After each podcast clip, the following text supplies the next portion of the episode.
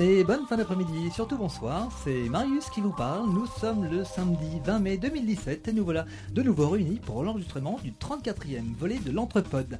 Alors un Entrepode très particulier ce jour avec tout un tas de personnes qui sont venues pour rivaliser avec l'invention de notre invité qui est ici pour nous parler de son kit à faire sa propre bière à soi qu'on peut la boire quand on veut. J'ai nommé le cas Borgnon, fondateur de Beemaker, la bière qu'elle est bon.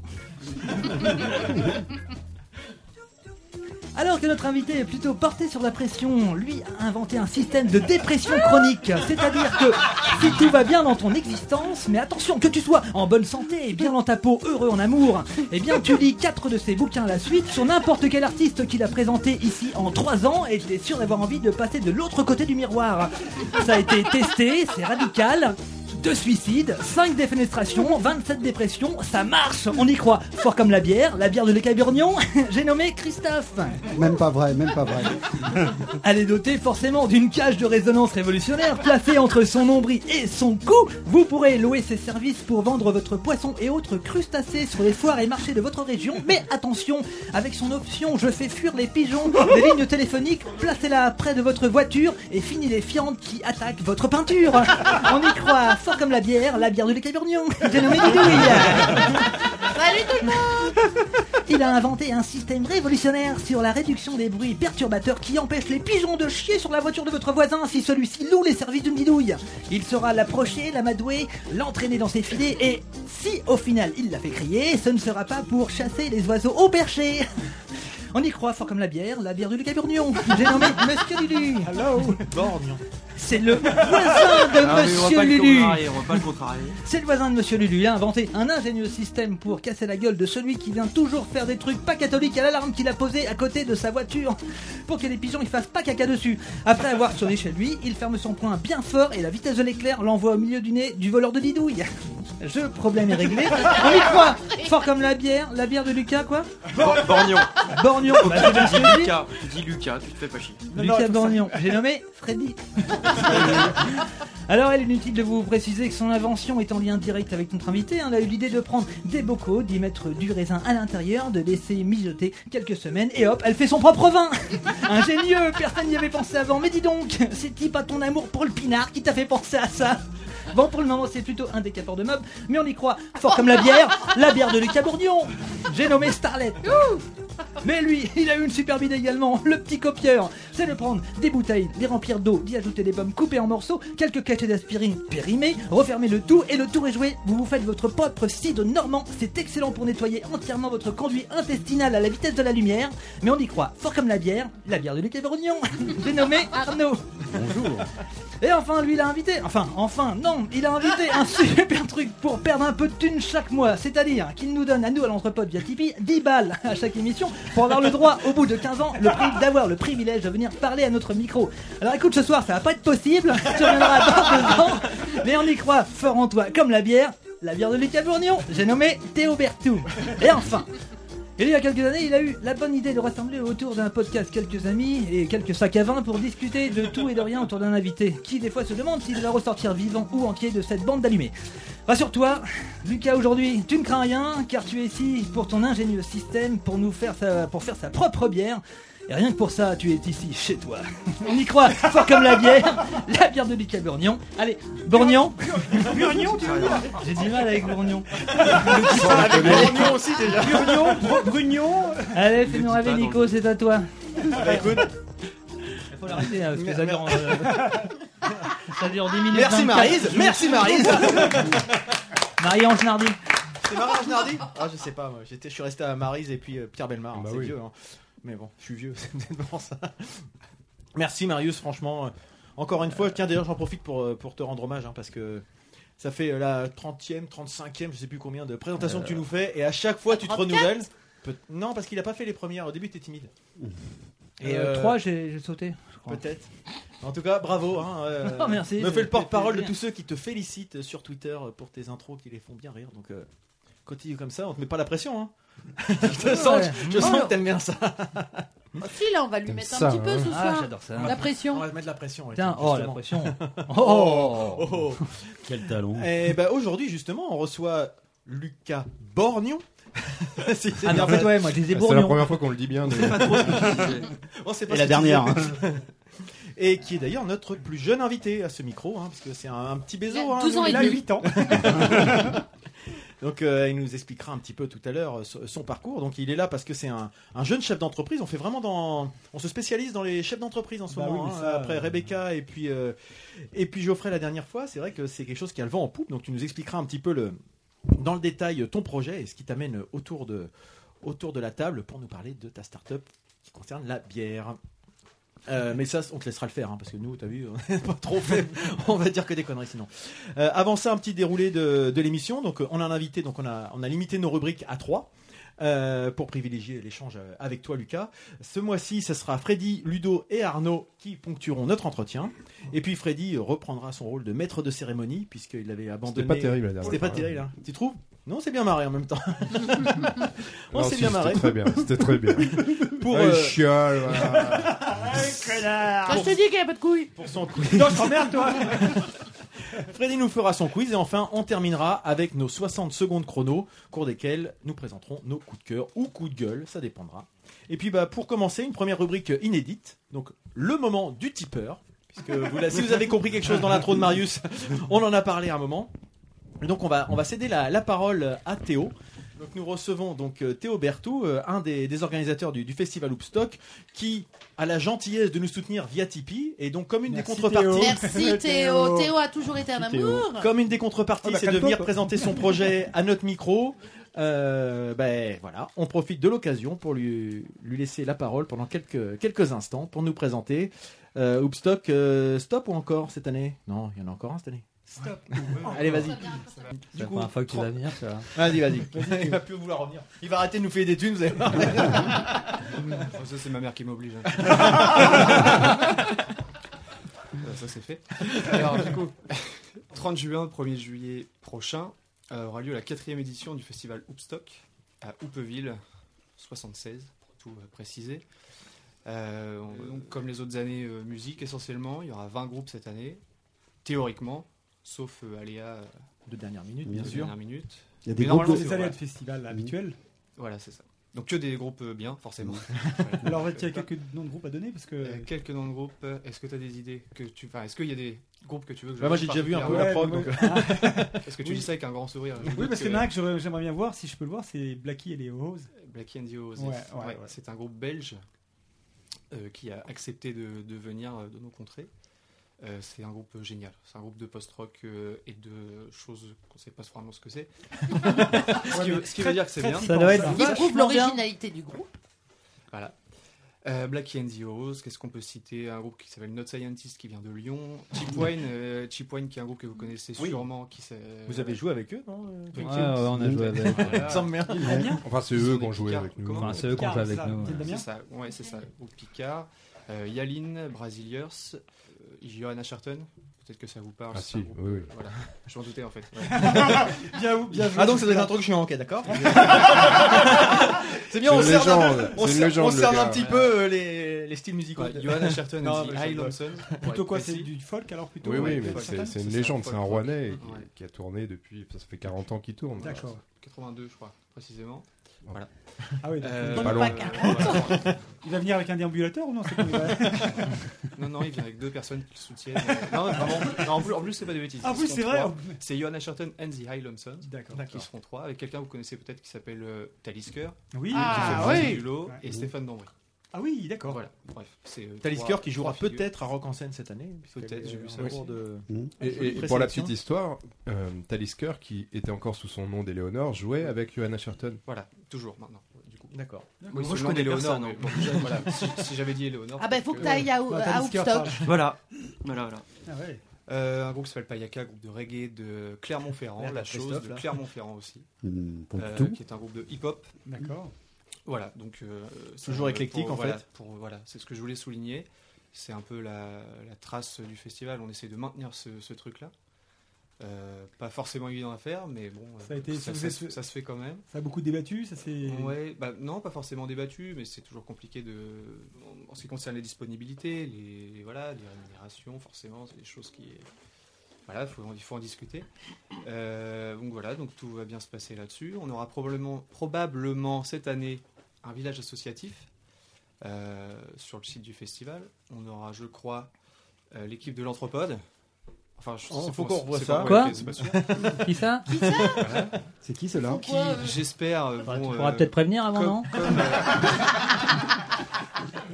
Bon, bah, on y sera. Ah, ils t'ont pas dit, tes copains que- Non, ça on n'est pas ses copains, Patrick. Ah oui, ouais, On avait prévu de venir sans lui. en fait. je. Voilà, qui, si vous le voulez bien, euh, vous euh, accueillerez les groupes à vos micros. Pour rajouter 10 euros par mois dans le Tipeee. Par contre. D'accord. ok. Ben, on verra. je, Et verrai, pas- je verrai avec maman, du coup. Et euh, voilà, que puis-je dire d'autre Que ce sera vachement bien? Toujours un camping, comme l'année dernière. Un ou- camping comme Ouais. l'année dernière, qui pourra accueillir euh, tout le monde, un camping gratuit. Euh, Boisson sur place. sur euh, place, euh, de scène, il y a à manger, des bonnes frites, Des bonnes Des bonnes frites. plein, plein, plein de frites, Bon, ça, les À frites, boire. à boire, de la bonne pierre. Euh, et j'avais quelque chose en tête du coup. Ah oui, on a dû cette année malheureusement, désolé, augmenter un petit peu les tarifs Ah putain, je euh, pour que tout le monde soit, Non, mais nous c'est gratuit. soit au courant. Voilà, ce sera 8 euros le vendredi, 10 euros le samedi et le passe de jour sera à 15 euros. Ah bah ça va. C'est quand même super raisonnable. quoi. Ouais. C'est- clair. voilà, Ouais, il, y a quand, il y a carrément. quand même 20 groupes. Il y a l'anthropode. Ouais, alors excuse-moi, mais pour, euh, pour voir les, les gens de l'anthropode de visu. faut- Eh, t'as vu comment il se débrouille comme Ah, un chef là, le Théo Il est bon, il est bon le euh, gars. Je suis peut-être bon, fatigué, mais pas mort. d'accord et euh, voilà. Je pense- Et si vous allez sur le site oopstock.fr en ce moment, je crois qu'il y a un petit statut privilège qui permet aux gens de d'avoir une petite Petite ristourne. un petit voilà pas Oh. forcément une ristourne mais un supplément Oh, Voilà. encore mieux, le petit plus. Ça peut- C'est quoi, c'est quoi, c'est c'est quoi, quoi c'est quoi, c'est quoi, c'est quoi, ça c'est quoi quoi le supplément Allez sur le site pour vous voilà c'est compte. Tu payes plus cher. je pense que- Tu payes plus cher. on, va, dire que j'ai oublié et que les gens devront euh, Allez-y. taper oopstock.fr Et t'as- V-S-T-O-C-K. une frite gratuite. Voilà mais une frite Une frite, hein. Ouais, oui. Le passe. Et euh, pour, euh, pour ceux qui ne connaissent pas forcément, qui sont un peu éloignés, c'est vrai que Hoopstock c'est à quoi Un quart d'heure, euh, enfin Hoopville c'est à un quart d'heure, 20 minutes de Rouen. un quart d'heure de Rouen ouais. Donc euh, c'est vraiment pas très loin. Euh, Le site est très sympa. Le site est sympa, Ouais, l'accueil est vraiment cool. Ils sont Enfin, bons. c'est ça Et la programmation est généralement très Oui, c'est vrai qu'on a découvert à chaque fois des, groupes euh, du coin et d'ailleurs, d'ailleurs, euh, enfin, d'ailleurs, d'ailleurs, d'ailleurs, dans des styles vraiment Donc, différents. euh, Enfin, je en repense à Victor Kuka, enfin, Ouais. qui était euh, Victor and the Haters l'année Ouais. dernière, qui est Ouais. plutôt du hip-hop, qui est pas forcément des choses qu'on présente régulièrement ici. hip-hop voire même hip-hop euh, trash euh, Ouais, mais euh, super agréable à, pas à- catholique, à voir. ouais. euh, Green Street, euh, qui avait été aussi très sympa, plutôt dans un Mhm. genre, euh, comment on appelle ça, euh, Beat Assaillant, un peu dans ce style-là. euh, Enfin, vraiment des trucs, euh, des, des choses vraiment très sympas, très variées. Donc, euh, on vous invite à. et des post-rock aussi Mais et du, et du post-rock, c'est vrai que j'avais pas forcément l'habitude d'aller voir des concerts de post-rock. Et Bah, c'est vrai que depuis. Euh, était- Ah, et puis l'année d'avant, ouais, The Bird's End. Et, euh, Il y avait la chambre aussi. Mais la chambre. Enfin bref, voilà, on vous invite à aller revoir les, les- ce qu'on avait fait l'année dernière pour le- Ouais. pour l'occasion. euh. d'ici quelques jours normalement il y aura une rubrique euh, archive sur le site du enfin le site internet du festival D'accord. si les gens veulent voir euh, ce qui s'est passé Eh les ben autres voilà. années Vous savez où aller exactement. précisément Merci Théo. As-tu d'autres choses à, à préciser des... Rappelle les dates quand même 30 juin vendredi 30 juin et samedi 1er juillet de D'accord. l'année 2017 Très bien. Espace du. espace du du Vivier Vivier. à Aupeville dans la rue Louis Pergot de tête je pense que c'est la première Louis fois. Pergaud de Louis tête. Louis Pergot de tête On s'en rappellera. Méchant nom à la con. Et toujours accueilli euh, avec Ouais. une équipe toujours aussi sympathique, très Et dévouée. tout, tout le monde sourit un- Exactement. voilà, Ça, de- moi, je de le souligne. que des gentils que bénévoles Ouais, ils sont ouais. tous beaux Ouais, c'est vrai. C'est pas faux, mais ils sont tous pris. Non mais c'est vraiment. C'est vrai que. L'espèce de crevard. là, tu sais, elle, elle a- elle a tout, elle a tout testé, elle a tenté sa chance à toutes les portes. mais non, c'était pas. Salut, t'es jeune, t'es jeune, t'es beau, Est-ce t'es qu'il frais. y aura, est-ce qu'il y aura comme l'année dernière euh, dis-moi ceux qui faisaient les glaces euh, sur les plaques Et qui faisaient rouler leurs muscles, tu sais, en coupant j'ai leur pas glace. de là. nouvelles j'aimerais bien on aimerait bien Ah ouais, c'était trop Ah bien oui, ça. Euh, Ice Roll, là. Roll, ouais, Ice. Roll, ouais.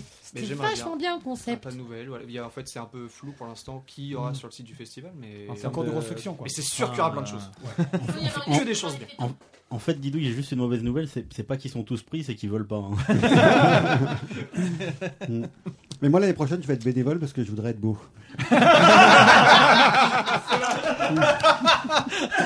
Celle-là. Bah, écoute, T'as tout compris. t'as trouvé quelqu'un. Voilà, t'as trouvé quelqu'un. Bon.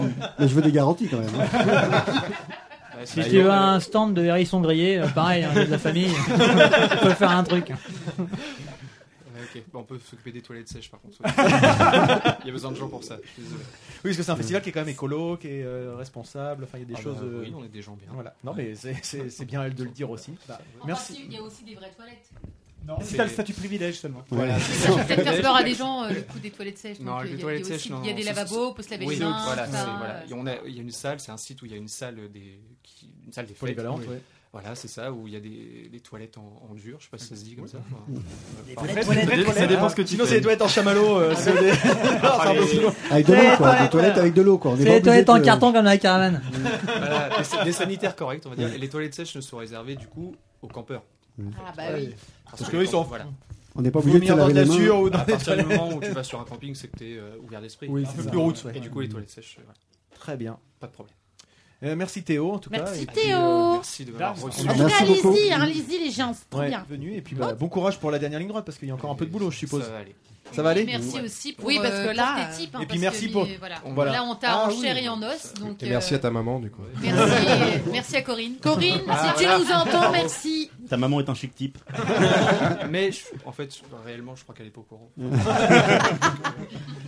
elle va- elle va écouter- elle va écouter, donc elle va dire, qu'est-ce qu'il raconte Je vais vérifier mes comptes. Qu'est-ce que c'est que ça Voilà. T'as quoi T'as les numéros de sa carte non Parce que sinon, on peut trouver des trucs à faire ce soir. Sinon, on a un peu de matos à acheter. hein. Et dans une soirée thématique. Merci Théo. Bah, tu peux rester avec nous, il n'y a pas de problème euh, pour- en, en tant que, que public. J'ai envie de rigoler un peu. T'as envie de rigoler un peu Bah, va-t'en alors. T'as la chance, Christophe ne présente rien cette semaine. Donc c'est bon. Donc tu vas pas pleurer en fait. Bravo, bravo, bravo. Ouais, non, mais quand même. Et longue vie au festival Woodstock. Et puis bah, les autres tipeurs, hein, d'ailleurs, si vous avez des, des sujets à présenter, n'hésitez pas à venir aussi à notre micro. Il n'y a pas de problème. 10 balles à perdre. Bienvenue. Qui est con. Et bah, sans transition, Freddy, es-tu prêt? Bah, une transition d'ailleurs, puisqu'on va toujours parler musique. Ah bah oui, bien sûr, donc très belle transition. Jungle. Trop fort. Non mais comment? Mais vous ne me reconnaissez pas?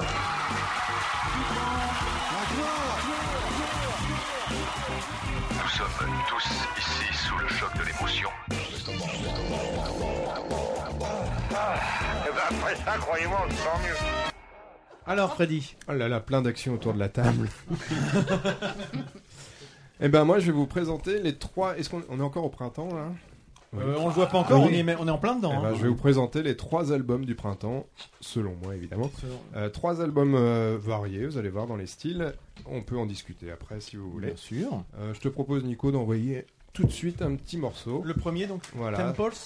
Exactement, un groupe qui s'appelle Temples, avec un album qui, sort, qui est sorti ces derniers jours qui s'appelle Volcano.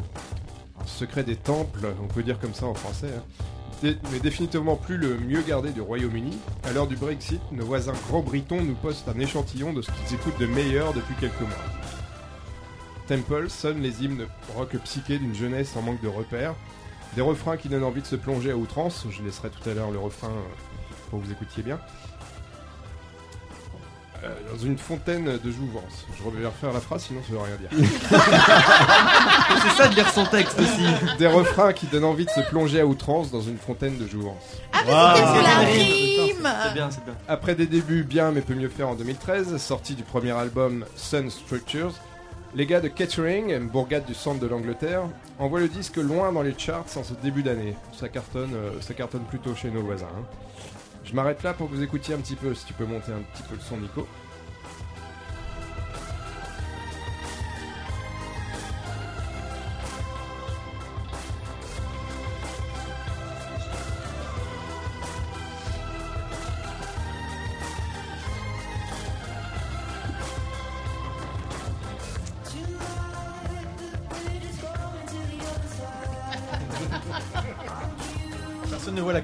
Mais c'est pour ça les C'est beau, c'est beau.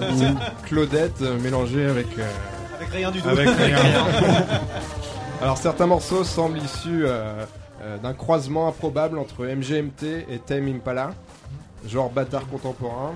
Après tout, peu importe le pédigré, pourvu qu'on ait l'ivresse. Euh, L'album Volcano donne des ailes. Pas celle d'un taureau rouge, plus euh, celle d'un héron élégant, bécotant la vie à tire d'aile au gré du vent. Ah ouais, mais t'as fumé Oh quoi de toi Je l'ai écrit il y a deux semaines, alors je me souvenais, je me souviens plus trop. Il. C'est pas en mal, fait. c'est pas mal. Bah Je suis fier de moi. oui, mais- bien, bien, bien. Il se touche en le lisant. Au sens propre. hein. Euh, bémol à cet ous- enthousiasmant moment, le disque est bourré d'arrangements, d'effets propres sur eux. On est loin d'un esprit grunge euh, et de ses sales cheveux. Tout ça pour dire que pour valider l'avènement de Temples, il convient de les voir sur scène. Les planches, comme souvent, sont le meilleur moyen de livrer la vérité. Et puis ça tombe bien, puisque quelques festivals ont eu la bonne idée de les mettre euh, en bonne place dans leur programmation cet été. On pense à Glastonbury, Dour, Benicassim, Paléo, ou plus proche de chez nous, La Route du Rock, où j'espère euh, faire un petit saut euh, au mois d'août. Euh, toujours très inspiré quand il s'agit de programmer euh, la qualité. Je sais pas si ça vous parle un petit peu. Ouais, c'est sympa. C'est moins mon truc, mais. Ouais. euh, Oui. Moi, je suis moins bien. fan du chant, Moi mais euh, j'aime bien la- C'est très synthétique, Ouais. c'est très. euh, Moi, ça me Comme tu dis, ça rappelle aux années 80. Ouais, moi, bah, je suis dans ouais. les années 80 à fond les ballons là. J'avais une question, Freddy. Est-ce qu'il vaut mieux plonger à outrance dans une fontaine de jouvence ou plonger à outro dans une fontaine de jouvenceau JR, c'est pas tout de suite. là. Elle est belle, elle est belle. Ceci dit, euh, tu retires vite l'air. hein. Non, mais c'est C'est efficace. J'aime bien le- la rythmique, moi. en tout cas. Easy listening. Easy listening. Peut-être qu'effectivement, comme tu dis, Right. peut-être que c'est peut-être trop produit, trop propre en termes de. Moi, il me ça- semble, mais bon. euh, Mais bon, J'espère les voir cette- sur scène cet été Ouais. et puis avoir un retour. euh, Il y a un petit Voilà, côté ça. phénix, je trouve aussi. Un petit peu, ouais, c'est vrai. c'est Moi, vrai. je trouve que le croisement MGMT euh, Tamim Pala dont il parlait, c'est vraiment bien. Ouais, mais moi je connais pas Je suis tel pas de très tel pas là. parce que je crois que, ouais, effectivement, c'est- ouais, ça dépend duquel, il y a des morceaux qui sont. Mais, mais c'est vrai que c'est pas forcément ce qui, ce qui m'intéresse. J'avais un micro, vous m'entendez ou pas Oui, on t'entend bien. trop. Non, non, c'est pas lui qu'on entend trop. non, non, non, non, non. Non, non, Lucas, ne parle pas. Ne parle pas. Lucas, oui, tu peux intervenir quand tu veux. Ouais. euh, Ouais, ouais. Donner ton pas. avis. Entre deux, deux tomates. C'est vachement Ludo. bon les tomates. hein. Arrête de casser les trucs. Ah, pardon.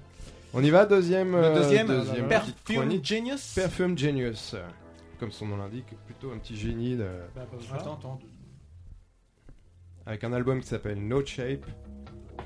Voilà. Donc vous le sentez venir, ce nouvel album de Perfume Ouais, Genius. on le sent bien, on le sent bien. ouais. Alors, Fragrance délicate à appliquer non pas sous les oreilles mais dans les écoutilles, à tartiner généreusement même.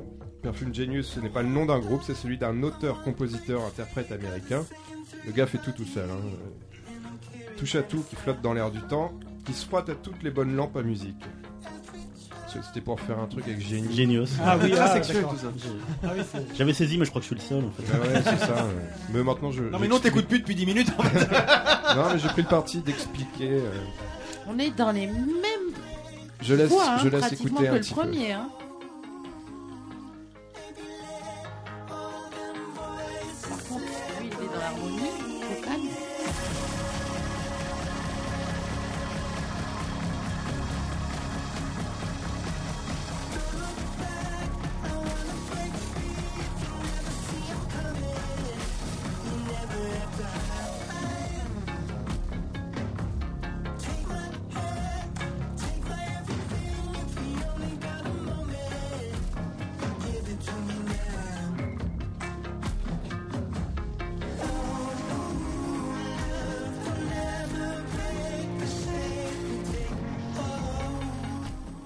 Ça joyeux.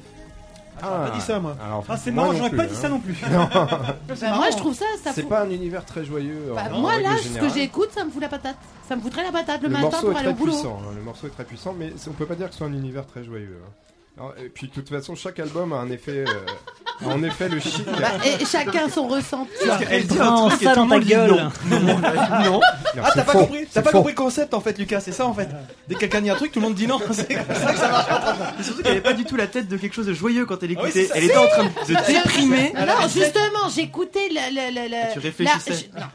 J'ai écouté l'harmonie vocale, j'ai- pas écouté les paroles. Pourtant, Dieu sait que c'est le premier truc que j'écoute Dieu sait. normalement. Dieu le sait. Dieu le sait. Absolument. Mais euh, justement, je trouve que c'est en... moi, ça, me tr- ça, ça, ça, ça me fout la, ça me foutrait la patate pour aller au C'est pas boulot. désagréable, ça. mais euh, la patate. Enfin, moi ça me déprime, mais après. euh, voilà, on est dans les avis personnels. Je fais peut-être pas le même boulot. Et, et là, je me dis, pauvre Théo qui n'a pas de casque et qui doit se dire, mais à quoi ça ressemble ce morceau? Ouais. Au contraire, il dit à quoi j'échappe? Non, c'est pas mal, franchement, c'est sympa. En tout cas, chaque album a en effet le chic pour se frotter à pour se fondre pardon, dans le décor de son époque. T'as bien trotter, toi. hein, dis donc, euh, C'était la ligne du fois, dessus. En fait, le- chaque album euh, se, se, se prend dans son époque et, et restitue un petit peu l'ambiance de. Parce que c'est quelqu'un qui, qui joue depuis euh, des années et des années. Et- Toujours et sous ce tout pseudo, euh, Perfume Genius. ouais. Je vous invite à écouter euh, des albums précédents qui sont vraiment, euh, vraiment différents. Euh, ce No Shape, le, le nom de l'album, a des formes, contrairement à ce que son titre pourrait laisser entendre. Il a des rondeurs, il est puissant, à, à l'image du morceau qu'on qu'on vient d'écouter, qui s'appelle Sleep Away. Entre force et douceur, l'écoute de ce nouvel opus donne l'impression de lécher une glace chaude. De frotter, lécher, ouais, c'est merde. Oh là là, les, les Ah, images dé- qu'il ça- a depuis tout à l'heure, c'est un truc de Ça va toi avec Christelle en ce moment de croquer un tesson de bouteille. T'as entendu la suite T'es en forme, moi, effectivement. Croquer un tesson de bouteille. De croquer un tesson de bouteille sans s'arracher la gueule. Et de mettre les doigts dans la prise. C'est comme, si, c'est comme si on écoutait Anthony et The Johnson sans chialer tout seul dans le noir dans sa chambre glaciale. Oh là là. Oh, bah, alors c'est lui qui va merde. pas, c'est En lui fait, qui redéprime. hein, T'as raison, ça fout la patate. je, pense qu'il essaye de ravir le titre à Christophe. Oui, c'est ça en fait. Christophe il a pas, il fait pas de chronique alors Freddy il prend son sa place. et moi qui trouvais que JR avait forcé le trait la dernière fois. À, à écouter d'urgence en tout cas ce morceau Sleep Away mais aussi le très élégant Slides avec euh, une chanteuse qui s'appelle YS Blood. Euh, ce Perfume Genius c'est un vrai diffuseur d'émotions. Vous le sentez ou pas? Vous la sentez ou pas ma grosse émotion? C'est pas, c'est pas, c'est pas assez Tu la dépre- sens, la grosse émotion, hein, tu la sens C'est pas assez dépressif pour moi en fait. Ah ouais. Mm. Ça me- C'est C'est vrai trop joyeux. Il y a un peu trop de. Il y a un peu trop. Ah, Il y a un peu trop de joyeux. C'est de- trop de- majeur, en fait, hein. C'est- C'est Je trop. préfère un peu Il y a plus trop de de- gaieté en Ouais. fait. Je vais l'écouter, je te dirai si je l'encense. En- Ensemble, parfum, bravo. Oui, bah oui. bah. Ah, on n'avait pas compris, c'est rigolo. Non, mais sur un doute. voilà. C'est un malentendu. Ah, moi j'avais pas compris. Allez on enchaîne avec Merci, Marius. une troisième présentation. Alors là vous allez dire ce type est génial. Qui, toi Type, toi Moi. Puisque je vais vous présenter un album que je n'ai pas encore écouté puisqu'il n'est pas encore sorti. Il nous fait une Marius. en Comme fait. Marius la dernière fois. ouais. Marius 7. Alors le groupe s'appelle Flotation Toy Warning. Euh, c'est un groupe mythique qui existe depuis 2001 et dont le premier et le dernier album datent de 2004. On peut écouter un extrait tout de suite. C'est un album du printemps de Freddy. J'entends l'eau, c'est dans mes le oreilles ou ouais, Non, c'est normal. Flotation, c'est le nom du groupe Flotation Toy Warning. La Toya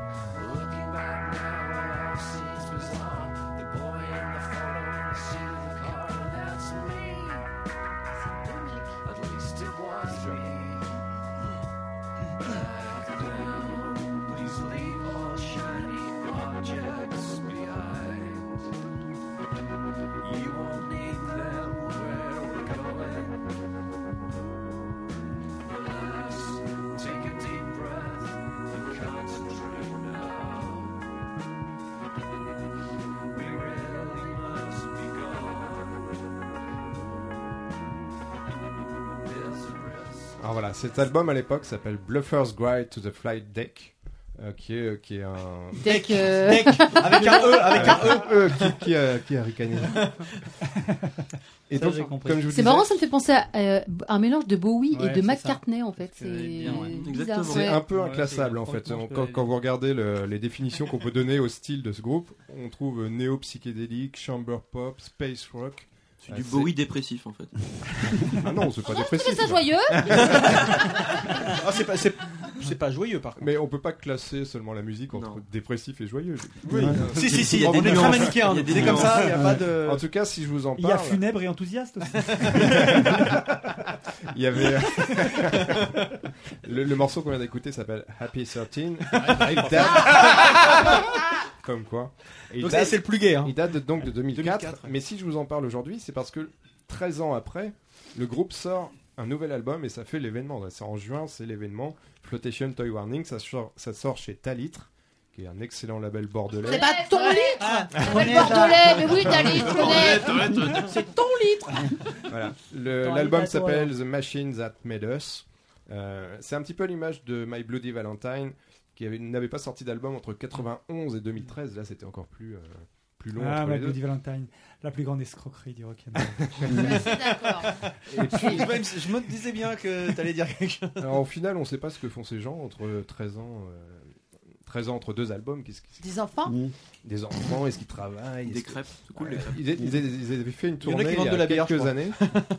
L'an dernier, ils avaient fait les 15 ans de Talitre. Je sais pas si vous vous souvenez, je vous avais parlé, j'avais évoqué ça avec euh, Emily Jane White, avec Motorama. Mm. J'ai vu des dates à Paris, à Bordeaux, des, des- des concerts vraiment exceptionnels. Et puis, ils étaient passés à Évreux, alors il y a, euh, je sais pas, 5-6 ans, je crois. Donc ces gens tournent, euh, font des concerts, ils sont euh, acclamés dans le monde entier. Mais c'était pas leur truc. On les voit pas dans la presse, on les voit pas dans les studios. Et, et enfin, on les voit revenir. Ah, et donc tu es content et tu voulais partager Ah oui, alors bien sûr, j'ai acheté le vinyle en pré-vente, en précommande, et j'attends ça avec impatience. En bon hipster que tu es. C'était gratuit, c'était comme ça. C'est une insulte Non, pas forcément, mais même pas en plus d'ailleurs. Voilà. Tu le prends comme une insulte si tu penses que c'est une insulte. si ça me fait ressembler à des gens autour de la table. tu veux ma main comme la gueule, c'est ça insulte. Tu veux ma main à la gueule Ah, ce qui fait l'intérêt de cette émission, c'est l'ambiance. L'ambiance Ouais. entre le funèbre et l'enthousiasme. Merci Freddy. Alors, peux-tu nous résumer donc les trois albums et trois Absolument. artistes On a donc Temples qui sort Volcano qui est sorti. On a euh, Perfume Genius qui sort No Shape. Mm. C'est sorti la semaine dernière. Et on a Flotation Toy Warning Machine that made qui us. sort The Machine That Made Us euh, le- au mois de juin. Très bien. Bah écoute, euh, merci pour ces trois recommandations. Alors vous pouvez toujours écouter ces, les extraits, euh, enfin les, les morceaux en entier d'ailleurs sur la, la playlist de l'Entrepode, et puis après aller chercher euh, par vous-même les, les autres, les autres albums euh, dans leur intégralité. Et euh, bah, on va pouvoir euh, passer à Didouille Cathy. Juste, juste pour dire que moi je l'ai fait pour euh, French 79. J'ai adoré. L'album est super. tout l'album Artiste Oui, électro euh, Oui, j'adore. marseillais. Ouais, j'adore. Voilà. Parce que c'était dans l'entrepode ouais. Oui, euh, je sais plus, il y a- il y a 32 deux- ou 31. Les morceaux de l'hiver, je crois, les albums de l'hiver. Ah bah, C'était avec Rebecca, oui, je crois. Ouais, c'était trop bien. Voilà, voilà, voilà. Eh ben écoute, Voilà, voilà. nous allons donc pouvoir passer maintenant au moment de notre invité, la première merde. partie. Donc euh, voilà, t'as fait le malin là un petit peu à sortir deux trois vannes, à nous casser, etc. Maintenant, voilà, ok, tu vois un peu. Il a des ça, auréoles sous les bras. Ouais, ouais, je crois qu'il est pas à l'aise. Mais la à part ça, tu parles quand tu peux. hein. On a la rancune tenace, fais gaffe. non, on va, on va te laisser euh, te présenter, nous présenter ton parcours, euh, nous présenter que ce qui fait ta, ta venue à notre micro avant de rentrer dans le, dans le vif du sujet. Donc, euh, mais avant ça, un petit jingle.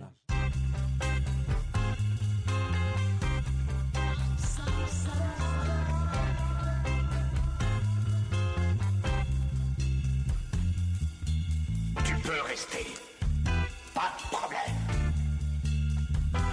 Je suis même content que tu sois venu chez nous. J'aimerais bien que tu restes. On va manger des chips. Alors, on va pas manger des chips, on mange des tomates, mais euh, cela étant, on aimerait bien que tu restes quand même parmi nous. Et donc, nous recevons aujourd'hui euh, Lucas Borgnon. Pourquoi tu me regardes? Non, c'est pas, c'est pas. Donc euh, Lucas, euh, bah, qui est aussi connu peut-être euh, sur, euh, su- enfin connu, oui, qui, qui existe également sous le pseudo ZQSD sur sur Internet. J'en ai déjà parlé à ce micro, notamment dans le cadre de, de du Hellfest. euh, puisqu'on s'était rencontré, enfin s'était croisé là-bas. Et donc, euh, bah, moi, pourquoi euh, sa venue ici? Donc, Lucas, moi, je le connais depuis 3-4 ans, peut-être, plutôt de façon virtuelle, hein, peut-être un peu plus. tu Ouais, me dis plus, je plus. pense, ouais. Je veux dire que c'est la première fois que tu vois physiquement. euh, Non, je ah, déjà croisé, mais Quand on- on s'est croisé au Hellfest, dans le croisé, on s'est vu en fait. on s'est vraiment vu. C'est- On c'est- n'a pas fait C'est juste. pas faux. euh, Qu'est-ce que t'as pas compris? Et donc, euh, bah, Lucas, euh, moi je le connaissais, et peut-être parmi vous, il y en a qui le connaissent, puisqu'il faisait des, du podcast lui-même, euh, étant un peu plus jeune, euh, et il travaillait aussi sur un blog, donc euh, Le Bidule notamment. Moi je l'ai connu dans, dans l'intermédiaire du Bidule, donc qui est le, le podcast euh, du copain euh, Bouli et de Maud, euh, donc, euh, que j'ai déjà cité régulièrement ici. C'est aussi un fan de musique. Et de photos, on s'est croisé d'ailleurs justement au Hellfest euh, dans ces pour où tu pouvais d'ailleurs allier tes, tes deux passions de photos et de musique. Hein, c'était cool. t'étais- ah ça c'était En buvant une bière. en buvant- Ouais, mais elles sont vraiment elles dégueulasses. sont vraiment dégueu au Hellfest, hein, ça c'est bon bref. Me dis Euh. pas qu'elles sont coupées la flotte. Non, mais ça n'existe pas, c'est un, c'est un mythe. Mais Il y a des explications derrière, ouais. Ah ben C'est des bières sans alcool en fait. Non, parce qu'en fait, déjà, c'est quasi c'est complètement improbable que Cronenbourg se fasse chier à brasser des trucs pour des festivals et pas des festivals et après gérer les, les flux. C'est, ingérable. Mhm. Non, apparemment, ce serait les- le plastique des, des gobelets. Ah oui. Qui donne ce goût. euh, En fait, qui donne pas un goût, il y a un côté très psychologique. D'accord. C'est comme tu bois une euh, Cronenbourg dans un verre de dégustation ou tu le bois dans, dans une pinte en plastique euh, Ouais. au- au- dans un festoche, t'as pas du tout le même goût. Il y a un lien en fait entre ton cerveau et ce que tu goûtes. Donc Ah, elle a un goût dégueulasse, c'est psychologique. C'est en partie. à- Non, mais elle est pas bonne de base, mais le côté goût coupé à l'eau, apparemment, ça serait ça. C'est nous qu'on dit à la bière, t'es dégueulasse. Je prends pour des cons. T'arrêtes Marius a été coupé au pipi, par exemple. Oh, elle est bien celle-là, elle est bien. Non, elle est pas mal, je vais prendre une carotte. Je vais prendre une carotte. On précisera que c'est Freddy quand même, le, le gars le plus, le journaliste quoi. tu le bien, plus pro. quand même, Arnaud. Ah, était- C'était violent, c'était violent. Euh, et donc voilà, photographe, fan de musique, euh, blogueur, podcasteur aussi. Ah, il voilà, y a de la buée dans les lunettes. On a perdu Arnaud. Il est aussi euh, critique euh, musical, hein, puisque tu, je sais pas si tu exerces toujours euh, entre guillemets, mais sur euh, J'avais fait Musique Univers et et j'avais fait Lord of Chaos. Lord aussi, of ouais. Chaos, où tu avais chroniqué d'ailleurs un très très bon album, il me semble, de Wisdom en 2015. C'est Ah, un oxymore ça non Je commence à comprendre. Donc tu Mais d'ailleurs, EP que j'écoute toujours en vrai. Ah, c'est gentil. C'est un remerciement son invitation en fait. Je viens de comprendre. Non, mais là, ils se sont fait un entrepôt entre amis. C'est ça en fait. Et, hum, et puis bah donc voilà un peu, je dirais les, les grandes passions et, et les sujets pour lesquels euh, moi je, je t'ai connu à l'époque et je savais aussi que tu travaillais, tu étais assez intéressé par euh, par l'univers de la bière notamment, ce qui est venu ici. Tu avais travaillé avec le, des podcasts euh, collègues et Dudes and Beers. voisins, Dudes and Beers, dont euh, un, un voisin un voisin normand euh, qui, qui est au Havre. Et puis bah au-delà Ouais. de ça, quel est ton bah, quel est ton parcours J'ai envie de dire? Comment euh, parce que tu es assez jeune, 23 ans. Euh, quel est ton parcours? Qu'est-ce que tu as Beaucoup pour être tes parents autour de cette table. Voir tes grands-parents. Didouille, c'est exactement le double que tu as, non? Petit con. Donc on va te, la- te- te laisser te présenter. Donc oui, ton parcours avant de rentrer vraiment dans, dans ton activité actuellement. euh, euh, quelles sont bah, les autres passions que tu pourras avoir euh, que celles Ah que bah, j'ai pu citer pas mal, quand même. Et puis bah, qu'est-ce qui qu'est-ce qui t'a amené à arriver là Ouais, non, mais c'est pour bien répondre en fait. Vas-y, Non, mon parcours, euh, bon, je suis sorti de ma maman, j'ai commencé par là. un début comme tout le monde. Non, euh, j'ai fait une école d'ingé, euh, j'ai fait 5 ans d'école d'ingé à l'ECE Paris. C'est là où d'ailleurs j'ai rencontré mon associé. Euh, Le CE qui est? Une école d'in- d'ingé à Birakaim, euh, donc euh, ingénieur euh, généraliste. Birakaim, D'accord. qui est Tu vois le petit truc pointu, relous. le petit truc pointu dans Paris, grand et pointu. généraliste, ça veut dire quoi? Ça veut dire qu'on fait tout et rien. D'accord. Après, tu prends lequel côté tu veux de la phrase, quoi. D'accord. Non, et euh, donc j'ai fait ça. Avant, j'ai fait un- rien d'intéressant, du lycée. et voilà. Donc on commence à l'école. Non, je sais pas par où commencer? Non, l'école Bah, d'ingé. prends la suite alors. et après, euh, l'école d'ingé, donc on a, f- j'ai fait mon stage de fin d'études dans ma propre boîte, ce que je crois totalement illégal, hein, d'ailleurs, parce qu'avec aucune rémunération. J'étais mon propre maître de stage et donc Ah, c'est on pas a mal, lancé ça. ça c'était pour la partie un peu éducation pro. T'as dû avoir une bonne note à ton rapport. Oui, je me suis bien noté. non, sinon, en dehors de ça, j'ai, comme tu disais, j'ai fait pas mal de, de blogs, podcasts, un peu tout et n'importe quoi qui m'intéressait, surtout orienté musique dans l'ensemble. C'est le truc où je suis le plus à l'aise pour m'exprimer. Et donc voilà, sinon je fais aussi de l'origami, tu l'as pas dit parce que tu ne le sais Ah pas. bah non, je je fais sais. beaucoup, beaucoup, beaucoup d'origami. D'accord. J'en ai fait vraiment pas mal. Tu, saurais faire un dinosaure pour mon fils? Il va le casser. Oui, il y a des chances. en Ouais. plus. C'est souvent Par contre, je vais faire des roses et je les fais très bien. Ah non, ça va l'emmerder ça par contre. Tu verras plus tard, il sera content parce que ça coûte beaucoup moins cher qu'une vraie rose et ça tient beaucoup plus longtemps. Ah, des- Et donc c'est une vraie passion l'origami. Et tu Oui, fais quoi le euh, mercredi prochain Je sais faire des. Non, de moins en moins en vrai, j'en fais de moins en moins parce que j'ai moins le temps, mais ça m'apaise. C'est super apaisant. Non mais j'allais dire, c'est vraiment un art pour euh, justement apprendre à se concentrer. C'est comme le mandala, ce sont des activités qui font que tu te ressens. Nelson Mandala Sauf que lui fait des origami avec des culottes en fait. Des culottes de jeune fille. C'est bien ça. Hein Et ça le. Sale, des culottes ça le- sales. bah ça tient mieux Ça, ça te détend, c'est ce que tu disais. Exactement. Ça t'apaise. Voilà. C'est un truc de dingue. Ça tient plus longtemps. Le dinosaure fait avec ça, oui, ça peut tenir. D'accord. Non, si- sinon sur la partie parcours, je fais de la guitare depuis maintenant 12, Six mois. 13 ans, peut-être Ah, bien bien, 12, 13 comme ça. ans. Ouais, j'ai fait de la batterie en groupe aussi. J'avais, on faisait du. Une fanfare, quoi. Non, non, il y avait, il y avait pas de trucs qui font cling cling et boum boum. Ah là, tu as un batteur émérite à côté de toi, Théo. Ah, moi je suis pas émérite. Ouais, c'est pour Marius, ça. l'enculé, l'enculé. C'est donc la Saint-Marius. C'est top Non mais c'est génial Quelle soirée Ah. Alors maintenant qu'on y est, bah moi en Eurogaming j'y ai été l'année dernière mais j'ai pas aimé. Il a pas fait beau. Pour un con Ah non mais me, me touche même pas toi Alerte buée. Alerte buée.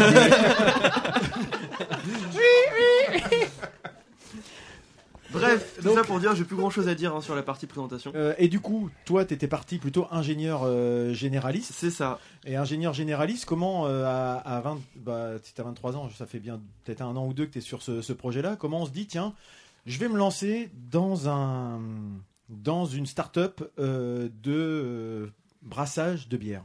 Alors en fait, déjà le fait de faire un jet généraliste, t'es pas bloqué dans un domaine particulier, tu t'intéresses à pas mal de choses, t'as des associations, t'as tout ça. Et en fait, en- quand j'étais en quatrième année, il y avait donc Geoffroy qui a lancé un projet d'une pico-brasserie automatisée. Pico brasserie, donc c'est- Ouais, d'une toute petite brasserie. La Et automatisée, ça veut dire. ouais. Le but était de. En fait, toute l'idée qu'il avait eue, c'était un jour, il voulait faire de la bière personnalisée, faire un site web où tu commandais tes bières avec des petits curseurs et t'avais deux. Et après, il s'est posé la question de les brasser. Et il s'est un peu rendu compte que ça mettait du temps, que c'était du boulot et que c'était pas rentable du tout. Et il s'est dit pourquoi pas faire une espèce de, de batterie de, de, machines. Et après, il s'est dit autant les vendre aux gens. Il, il est peut-être pas si con dans le fond. Et donc voilà, et donc lui avait lancé ce projet, j'étais dans la même classe que lui, j'avais un autre projet à l'époque, on faisait une carte son externe pour smartphone qui permettait de jouer en live. D'ailleurs, on a posé un brevet dessus, on sait pas s'il est, il a été accepté, mais on a posé un brevet. Et, euh, et donc ça me saoulait, mon chef de projet était chiant, si tu m'entends, c'était chiant. Et, euh, et donc euh, j'ai commencé à m'intéresser plus à son projet, et la cinquième année, donc il a continué ce projet-là, je l'ai rejoint dessus. Et dès le début de l'année, on savait qu'il y avait un potentiel à l'idée, que c'était ce qui nous plaisait. Parce que lui avait fait une spécialisation start-up, un peu, ce qu'on pourrait appeler. Donc il avait déjà des cours sur comment créer sa boîte, faire un business model et tout ça. Donc on avait bien commencé là-dessus. Donc toute la dernière année d'ingé, ça avait été sur la machine. Toujours, on était toujours sur la machine à l'époque. Et fin d'année, on commence à se dire que bah, une machine, c'est relou. C'est euh, beaucoup de thunes. Pas quelque chose qui nous plaisait, parce que c'est pas forcément l'idée qu'on a quand on peut faire chez soi avec une casserole. Est-ce que c'est la meilleure façon de développer la bière artisanale en donnant un outil qui fait tout tout seul Parce pour les gens Juste, euh, juste comme ça, vous faisiez de la bière vous-même artisanale avant? Oui, bah Parce moi j'ai commencé avec déjà- les Dudes, voilà. justement. J'ai commencé avec les Dudes il y a Beer, 4 ouais, ans. Ouais. Dudes, ce sera Dudes and Beer pour tout, comme Voilà. ça je reviens. Il y a 4 ans à peu près, eux ils brassaient, et c'est eux qui m'ont en fait, c'est tout, tout le milieu de la bière. Moi j'étais grâce aux Dudes que j'ai rencontré via le bidule. Pour ceux qui arrivent à suivre un peu, Ouais. parce que je fais de la chronologie inversée, hein, c'est complexe. Et donc c'est grâce à eux que je me suis lancé là-dedans, que j'ai commencé à vraiment m'intéresser à la bière. Ça fait à peu près 3 ans que je bois que de la bière artisanale, je, je enfin, je, je bois plus de bière industrielle. Il a tu sais. arrêté l'eau, le lait, le coca, tout ça. Mais il y a, il y a de l'eau dans la bière, alors euh, C'est- c'est je bon. suis grillé. Non, voilà, et c'est eux qui m'ont lancé Et il y a des truc. légumes. C'est dangereux et c'est vert en plus. Des céréales, hein, des légumes. euh. Et aujourd'hui, pour être bien clair avec nos auditeurs, Ouais. aujourd'hui tu, pr- tu présentes un, un kit de brassage de bière à domicile, c'est ça? C'est ça. Donc ouais, donc le, on a fait Individuel? On a fait ce changement donc de la machine à du kit en se disant que c'était quand même beaucoup plus intelligent pour les gens de commencer eux-mêmes et de voir les matières premières.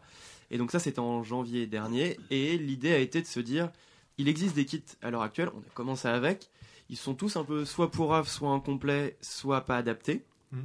Parce que les kits les plus petits étaient pour euh, un gallon, mais un gallon ça fait quand même, faut une casserole de 6-7 litres, ce qui est un gros fait-tout. Et euh, il y a plein de gens qui n'ont pas un gros fait-tout chez eux, si on vit à deux, on n'a pas besoin d'un fait-tout. Mhm. Et donc on, s'est, on est parti de ce constat-là, euh, on s'est posé la problématique de se dire qu'est-ce qui pourrait faire que le kit soit accessible à tout le monde, quelle que soit la taille de leur cuisine, quel que soit le, l'envie, quel que soit le budget qu'ils ont, enfin, voilà, qu'on puisse se faire plaisir. Et donc on s'est dit un petit kit, donc 3 litres, on a besoin d'une casserole de 5 litres. Et on, s'est- on avait découvert au fur et à mesure qu'on avait des sacs de brassage, ça permet la filtration. Donc comme on a vaguement rapidement parlé, il y a du céréal. Et ce céréal, au bout d'une heure et demie dans l'eau, c'est le meilleur bouche-évier qu'on puisse connaître. Parce que quand on doit l'enlever, on devait, normalement avec les autres kits, c'était transvasé dans une autre casserole avec une passoire. Enfin, c'est quelque chose qui était fastidieux, salissant. Et donc, euh, les Dudes and m'avaient présenté les sacs de brassage. C'est tout con, hein, c'est un sac, hein, comme une chaussette, hein, si vous voulez, géante. On met son céréal dedans et on l'enlève. Et donc, c'est ce qu'on a voulu ajouter dans ce kit. Et au final, voilà comment on a monté l'idée générale de ce kit, c'était avoir quelque chose d'accessible, de fiable, de solide, et avec une bonne cuve de fermentation, à l'inverse de ce que tu pouvais trouver dans les cuves en verre, sans rentrer trop dans les détails. Ok, très bien. Bah écoute, euh, C'est plus clair. Ça, ça- ça éclaircit pas mal, effectivement. Il y a eu un début un peu, voilà, c'était galère. hein. Et donc, tu, tu dis- c'est en janvier cette année que tu as lancé ça Non, non, de l'année dernière. De, l'année- euh, de, Ouais. de- de 2016. Mais- Donc ça fait maintenant. Pardon. La, la chaussette, elle est où en fait Dans le kit. Pas dans le cul, hein. oui, bon, elle était facile celle-là. hein, C'était bon. hein. Ludo, Ludo. Chacun En plus, fait les vannes qu'il peut. hein. euh, Quoi Ouais, bah, les gens n'ont pas l'habitude. Pardon, excuse-moi, je, je pensais que j'étais un comique émérite. Et donc, juste pour, euh, pour être. euh, parce que je sais pas si quelqu'un ici a déjà fait sa propre bière. Non. Non, personne. On fait un petit cours sur la bière J'ai Oui, juste, j'ai oui, juste un petit peu, bière, juste de savoir. Parce que Faudrait vrai déjà que savoir Voilà. quels sont les composants que trouve-t-on bière. dans de la bière pour quand on achète un kit, par exemple, de quoi on. Pourquoi tu prends des photos avec un iPad Ah, ah. Ça fait des super photos les, les iPads. Pour l'entrepôt, c'est suffisant. Non, bref. Eh, t'arrêtes hein. J'ai rien pas me faire Je n'ai chier hein, parce que. J'ai deux- je une question. Ah, Tout c'est le monde et m'emmerde, c'est dur d'avoir des jeunes, on est vraiment décalés. Hein. Franchement, on n'y arrive plus, on suit plus. hein. Il n'y a pas de respect en fait.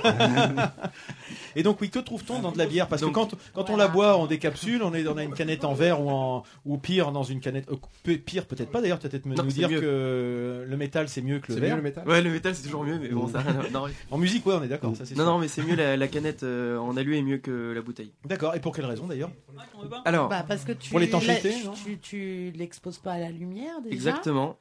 Mais si deux, je, C'est comme les parfums. je peux expliquer juste après avoir expliqué les ingrédients, comme ça les gens ils comprendront, bien, parce que sinon ça va être décousu. Donc la bière c'est de l'eau, du malt, du houblon et de la levure. Rien de plus, c'est super simple. Le malt c'est majoritairement de l'orge qu'on a malté. Le maltage en résumé c'est un processus qui permet de développer les enzymes qu'on a dans le céréal euh, par euh, germination suivie de cuisson. Excuse-moi, pourquoi tu dis le céréal Moi, J'aurais dit une céréale aussi. C'est. Ça m'intrigue depuis tout à l'heure. Bonne Ouais. question. C'est la céréale. Une céréale. Et ben on va dire là. Ça vous... Ah non, non, mais continue, mais je pensais qu'il y avait une raison. Non, non, non, non. Donc, le, la- Moi, j'ai toujours un céréal. Non, c'est Non, une c'est une céréale. céréale, ouais. Moi, je dis des céréales. On le insère lait un- le matin, mais. Par contre, par contre, il y a un bière. En fait. C'est bizarre, mais c'est comme ça. Ça doit être belge un petit peu. Pardon, excuse-nous, on te coupera. Donc, ouais, donc euh, le... ça peut être de l'orge, mais ça peut être aussi d'autres choses. hein. On peut avoir du seigle, on peut avoir du blé notamment. On dit pas de la seigle. Donc, après, le houblon, le houblon, c'est une plante grimpante qu'on peut d'ailleurs trouver euh, dans la nature. euh, on récupère la fleur et c'est ça qui va donner de l'amertume et euh, l'aromatique à la bière. Ensuite, la levure, c'est des souches de levure, tout ce qu'il y a de plus classique, sauf que c'est des souches qu'on utilise particulièrement développées pour la bière, parce que quand la levure va travailler, elle va développer notamment des esters qui vont donner des goûts, et c'est pour ça qu'on a certaines levures plus adaptées que d'autres. D'accord. L'eau, c'est de l'eau. Euh, Ah ouais. non, voilà. L'eau de brassage, on peut utiliser son eau du robinet euh, si elle est potable. Après, les brasseurs, évidemment, commencent un peu à traiter leur eau pour qu'elle ait le même profil. Ce qui a souvent pour. euh, s- sur certains styles, c'est un intérêt, mais c'est surtout pour que euh, l'eau soit toujours pareille dans toute leur bière. Oui. Voilà, donc en résumé, on a le malt euh, donc, euh, qui peut être aussi plus ou moins torréfié, donc qui va donner le goût, le sucre, Mm. surtout qui est important pour la fermentation, et la couleur de la bière. Donc ça veut dire qu'une euh, bière brune, ça veut aucun, il n'y a aucun sens par rapport au goût qu'elle va avoir. C'est juste pour Ouais. dire qu'il y a eu du malt torréfié. Pareil, une bière blanche, euh, on peut faire une bière blanche qui est de couleur noire. Oui. Une bière blanche uniquement qui a du blé dedans. Rien Ah. d'autre. Je suis perdu. Mm. J'ai- Alors, le blé. j'ai- pas, j'ai pas osé dire. aujourd'hui. Tu vois Donc voilà, Ouais, et mais- Non, mais c'est vrai. Mais ça veut dire que t'as dû faire une sacrée mise à niveau, enfin au niveau recherche, euh, côté scientifique de la chose. T'as dû te plonger vraiment. Un peu, ouais. Bah sujet, déjà, ça- euh. comme je dis, ça faisait quand même 4 ans que je m'intéressais à la question. Donc forcément, en 4 ans, quand on est une petite communauté de passionnés, on s'apprend des choses. Et après, je suis super curieux de base. Enfin, ça se voit, je fais pas mal de passion, donc je suis quand même vachement curieux. Donc j'apprends vite et je lis. Donc ça aide, c'est bien de lire. Et est-ce que tu as visité des grandes brasseries où tu es parti pour voir un petit peu. euh, Enfin, je sais pas, la Belgique, c'est pas très loin, donc tu as des grosses brasseries là-bas Alors sont... moi, par exemple, pour la Belgique, je n'aimant pas du tout les bières belges, euh, qui sont souvent caractérisées par euh, sucré, rondeur. C'est quand même... Les gueuses, c'est à part. Non. Les gueuses, c'est quand même à part parce que c'est de la fermentation spontanée, c'est de l'assemblage et choses Donc c'est pas du tout. Mais par contre, sur les, les bières belges, donc les, les Belgian Ale ou les trips, c'est pas du tout mon truc, donc ça m'intéresse pas trop. euh, voilà. Juste là, tu viens d'utiliser le terme ale. Oui, a quelque chose que. les gens qui, enfin, on peut voir quand on achète de la bière, mais qu'est-ce que ça signifie le terme ale? Juste que c'est- c'est un synonyme de bière Est-ce que c'est un synonyme de façon de C'est un brasser? synonyme. Est-ce que voilà, Alors, ale, ça veut juste dire que c'est une fermentation haute. D'accord. Donc c'est là où je vais reprendre euh, la. Donc on a fait les ingrédients à faire le processus parce que sinon les gens vont être paumés. Ouais, non, Vas-y, mais vas-y, Voilà. Le processus, ouais, c'est important. parce que- Voilà. Donc euh, la bière, ça va commencer par le concassage du céréal, ce qui va permettre donc, De la céréale. Ah ouais. du céréal, ça marche. Mm. donc ouais, donc euh, du concassage des, des- du malt. Ça va permettre donc d'ouvrir l'écorce pour euh, pouvoir mieux se récupérer les sucres qui sont dedans. Euh, Excuse-moi, mais ça c'est dans ton kit, c'est ce qu'on fait nous ou c'est déjà Nous fait c'est déjà euh, fait, on ah, l'a déjà d'accord, concassé parce qu'un concasseur ça coûte quand même entre 50 et 60 euros minimum. Et on trouve ça super con d'acheter ça si on brasse qu'une fois. On fera le parallèle au kit après si vous Là tu parles d'une manière générale. Ouais, Voilà, là, c'est- c'est- là, on est sur la bière. La fabrication d'une bière. Donc la première étape c'est l'empâtage. Le principe c'est de faire infuser son céréale euh, dans une température entre environ 62 et 72 degrés. Chaque température aura plus ou moins, va donner plus ou moins de sucre fermentescible ou plus ou moins de sucre non fermentescible. Donc ils vont fermenter ou pas. Ensuite on va passer à ébullition. C'est le moment de gloire du houblon. Plus un houblon va rester longtemps, plus il va donner euh, de l'amertume. Et plus on va le mettre en fin d'ébullition, plus il va donner de l'aromatique. La raison est super simple, c'est qu'en fait euh, l'aromatique vient des huiles essentielles et qu'à ébullition elles vont s'évaporer. D'accord. Rien de plus compliqué. Ensuite, on va faire euh, refroidir pour la fermentation. Il faut savoir que les levures donc de fermentation haute, c'est là où c'est plus facile à expliquer, travaillent généralement entre 18 et 25 degrés, voire jusqu'à 32-35 pour ce qu'on appelle les levures de saison. Et les levures à fermentation basse, on est plus entre euh, 11, 10, 12, entre 11, on va dire 11 et 15 degrés à peu près. D'accord. Euh, juste question tout con, pourquoi, enfin, euh, Voilà. pourquoi une levure euh, plutôt qu'une autre en fait? Pourquoi un type de levure plutôt qu'un autre? Alors, chaque levure a ses caractéristiques, donc donne des esters différents, va travailler différemment. Euh, notamment, par exemple, une levure belge va beaucoup plus donner de la rondeur à, sa- à ta bière. Donc, ça va être couplé aussi à la température d'empâtage, comme je disais, qui va donner des sucres fermentescibles ou non. Donc, la levure va vraiment travailler. C'est, je pense, le composant le plus critique de la bière, c'est la levure et la température de fermentation. Et quand tu parles de levure, est-ce que c'est euh, la même levure qu'on trouve chez le boulanger par exemple? C'est la même famille? Alors, ouais, c'est des Oh. Brettanomyces, euh, quelque chose comme ça. Ouais, c'est ça. Donc, ouais, mais après, c'est pas, non, c'est pas les mêmes souches. C'est-à-dire que c'est la, la- non, c'est Ça c'est ressemble pas, à ça. C'est pas le même. Si, si, c'est le même, ouais. c'est des- c'est de- le, le même levure, mais c'est pas le même type. Donc ouais, sinon c'est les- c'est juste pas la même souche. Mais techniquement, tu peux faire de la bière avec de la levure blanche. Ça sera pas très bon parce que justement les esters et tout ça et tout ce que ça va produire, ça va pas être top. différents. Et donc après pour revenir à ta question, en gros le- les levures donc vont donner cette rondeur. Ça peut aussi euh, amener de la sécheresse. Euh, Ça va, ça peut enfin ça va aussi plus travailler sur le céréal ou plus travailler sur le houblon. On va différencier 4, 5 gros types de levures. Tu vas avoir les, les levures typées belges qui vont donner donc cette rondeur, qui vont plutôt mettre l'accent sur le, céréal et sur euh, donc la rondeur en bouche. Ensuite, on a des levures typées anglaises. Celles-ci vont pas mal mettre l'accent sur le céréal, mais aussi un peu sur le houblon, parce qu'on a, on a ce côté un peu caramélisé, donc qui vient du céréal, on- c'est pas la levure. Mais ça, ça va plus mettre en avant ce- cette texture-là. Euh, cette sécheresse aussi, on est quand même sur quelque chose de beaucoup plus sec, beaucoup moins rond.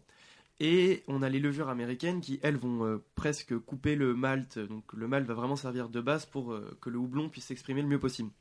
Parce que les Américains sont un peu les numéros 1 de la bière dans le monde depuis euh, 15 ans maintenant. C'est eux qui ont lancé la Vas-y, révolution. flingue-moi mon quiz, je te dirai rien. Merde. Désolé. Donc voilà, et après on a les levures de saison euh, qui vont euh, donner un petit peu ce côté ferme, un peu ce côté euh, très très sec, euh, aussi assez alcoolisé quand même, ça, ça monte pas mal le degré d'alcool, qui sont très efficaces et qui fonctionnent à très haute température aussi, ce qui est très pratique. Donc en fait, après, tu joues sur les paramètres comme tu as envie, c'est-à-dire en fonction de la levure, de la température. du c'est coup, ça. C'est ce qui va faire le goût spécifique de ta bière. Mais, mais ces, levures, elles, elles viennent d'où? Comment on les met au point? Parce que... Labo, labo avec Labo, boîte de c'est- pétri. c'est- C'est complètement artificiel les levures, il n'y a rien de naturel. Je sais pas, euh, Ah bon, on peut les récupérer n'importe où. Techniquement, tu peux faire de la bière avec euh, les, les bactéries qui traînent sur la poutre de, ta- de ta maison. Après, tu, fais, tu les mets dans une boîte Ouais, de pétri. Ou sur ta poutre. Voilà. Oh non Ah non, je pense que la bière sera trop Je me suis forte. retenu parce que je me suis dit. La façon je me suis de dit, passer, Freddy alors. va la faire. c'est sûr, vu comme il est lancé ce soir. Non, tu peux faire avec euh, tout. euh, justement, on a, euh, y a- on a des, sur Paris, il y a de- des endroits où on fait pousser du houblon et on aimerait justement récupérer dans la cave des, des, des levures en fait. Tout faire sur place en fait. Ça serait cool, ouais. Mais après, voilà, faut quand même avoir une partie labo, faut s'y connaître aussi. Faut bien gérer pour que ça soit un, goût quand même potable. Enfin, voilà, c'est des, des- pas mal de paramètres. Donc, ouais, niveau paramètres, on a quand même tout est important. Donc, du malt à la levure, à la température de fermentation, à la température de brassage, tout peut modifier ta bière. Tout- depuis tout à l'heure, tu parles d'ester. Qu'est-ce qu'elle vient faire là-dedans? En gros, quand ta levure elle va bouffer le sucre qui vient du céréal et le transformer en alcool et en gaz, euh, il y aura euh, des productions d'ester notamment. et ça va donner des, des goûts. Ça se traduit par un goût. Donc, euh, par exemple, souvent une, les levures américaines euh, type la US 05, ça donne un, souvent un ester de banane. Enfin, je trouve en tout cas. Tu Donc, tu as ce côté un peu banane qui C'est va un arriver. composé chimique, c'est la saveur. en c'est ça fait, l'ester. Voilà. C'est là, ça donne la saveur, c'est ça Bah, ça donne une partie de la saveur qui peut venir de la levure. Un. Est-ce que, à l'image d'un sommelier, par exemple, euh, si on te mettait une Tsingtao, une Heineken et une Pils, est-ce que tu reconnais les trois? Bah, les trois sont du même style. Après, euh, étant donné que c'est des bières industrielles, on est quand même sur euh, peu d'ingrédients naturels. Donc les différences se font vraiment à, à coup de- d'ajout et de, et de maîtrise complète de leur process euh, au, au poil de cul près. Donc sur des bières indus, je ne saurais pas te dire. Après, clairement, tu mets différents styles. On trouve les styles à- au nez, rien qu'au nez, on peut trouver pas mal de styles. Et d'ailleurs, on- c'est des biérologues ou zytologues, ça dépend de son pays d'origine. Ah, d'accord. Qui... C'était une question de ton quiz Non, non. Non, c'est bon. je me méfie. Je- je suis pas recherché à ce Notamment euh, Elisabeth Pierre, euh, que- qu'on connaît assez bien et qui est, qui est plutôt euh, douée là-dedans pour euh, expliquer les biérologues. C'est très intéressant. Euh, je vais blasphémer un petit peu. Euh, moi, j'aime pas trop la bière. J'aime bien les bières sucrées, aromatisées, genre à la cerise, à la framboise, etc. Et, euh, et- et dans le processus, comment, comment ça fonctionne? Est-ce qu'on rajoute de la. De, de- Un de- arôme, euh, un arôme ou bien de, de, de la pulpe de fruits euh, pure, enfin, enfin pure, en tout Oh, cas de l'extrait, de l'essence. euh, euh, comment ça fonctionne ces, ces, ces bières aromatisées à- aux fruits? Alors encore une fois, on va partir, on va diffé- on va faire deux, deux réponses, une pour les bières industrielles, une pour les bières artisanales. Pour les bières industrielles, notamment euh, Linmans et tout ça, ça va être euh, carrément de l'ajout euh, de sirop. Mmh. De sirop, voilà. Ah. Après, Ouais. le, le sirop, euh, la provenance exacte du sirop, évidemment, on l'a pas. Euh, Il y en a qui font euh, leur sirop, il y en a qui ne le font pas. Mais le but, en fait, était de, de couper l'acidité euh, naturelle euh, de ce type de bière. Ensuite, on va avoir les bières artisanales et eux, ils vont couper des centaines de kilos de fruits et les foutre dans le fermenteur. Donc euh, pendant la fermentation, D'accord. ça va dedans, macérer. Ouais. Bah, Ça, et c'est à la taverne Saint-Amand, euh, leur euh, Mm. bière framboise, elle était faite comme ça. Après, on peut même, euh, enfin, on- toute la partie fermentation, on, on- ça va très très loin. On peut faire fermenter, par exemple, dans des, des, des- comment dire, des, des barriques de vin qui ont été utilisées pour du vin, pour du porto, pour euh, tous les alcools imaginables. Et donc là, on peut aussi mettre. euh, On va récupérer les arômes de- Voilà. de, l'an- de l'alcool précédent. quoi. Voilà, on peut mettre les fruits euh, dedans. L'année dernière, avec les bières, justement, on avait fait une bière euh, vieillie en barrique. On avait mis des, des abricots d'Ouzbé- d'Ouzbékistan. Mmh. Ah oui. Ça a vieilli un an, c'était imbuvable. Et, euh, Ah Ne le faites pas, Ça ne le faisait faites pas chez sur vous. le papier, Ah ouais, mais. Non, mais en fait, c'est parce qu'on a pris un, un tonneau qu'on se, qu'on sait pas depuis combien de temps il a et qui n'était pas désinfecté. Et Ah donc, ouais. forcément, comme toute fermentation naturelle, si tu ne désinfectes pas Ouais. tout à partir de Ah bah, la fermentation. Comme tu parlais, les bestioles qui sont là sur la poutre depuis voilà. longtemps. Et Elles ben, sont encore, ouais. Exactement, voilà. Mais donc on peut mettre toutes sortes de fruits dans, en fermentation avec, avec une bière ou alors il y a des fruits qui s'y prêtent mieux ou voire pas du tout.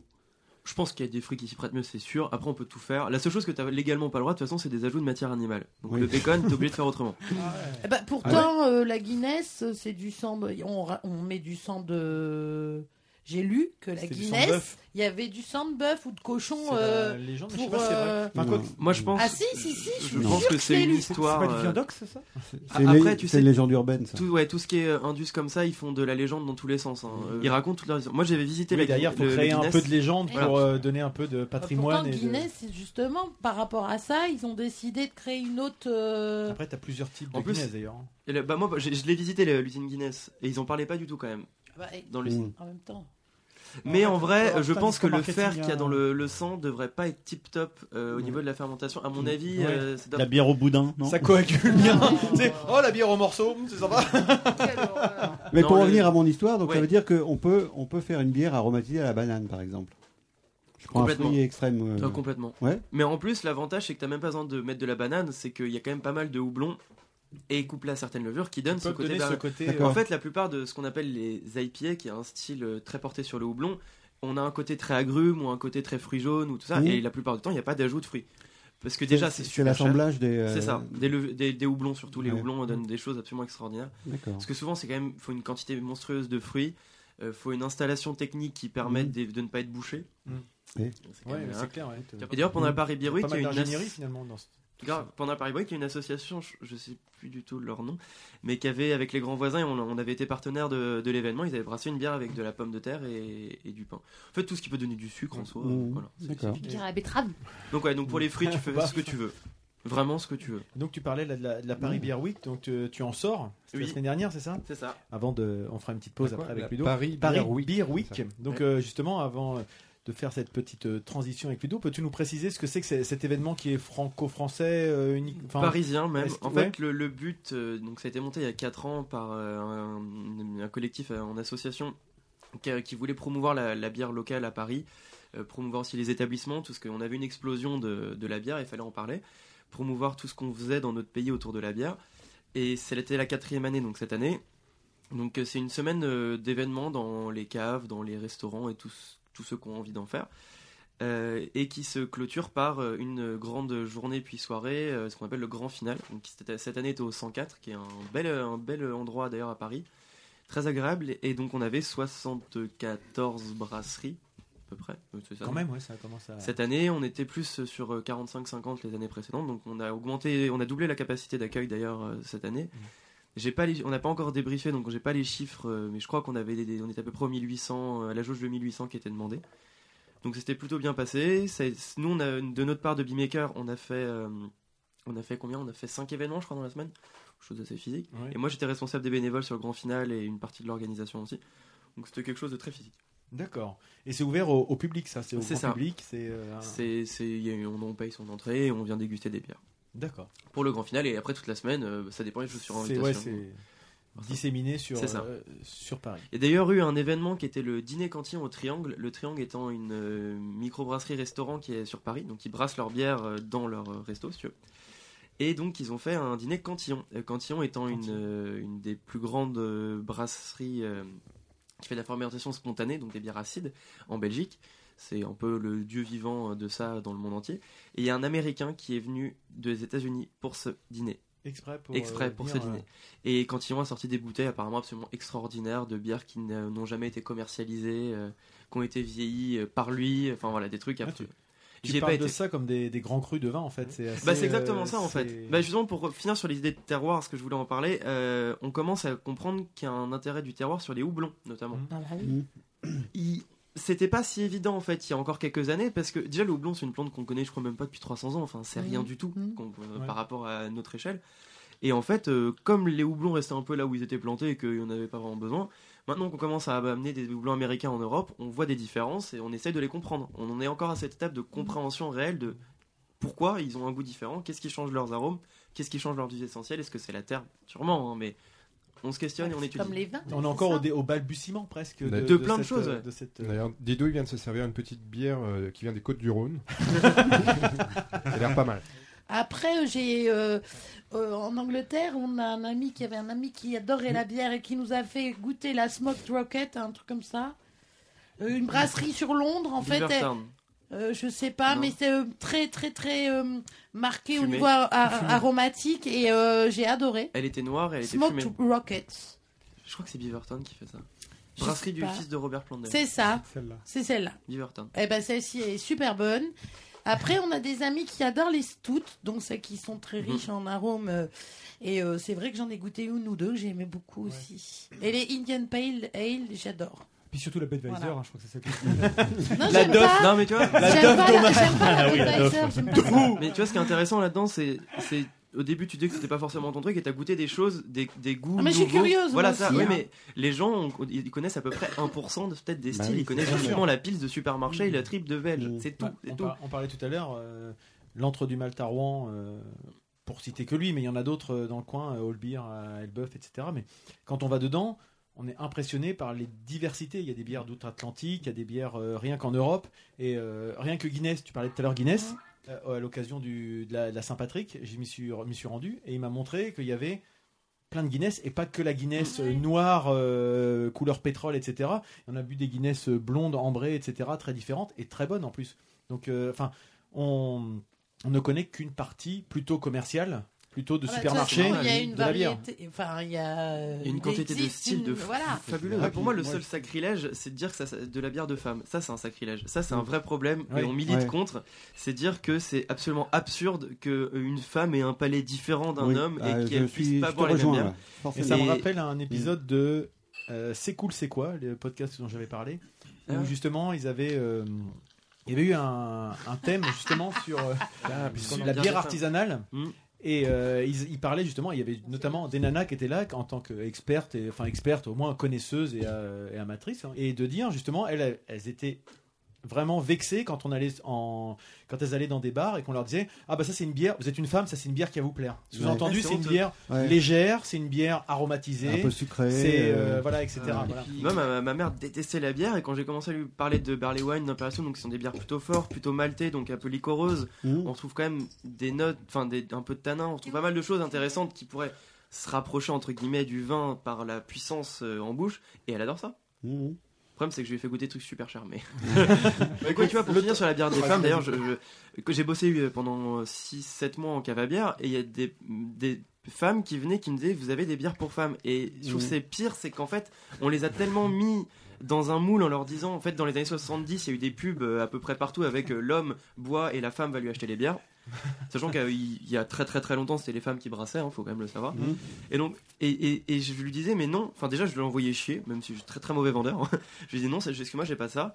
Et en fait, quasiment à chaque fois, je me retournais, et derrière moi, il y avait un homme à la crique et une femme à la triple beige. Je lui dis, bah, vous voyez, il y a Oui. vraiment rien. euh. Non, mais a- voilà, a donc, chacun faut se battre, c'est ça, je, je fais passer un message militant ce soir. Eh ben, je Bah, t'as te raison. soutiens parce que moi j'aime bien les, les bières pour femmes. Ah bah, voilà. Euh, enfin, c'est quand même un peu pour les tantous de dire pour femmes. Eh ben tiens Ludo, puisque, puisque, à moi. puisque tu On l'ouvres, parle de tantouze. on va, te... on va te laisser la parole. On va laisser Lucas se, se désaltérer un petit peu Ça là. Avec marche. un verre d'eau. Et puis, euh, bah oui. C'est Bah, je, prends la, très- je prends la route Il est après. très raisonnable d'ailleurs. hein. Oui, boire Ça va conduire, il faut choisir. C'est Ouais, pas parce que je bosse dans la bière C'est très bien. je bois bourré. Non, mais c'est important. Exactement. Exact. Tu bois bourré. tu bois bourré. Oh la route bourrée En fait, il a pas besoin. Euh, Ludo, après un Oui, petit jingle, mais, oh, oh, tu vas nous parler de, de quoi? Ah bah, Vas-y, lance le jingle, je j'en parle après. Maintenant, la madeleine de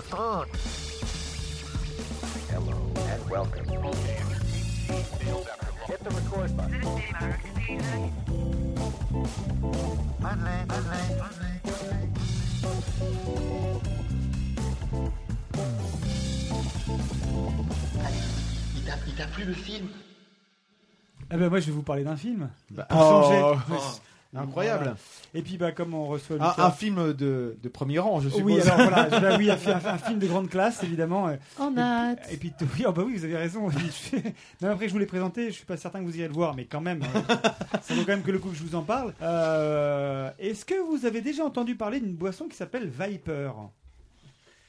Comme ça, non. ça ne vous dit Moi, rien je connais le nom d'une voiture, mais Oui. pas de boisson. Non, là, c'est une boisson. Alors, euh, cette boisson Viper apparaît dans un film euh, qui est sorti en 87, qui s'appelle Street Trash, un film de Jim Muro. Alors, Street Trash, euh, comment dire Un film un peu. Tu te présentes, ça commence Voilà, mal. en fait, euh, donc. euh, ce Bah, chaque fois, il fait comme ça. ce fi- C'est vrai, je fais toujours une présentation. Il Ah, a oui. écrit Hé hé, comment dire Et, là, je, je savais que tu me répondrais ça, et d'ailleurs, je vais te répondre. Eh bien, en fait, euh, Street Trash, de quoi s'agit-il Street Trash, qu'est-ce à dire Ben, en fait, euh, le, le pitch est assez simple, effectivement. Euh, on a- on a- Elle le recadre. deux ados, mais elle est en train de dire ma, ma feuille en plus. euh, donc euh, le pitch est simple, on a affaire à donc deux ados paumés euh, qui qui en fait euh, vivent dans une décharge, enfin dans un, dans un bidonville. C'est là le rapport avec moi Il arrive. D'accord. Il arrive. Euh, bon, parmi toute une bande de clochards. Et, C'est là. Non, c'est ici, en fait. Voilà. Deux clodos, hein, dont un certain Lucas Bourdieu. et bref. euh, et- Bourgnon, et- Bourgnon. et- et- S'il te plaît. Et, et ces gars-là essaient de, de, bah, de survivre tant bien que mal. Pendant que euh, une boisson, un alcool frelaté, parce qu'on parle d'alcool, on parle de boisson en ce moment, euh, eh bien, en fait fait des ravages dans la communauté des SDF. Et quand je dis euh, fait des ravages, euh, c'est rien de dire que cet alcool frelaté ravale méchamment la façade des clodos qui ont le malheur d'en Ça d'en- fait d'en boire des zombies Et euh, non, non, non, ils n'ont pas tellement le temps d'arriver jusqu'au stade de zombies. euh, Je vais vous expliquer ça. C'est marrant parce que j'ai vécu ça en Lituanie avec euh, de, de la vodka frelatée. C'est vrai? C'est vrai. hein. C'était un truc. Fait tomber euh, tous les cheveux. Donc en fait, euh, Et, et pas que les cheveux. c'est vrai. Alors, ju- juste pour, ju- ju- Tout le monde a une image là d'un coup. juste pour vous dire en fait. Non, je, je voulais juste parler de, je voulais juste C'est- parler de neurones en fait. De Rhône De neurones. Ah, de neurones. Non, t'en as pas. c'est comme ça Est-ce que tu as testé- est-ce que tu as testé cette boisson ou pas, toi, Christophe, de ton côté Oui, mais euh, j'ai bu un verre, c'était, c'est infect. En fait, elle est coupée au, au glycol. Euh, Ah, ça c'est pas bon ça. Mais pas bon du tout. Non, ah non, c'est pas bon du tout. hein, Ah mais ouais. si tu veux, c'est, la boisson des, des pauvres en Lituanie, quoi. Alors ce film-là, oui, ça remonte. ouais. Ce film-là remonte dans le gosier des, des gars qui boivent là, donc la, la- la- cette fameuse boisson. Alors il faut savoir que ce film, c'est un peu une espèce de curiosité. À l'époque, il est sorti, et donc euh, c'était le premier film et d'ailleurs le dernier d'un type euh, de 22 ans qui s'appelait Jim Muro, qui après est devenu un peu plus, enfin pas célèbre, mais qui s'est spécialisé euh, dans euh, à la Steadicam en fait, Euh, ce Steadicam, cette caméra bien spécifique, où il n'a plus fait que ça après. Il a, pour Terminator Sur 2, d'autres films, d'accord. Terminator, Titanic, etc. Mais euh, sur ce film-là, et voilà, Christine nous fait deux mouvements de caméra. Euh, mais voilà, il a, il a réalisé ce film-là. Alors, il faut savoir que ce film-là, il est donc euh, vraiment, euh, il a marqué à l'époque son temps parce que euh, il est allé très très loin en fait dans le dans la description d'un d'une misère sociale où en fait euh, on avait on, on assistait vraiment je dirais à des personnages plus dégénérés les uns que les autres et tous les mondes en fait il y a toute une galerie de personnages euh, qui sont finalement tous aussi antipathiques les uns que les autres. C'est l'anthropode C'est exactement ça. Et en fait, euh, c'est, c'est, je sais pas s'il y en a certains d'entre vous qui ont vu Affreux sale et méchant, qui est un film italien euh, Oui, des années ah, 70 euh, de d'Ettore Scola. Et en fait, ça fait beaucoup penser à ça. Si ce n'est que c'est beaucoup plus gore, puisqu'en fait, euh, euh, le, le, le, le- Puisque tu nous le présentes. Eh bien, en fait, euh, les effets de la, les, les effets de la boisson, euh, au lieu d'être apaisants ou un peu, euh, carrément font exploser, euh, liquéfier, euh, se, se- se- se dissoudre complètement les, Les personnes qui les personnes qui boivent dans des, dans Ça des- a l'air cool, en C'est dans une des- bonne pub gerbes- pour notre dans des invité. gerbes de, dans des gerbes de couleur bleue, vert, jaune, pour une simple bonne raison, c'est qu'en fait, euh, il a évité autant que possible la couleur du sang pour éviter de se prendre carrément un classement, euh, Les- voilà, et, censure, contourner la censure à l'époque pour ça. Alors, le problème, enfin le film, euh, le truc, c'est que le film, en fait, euh, Est-ce qu'il est bien il, il est mal joué. En fait, on a l'impression que tu Euh, parles d'un nanar comme si c'était un chef-d'œuvre. C'était C'est toujours ça, c'est toujours ça, d'accord. Merci. Parce que tu le fais super Tu bien. viens de comprendre le concept de Mario. Tu le fais super bien. Ce film est évidemment hyper mal joué. Ce film est hyper mal doublé. C'est un. Il faut voir la version française pour le croire quand même.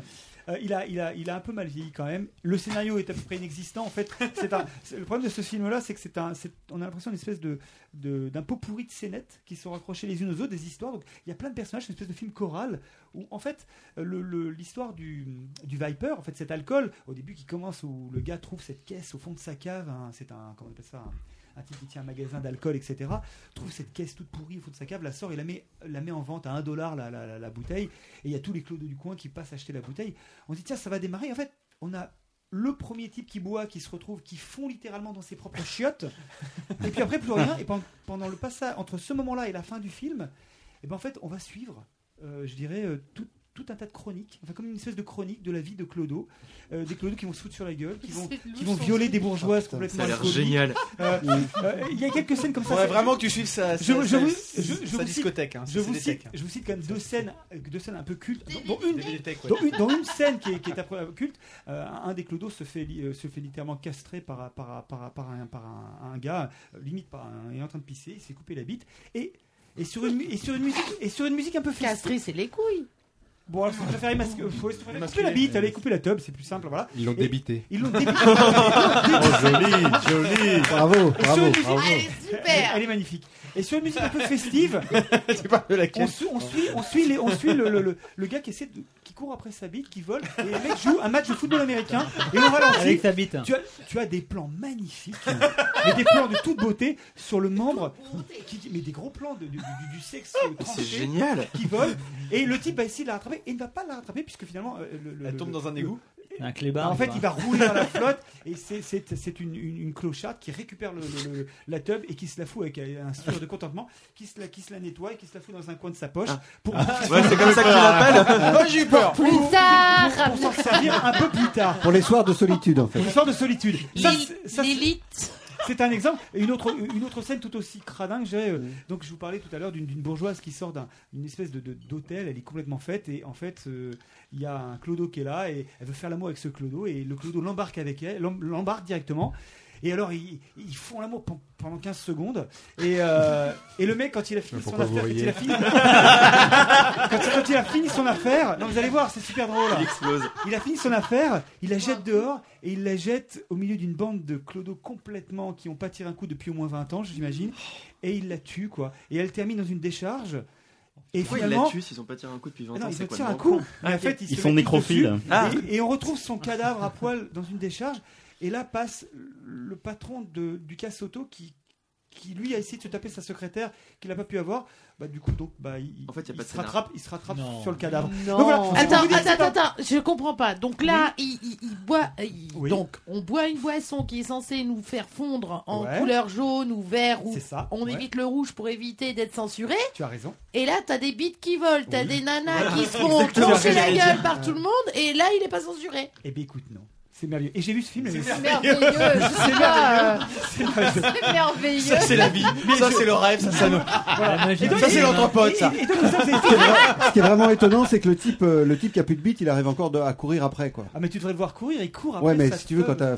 Ah, mais tu t'imagines tu perds tout ton sang en fait. Bah oui, c'est ça, en fait. Je hein. pense qu'à cet endroit-là, c'est Eh, eh, les gars, eh, c'est un film. On se, repose. Non, non, c'est un, c'est un, c'est un, c'est- c'est un film génial. Accessoirement, il y a la Vous voyez dou- ce que je veux dire Faut y croire quand même un peu. Accessoirement, il y a la douleur aussi, donc continue à courir. Comme Mais le ça, film est euh, Il y, a- il y en a combien qui explosent là du coup euh, Alors, Il y en a donc, qu'un au début. donc, donc le film, c'est- donc le film c'était comme ça, parce qu'évidemment, à un moment, on se demande mais où est, où est le lien avec l'alcool, etc. Si ce n'est que la bouteille circule, euh, enfin les bouteilles.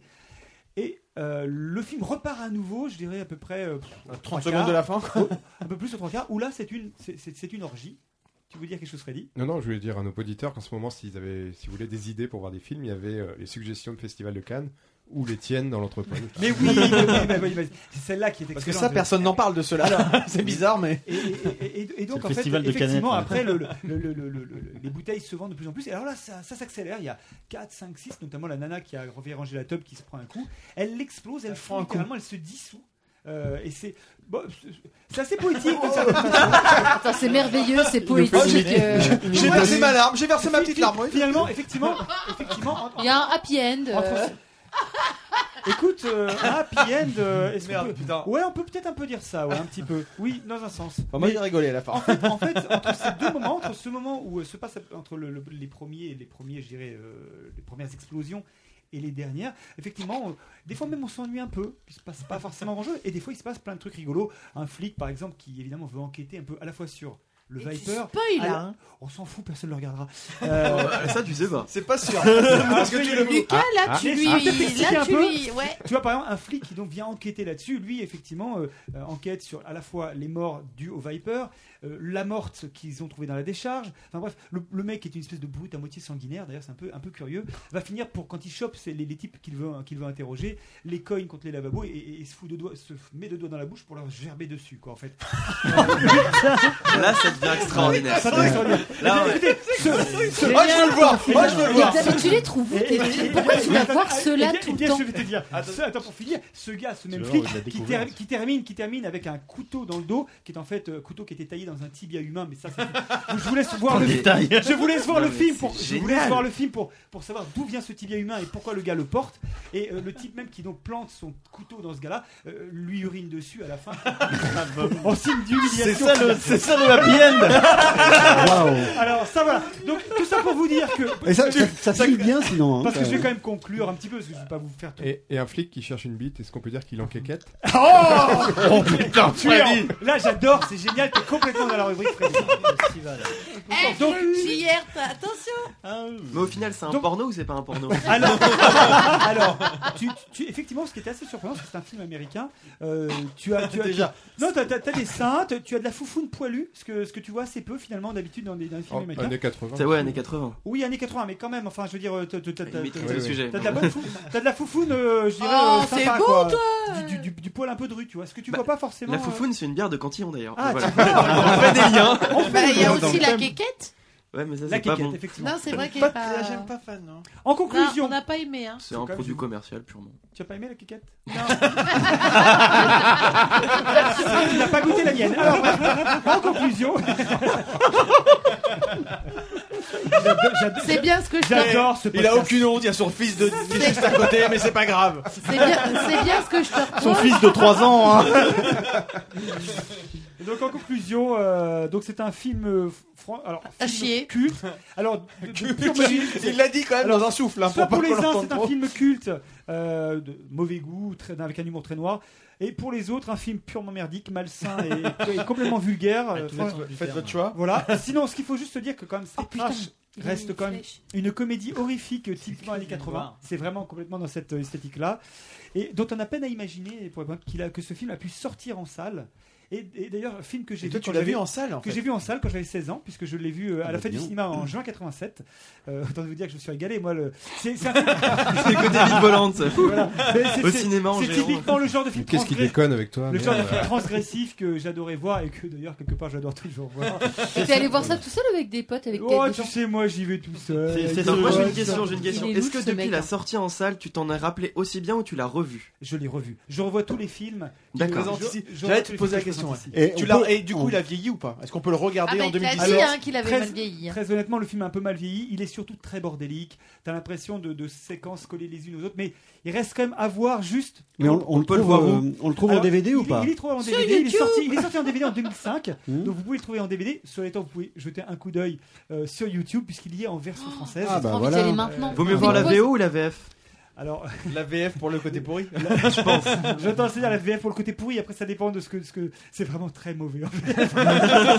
Après, voilà quoi. Tu peux rappeler le titre? Alors c'est Viper. Street Trash. Ah oui. T'as retenu que le le nom d'alcool en fait. C'est la boisson. l'alcool. ouais. On a dit alcool, on l'a perdu. Starlet, elle a reconnu le, je- le nom je d'alcool. je finirai juste pour dire juste un truc, c'est que Ah, je vous avais Le- dit qu'il y avait une flèche. voilà, c'est que le, ré- le réalisateur, en fait, faut le savoir, a totalement renié son film depuis.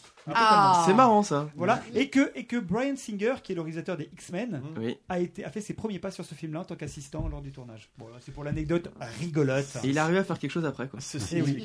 Faut, se rappeler que ce sont ces films-là qui ont construit la, la psyché de ce gars-là. Hein. Arnaud, Arnaud, tu as tout à fait raison, parce qu'à l'époque, ça faisait partie. Je, films- je regardais que des films comme ça. Pardon, mais euh, effectivement, c'est à la même époque où il y avait des films comme Prison, Flic ou Zombie, euh, Atomic College ou encore euh, Le Toxic Avenger. Donc vous avez la suite de ce que vous allez avoir. Oh, Toxic Avenger, ouais, Voilà. Mais ça, le genre de film peut-être que j'aurais peut-être l'occasion de vous parler. Euh, Euh, Toxic en- Avenger, j'aimerais bien voir ton avis. Moi je veux bien tes Bah, films. Toxic Avenger, oui. Si euh, si on invite un type qui, par exemple, Ça pourquoi s'appelle pas, Toxic Avenger. voilà, euh, ou, alors, ou alors qui, qui est, euh, je sais pas, si un jour on veut faire un, un autre Tu vas faire sur la carrière, Tu vas faire une, un- Une bière. Lucas parce Voilà. qu'il en a plein Non, mais tu fais une bière, tu, tu, tu vas nous faire une bière qui va s'appeler Toxic Avenger. Non mais Ça Toxic peut Avenger c'est si jamais on invite par exemple un, technicien de surface ou, ou je dirais un, un Ou balayeur. Captain America Toxic Avenger c'est quand même le, personnage qui est en fait à la base un, un, un balayeur qui, qui, qui tombe dans une Dans une- bah, qui tombe dans un bac de déchets toxiques euh, euh, nucléaires et qui devient le Toxic Avenger et qui va avec un, son balai à chiottes et qui va se venger avec son balai à chiottes. Non mais non, non, ne dis pas plus. Ne Non, dis pas pas plus, moi, plus. je voulais le vais voir. pas plus loin, je vais m'arrêter là. en fait. Je vous invite à aller écouter Un film euh, euh, produit par la firme The Trauma. Bro Clash qui ont fait toute Mm. une heure et demie sur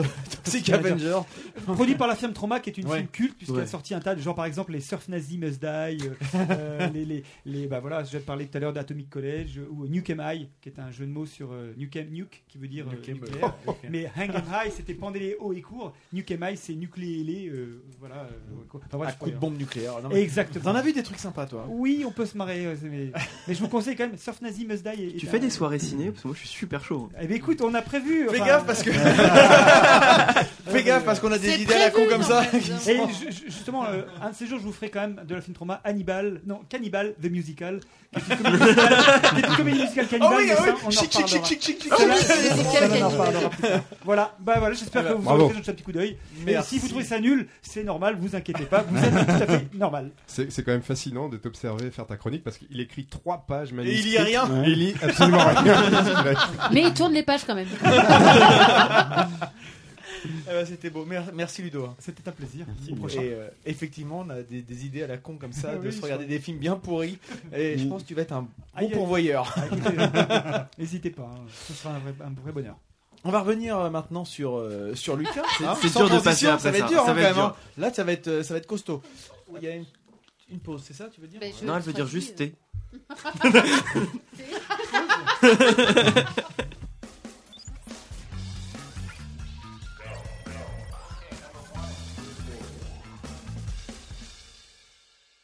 Nous revoici euh, au micro après une, une petite pause. euh, bienvenue. hein.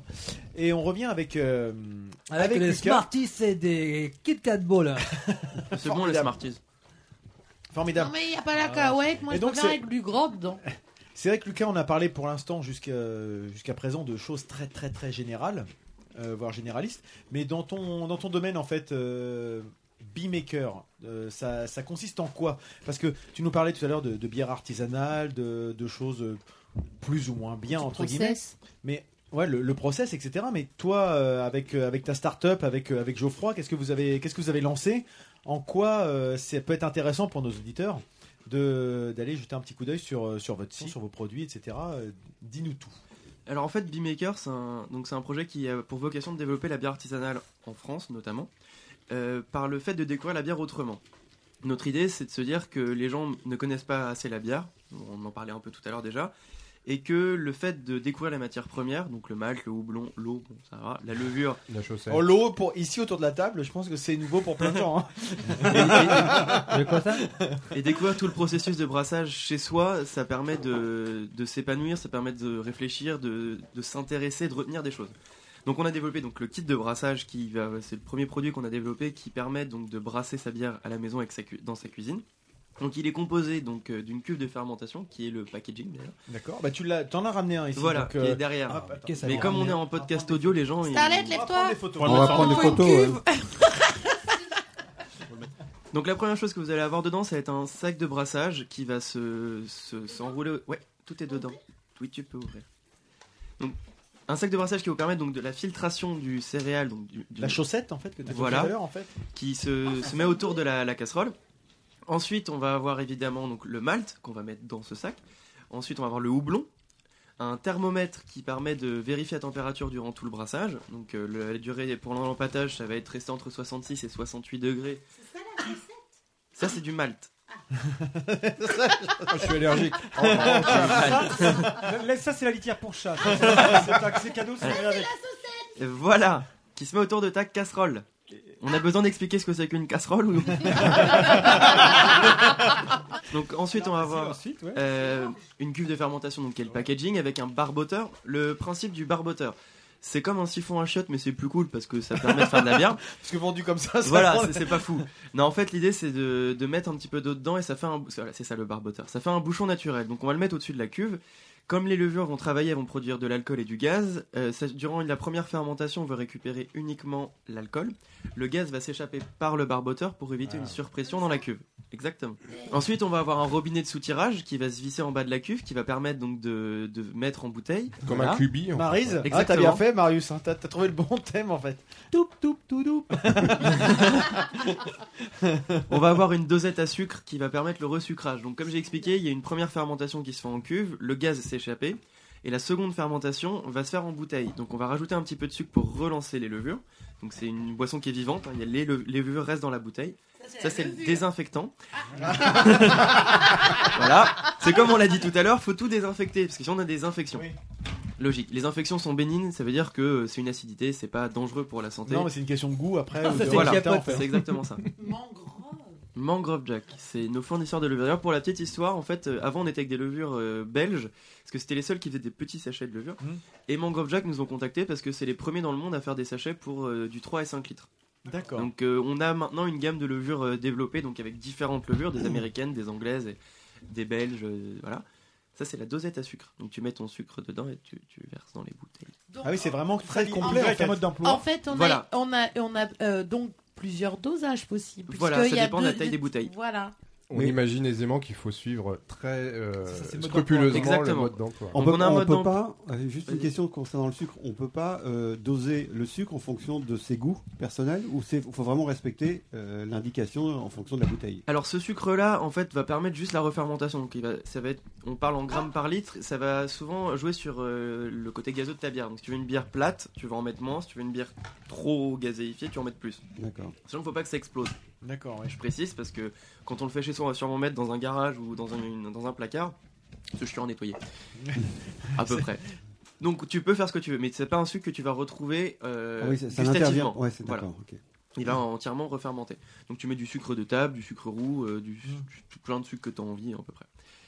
Donc C'est là-dessus que tu peux jouer en fait. un voilà, peu, et ouais. dedans tu as aussi un livret, donc le livret qu'elle a en main actuellement, euh, qui vient juste d'être, qui est tout nou- En fait, tout ce que vous, le, tout le packaging et le livret, C'est ça a été changé mardi dernier D'accord, pour information. Donc maintenant on est passé sur un livret de 18 pages. Euh, le but de ce changement, c'était en plus de la recette, de pouvoir apporter de la connaissance aux gens. Donc on va expliquer les ingrédients en détail, ce que j'ai fait tout à l'heure, expliquer vraiment pourquoi le malt, qu'est-ce que c'est, le houblon, l'eau et la levure. Mais on va aussi expliquer les ustensiles Pourquoi on a choisi ces ustensiles-là? Qu'est-ce qui fait que notre cuve elle est mieux que les autres? Qu'est-ce qui fait que le kit est mieux foutu? Pourquoi on a choisi un sac de brassage? Et enfin, on a un lexique qui donne un, peu plus d'informations. D'accord. On a une fiche de dégustation qui d'ailleurs est inspirée de celle donnée par euh, John de Dudes and Beers pendant la Paris Beer Week de l'année dernière. D'accord.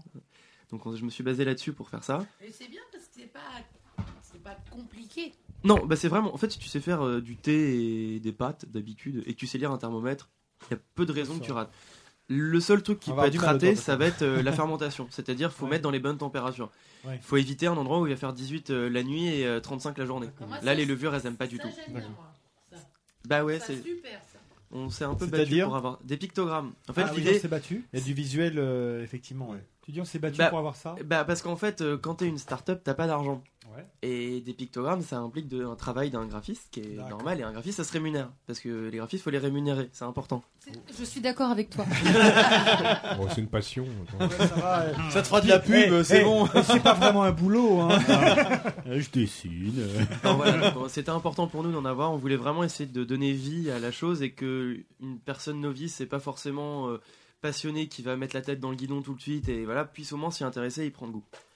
Je crois que j'ai à peu près fait le tour. Donc en récapitulatif, on a euh, tous les ingrédients, donc malt, houblon, levure et désinfectant. Mm. On a euh, une- un sac de brassage, un thermomètre, une dosette à sucre, le dépliant. Je crois que c'est tout. Et est-ce que du coup il y a plusieurs goûts ou c'est toujours... Pour Alors, l'instant il y a que. Nous, on a fait un choix, c'est que le kit, il y a une seule recette, c'est une pale ale, une blonde assez simple. Là, on est sur des houblons qui viennent d'Alsace, de la euh, coopérative, la Copoudal, la coopérative agricole d'Alsace, euh, de houblon. Et ça, ça vient d'où les, les céréales Ils viennent de la malterie Soufflet, ils sont bio. On est passé sur du céréal C'est du bio. français. Très Ouais, bien. ce qui était un vrai problème parce que la récolte de malte bio, de d'orge bio était à peu près catastrophique et qu'en fait il n'y en a plus. Donc euh, quand on a fait ce choix de passer en bio, on a commencé à chercher des fournisseurs et heureusement qu'on travaille avec la brasserie de lettres euh, qui est donc dans les mêmes locaux que nous et qui nous ont aidé en fait à avoir ce malt parce qu'ils ont ce qu'on appelle un contrat qui leur assure une certaine quantité de malt sur l'année et ce qui fait qu'on a aujourd'hui du malt bio sinon c'était impossible. Et il y en a plus, mais il y en a, il n'y en a plus du tout dans les grosses malteries. Et, et là, sur Paris, il y a des brasseries qui se passent des sacs de malt bio parce que c'est la merde. On en a à ce D'accord. niveau-là. Il y a une inflation du prix de- du kilo du malt bio? C'est cher le malt. C'est le double de- du malt. non. Ah ouais, carrément. Ouais. Après, nous, on est parti du principe que le malt, ça coûte pas très cher. Il faut, faut s'en rendre compte. Oui. On est sur, euh, on va dire, 50-60 centimes pour du non bio. Et là, on est entre 90 et 1 euro au kilo pour du bio. Sur un kit qu'on qu'on vend une soixantaine d'euros, je pense que vaut mieux faire l'effort de, de mettre euh, peut-être 1 euro ou 2 euros de plus au prix de vente et essayer de faire un effort sur les- la qualité des ingrédients. Ça reste négligeable. Le houblon, par contre, est beaucoup plus cher vu que c'est quand même appelé l'or euh, l'or vert. hein. Mhm. Et que on peut arriver, euh, si on n'a pas les bons, on n'a pas les, pas les, les- les volumes nécessaires à aller chez des gros fournisseurs, on peut arriver à 70-80 euros le kilo. Ah oui, carrément. Euh, petite question, je suis en train de lire le, le, le- le petit guide. Euh, c'est pour l'étape finale, c'est-à-dire Ah, refermer tiens, la bouteille. C'est ça, je- Ouais. ça, je pensais. Alors justement, Alors, comment on fait pour refermer la bouteille avec le bouchon ou euh, est-ce que enfin, nous, on ne Mais- vend mais pas déjà, de bouteille avec Rien déjà. que déjà d'embouteiller. Ah oui, le mettre en bouteille. ouais, enfin, le- bon, les bouteilles, on peut en trouver, mais Voilà, notre but c'est que les gens trouvent des bouteilles et des bouteilles et bouchons mécaniques. Euh, L'idée d'accord. derrière c'est que Bah, est- comme euh, la bière Fischer. exactement, c'est ce que tous les brasseurs amateurs quasiment ont utilisé dans leur vie. Il faut pas la boire parce que c'est dégueulasse, T'en trouves partout. mais t'en trouves partout et c'est Ouais. pas cher. On l'achète, on la vide et on récupère la bouteille. Tu fais un plat en sauce, parce que sinon tu gâches. L'idée c'est de, de, de pas forcément faire acheter une capsuleuse aux gens, ça s'achète, ça coûte une quinzaine d'euros avec 100 capsules, mais il y a 100 capsules avec, et Ah on oui. trouve ça super con, parce qu'il y a plein de gens, ils vont faire leurs 3 litres de bière, aller brasser deux fois, et ils vont s'arrêter là, ce qui est cool, ils ont appris des choses, et voilà. Mais euh, voilà, c'est dommage d'avoir un appareil qui va servir à rien, alors que les bouteilles de Fischer, on peut en avoir, on peut avoir des bouteilles de limonade, enfin il y a quand même pas mal d'alternatives, on va dire, et ça se lave, et c'est quand même bien plus intéressant. Ouais. Est-ce que c'est usage unique ou on peut racheter des, des recharges? Alors donc tout est réutilisable sauf euh, bah, les ingrédients. Mhm. Comme, euh, vous- c'est Ouais. comme un gigot, quand t'as bouffé le gigot, bah il est bouffé. et donc on vend des recharges ah, tu peux récupérer l'os. hein. et tu, tu fais un poignard et tu le plantes dans le dos. Voilà, tout à Exactement. fait. Donc ouais, on vend des recharges. Euh, nous ce qu'on encourage beaucoup les gens, c'est en fait dans chaque recharge qu'on fait, on veut qu'il y ait un intérêt. Ça veut dire que la recharge de, de blanche, donc une bière avec du blé, il faut euh, que les gens ajoutent des choses, euh, des agrumes, euh, du thé. J'adore le thé, j'adore mettre du thé moi. dans, dans Thé le dans la bière? Dans le- ah, c'est super. Ah et ouais, même, en, même avec des Tu mets quoi comme thé? Ce que tu veux, moi je me souviens du Earl Grey, parce que c'est assez simple et le goût on le ret- retrouve vite. bergamote. Après tu fais ce que tu veux, bah tu vois là je viens d'avoir un message il y a 5 minutes d'un pote qui a brassé avec notre kit et qui a mis des herbes, je sais plus le nom, euh, qu'il a retrouvé dans la... Dans La la- bœuf? Non. tu sais que le houblon c'est la même famille. Le houblon, ouais, souvent il y a des, y a C'est des- la famille. des, des greffes qui se font. hein. Ouais, le problème c'est Il me que manque le un THC sachet, apparemment là. la fermentation ça fait un corps gras et c'est pas bon du tout. Ah. Et Mais j'ai des potes qui ont testé des trucs, on a- ils ont Parle bien dans ils ton arrivent à micro, des euh, choses ils arrivent à des choses euh, pas trop mal apparemment. Mais c'est pas si Space évident. Beer. Ça coûte combien cette recharge?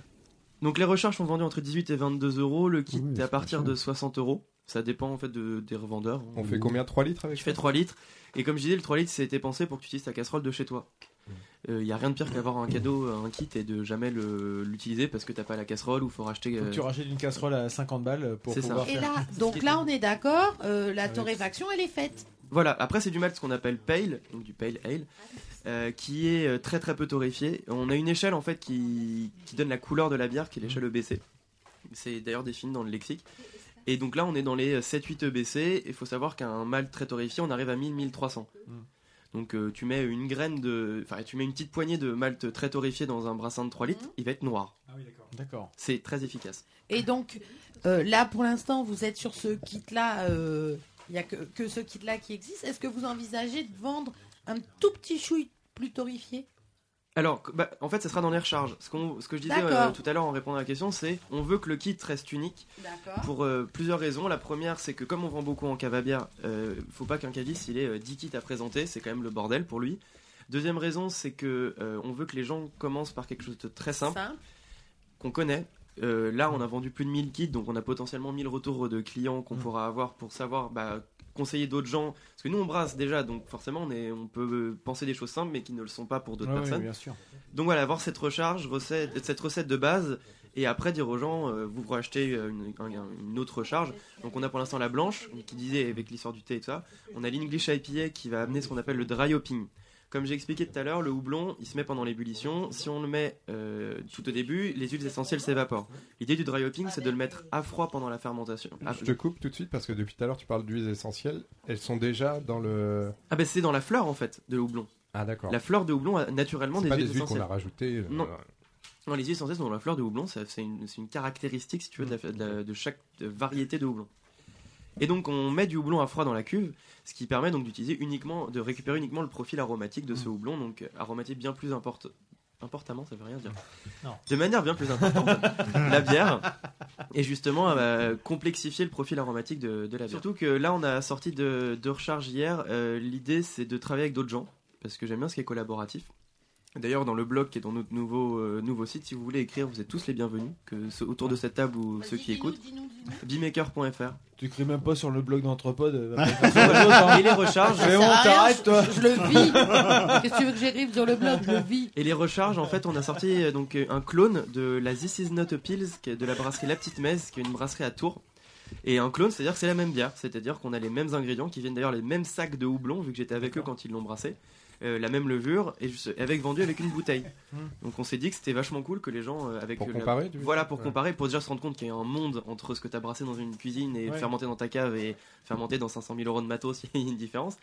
Et suivant, essayer de faire cette comparaison, voir aussi le but un petit peu à atteindre, quel est l'intérêt. Et on a une autre recette qui a été faite par Bureaucratie, qui est une super cave à Paris. Et en fait, ils nous ont fait une saison à la sauge, donc c'est une bière qu'ils brassaient déjà eux-mêmes.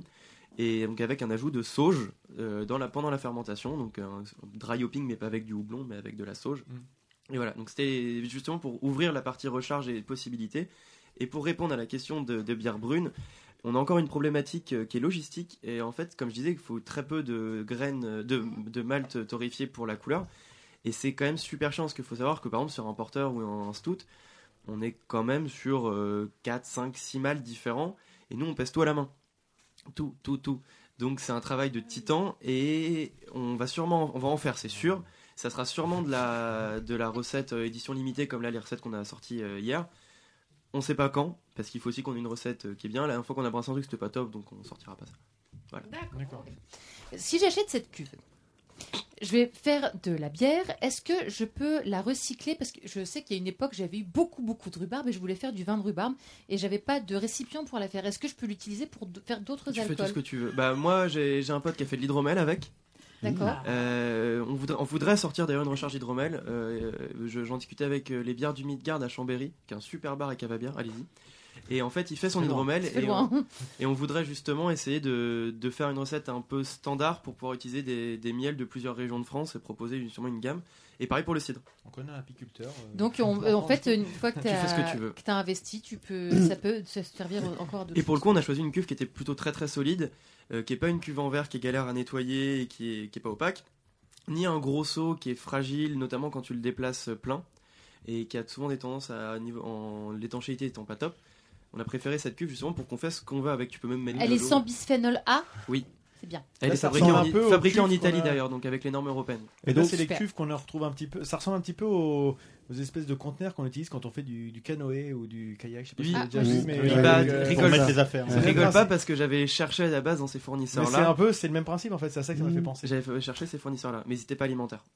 À, partir de, de ton kit, est-ce qu'on peut euh, rajouter des, des sirops aromatiques et, se, créer, se créer vraiment sa, sa- sa bière personnalisée Sa, sa bière Ah bah, personnalisée. c'est fortement ce qu'on encourage. Tu vois, pour exemple, une fois on avait brassé 50 litres, euh, on s'était chié. avec, avec ce kit-là, j'entends. Hein. Oui, on avait brassé ça. marche en fait, et on a brassé 50 litres. On se retrouve avec une bière d'OB acide. Et mon donc euh, Geoffroy a mis euh, la bière dans notre fermenteur. Il a mis des cerises, dans, dans des framboises picards qui traînaient. Il a mis tout ce qui traînait, du miel. Il a fait fermenter. On a goûté, c'était meilleur. Et tu mets ce que tu as envie. Et en- nous, on encourage aussi beaucoup les gens qui ont de la place à brasser plus en quantité.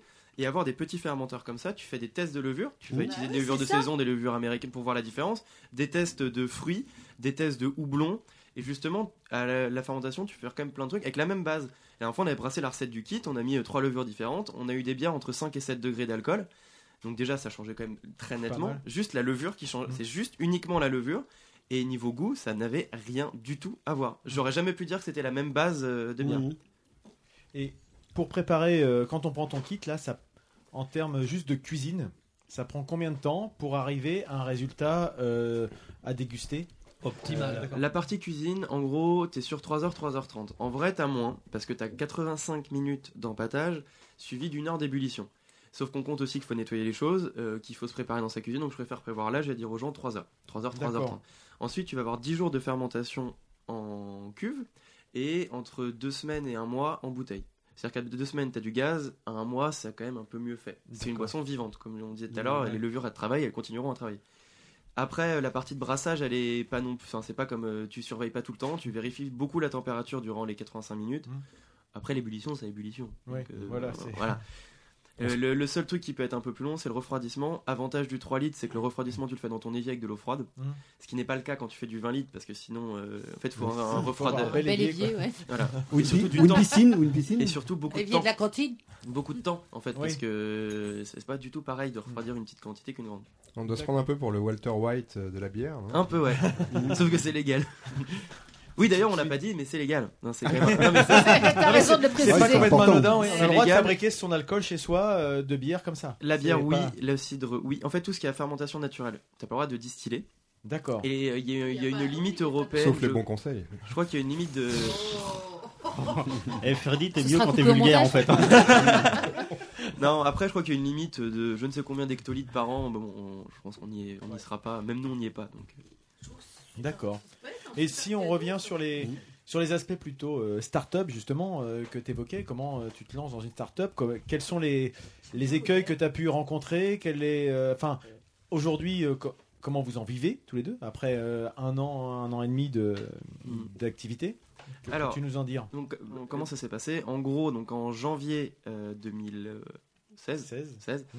on a fait ce fameux pivot, comme on dit dans le monde startup. On s'est dit, voilà, on va faire un kit. On est rentré en mars euh, dans l'incubateur de notre école. On a passé un, un oral, hein, qui s'est très très bien passé d'ailleurs. On a eu des très bons retours là-dessus. Et à ce moment-là, on a cherché des fournisseurs. C'était un monde complètement nouveau pour nous. C'était horrible. Euh, on s'est fait baiser. Et en. Explique.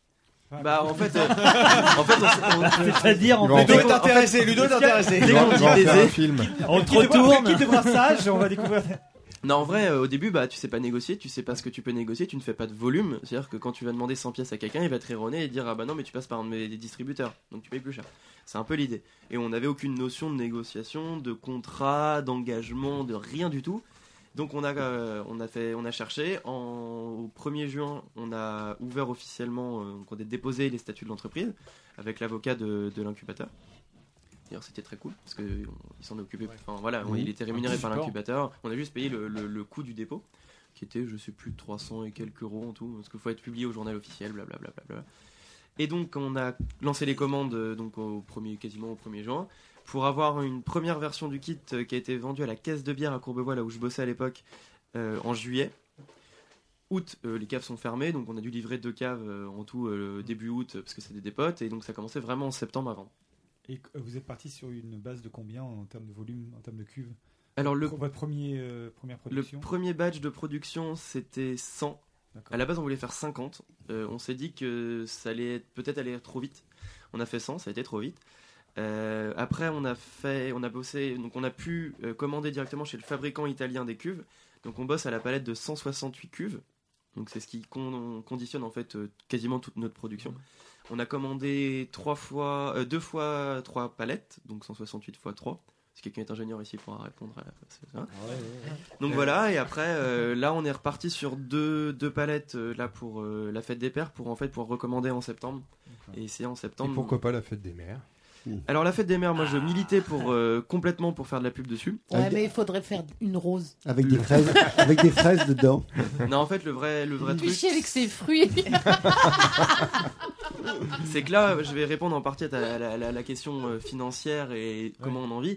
C'est que financièrement, c'est compliqué. On s'est lancé avec des fonds propres, c'est-à-dire qu'on a mis, je crois, tous les deux environ 2500 euros. Donc il y avait 1000 euros qui ont été dans le capital. Donc moi, j'avais 4 euh, 490 et mon pote 510. Ce choix a été fait pour que si des investisseurs rentrent, ils savent qu'il y a un décisionnaire. Et donc on a fait ce choix de faire avec des fonds propres. Donc le problème c'est que communiquer ça coûte très très cher. Malgré qu'on ait Facebook et tout ça, ça nous coûte beaucoup de thunes.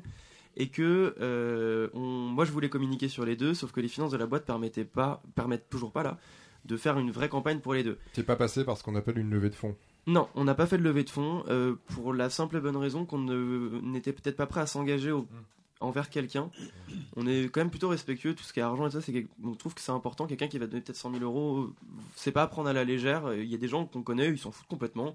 Ils ont les 100 000 euros, euh, voilà, ils les claquent et Ils vont à fond, et voilà. Nous, on n'était pas comme ça. reste de ces mecs qui sont prêts à claquer à filer 5 000 euros avec n'importe qui comme ça. euh, Si- si t'en connais, nous, on est-.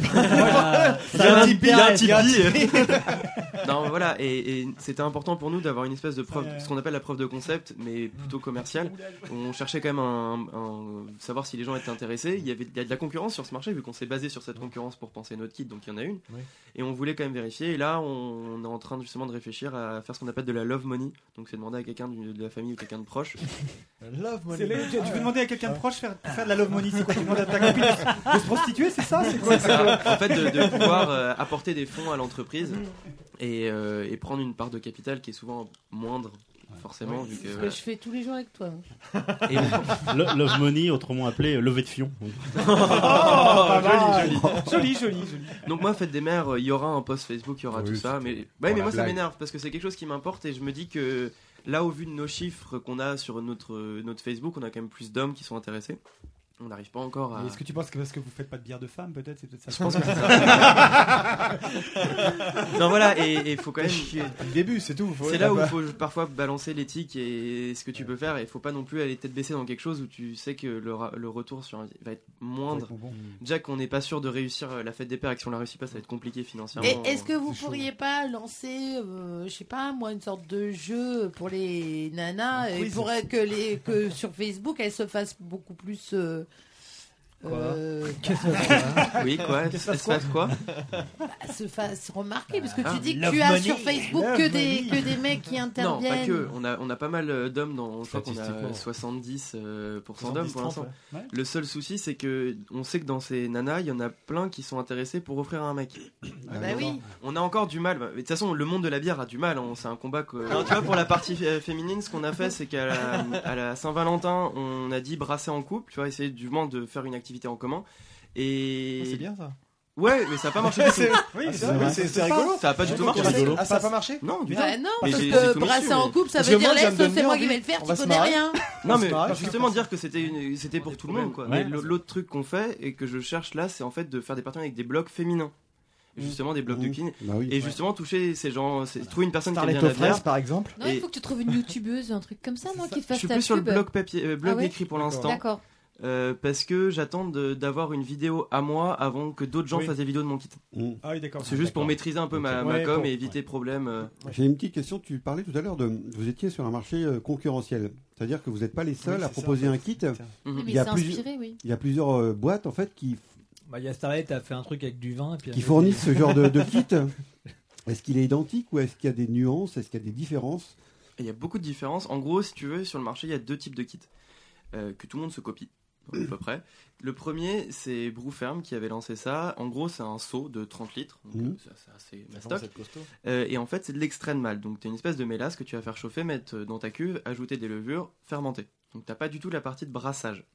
Donc, c'est un kit que tu peux trouver sous différents formats. Tu vois, euh, tu as du 5 au 20 au 30 litres. Nous, ça nous intéresse pas du tout, parce qu'il n'y a pas du tout la partie découverte des ingrédients. Et je m'y- je- pour moi, c'est tellement important que voilà, c'est de la concurrence un peu plus loin. La concurrence la plus proche, c'est avec ça que j'ai commencé. C'était euh, Brew and Beer. C'est, euh, c'est- ça a commencé, c'était Brooklyn Brew Shop, exactement, euh, aux États-Unis, qui avait lancé ce type. Et c'est le principe de la Dame Jeanne en verre en tout grain 5 litres. Donc, Dame Jeanne en verre. euh, je sais pas si vous voyez, c'est une espèce de petite bonbonne avec une petite ouverture. Euh, ça a trois euh, inconvénients majeurs. Petite ouverture égale difficile à nettoyer. C'est transparent, donc le houblon et la levure supportent pas la lumière. Et Il n'y a pas de robinet de soutirage, donc tu utilises soit une canne, soit tu aspires, ce qui est sale. Et donc voilà, et sur ces kits-là, c'est calibré pour 5 litres, ou voire un gallon, donc un peu moins de 5 litres, et il faut des casseroles de 7-8 litres. Casseroles que tout le monde n'a pas. Et c'est con parce que ça se joue à 1 litre en fait, cette histoire de casserole. hein. C'est pas grand chose, mais quand tu l'as pas, tu l'as pas. Euh, Donc attends, le- la mise au point de, de ce kit-là, c'est vous qui l'avez fait, c'est-à-dire peut mettre des on fruits. tout- Voilà. Le prototype. euh, non mais le- j'ai pas entendu ce qu'ils ont dit. J'ai pas entendu. Est-ce qu'on peut mettre des fruits? On peut mettre du sirop. Non. Est-ce que le chimili-mili-mili-mic Non mais tu disais qu'il y un avait, fruit Si oui, lequel tu disais que chacun, chacun se copiait les idées les uns les autres. Mais le prototype que, enfin, euh, vous avez établi un prototype avant de sortir ce produit. C'est ça. Après, la cuve, on l'a pas designé, c'est-à-dire que c'est un- Oui. euh, le, le fabricant le fabriquait Déjà. déjà. Euh, en fait, nous, ce qu'on s'est dit, c'était, on a, dit- euh, on a pris le problème à l'envers. On s'est dit, les gens, ils ont quoi chez eux et qu'est-ce qu'ils veulent, qu'est-ce qu'ils attendent d'un kit?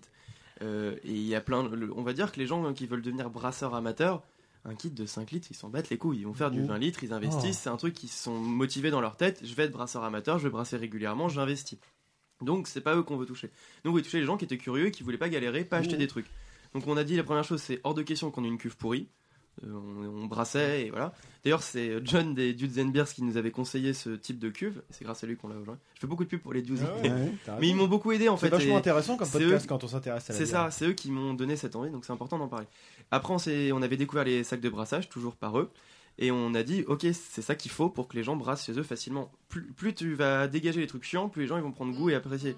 Euh, moi, j'ai quasiment bouché mon évier avec euh, en transvasant le, donc le céréal euh, qui, qui fait une pâte. C'est Mmh. Ouais, impossible. Donc c'est comme ça qu'on a pensé notre kit et qu'on a euh, construit l'idée du kit. Donc sur le, le principe de ce kit-là, vous êtes les seuls en fait. Ou Bah, le principe de brew in a bag, donc de brasser avec un sac, ça existe en soi. Nous, on est les Mmh. seuls à l'avoir miniaturisé, si c'est tu ça veux. en fait, ça que je et savoir. adapté avec un, un livret qui est compréhensible quoi. D'accord. Parce qu'à l'époque, Brew and Beer, euh, le livret, c'était une feuille à 4 pliée en deux à l'imprimante. Ce qui était cool, je vais pas lui Mhm. cracher dessus, on a appris avec, enfin voilà, avec lui, c'est loin de moi de cracher dessus, mais c'était peut-être pas adapté à tous. Fallait D'accord. déjà être intéressé au truc. fallait Exactement, et moi je veux pas de gens qui sont intéressés. Le après, but, c'est que t'offres un cadeau comme ça à n'importe qui.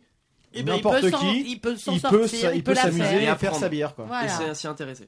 D'accord. Oui, Freddy Euh, je voulais revenir un petit peu sur l'aspect euh, économique que tu as abordé tout à l'heure. J'imagine qu'il y a eu des objectifs qui ont été fixés en début de parcours. Est-ce que c'est trop tôt là pour euh, faire le, le- le lien entre les objectifs et les résultats? Alors les objectifs, ils Tu avaient. parlais de 1000 pièces, je crois, tout à l'heure. C'est ça. Bah nous, on, on a dépassé les 1000 kits vendus. En, notre objectif, en fait, en gros, les- la partie objectif, on la fixe dans un business plan. Euh, qui est un peu qui est très utile parce que ça structure ton idée mais qui est complètement bullshit depuis le début. Parce que quand tu l'écris tu n'as aucune expérience de l'entrepreneuriat tu sais même pas de quoi tu parles tu sais pas ce que ça veut dire de commander tu sais pas les délais tu comprends rien à ce que tu écris mais tu mets des chiffres.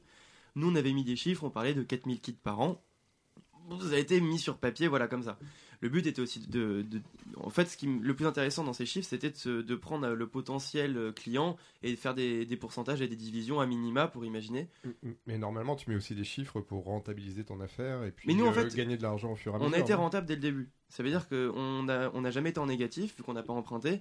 L'argent qu'on a mis a été utilisé pour acheter les premiers kits, et avec l'argent gagné des premiers kits, on a racheté. suite, fait, ouais. En fait, on, a- on nous avait bien conseillé au début, on nous a dit voilà, vous allez faire un prix de vente, c'est cool, mais oubliez pas que vous allez le distribuer. Et distribuer, c'est-à-dire des intermédiaires. Donc quand on vend sur le site, évidemment, on marche plus que quand on le vend en cave. Il n'y avait pas de miracle. Et ça a été pensé. Et en dégressif, et comme je connaissais très bien le marché, je savais comment il fonctionnait, bah, je savais qu'un caviste allait acheter un distributeur, voire même un grossiste qui achète un distributeur. Donc c'était c'était prévu. Donc on avait cette marge, euh, un- on- voilà, on une marge importante qui a été pensée pour pas se mettre dans la merde. C'est plus comme ça qu'on a fait nos chiffres. On n'a pas des, c'est-à-dire que maintenant on a des chiffres de vente à minima euh, par mois parce qu'on a un loyer à payer, on a des charges.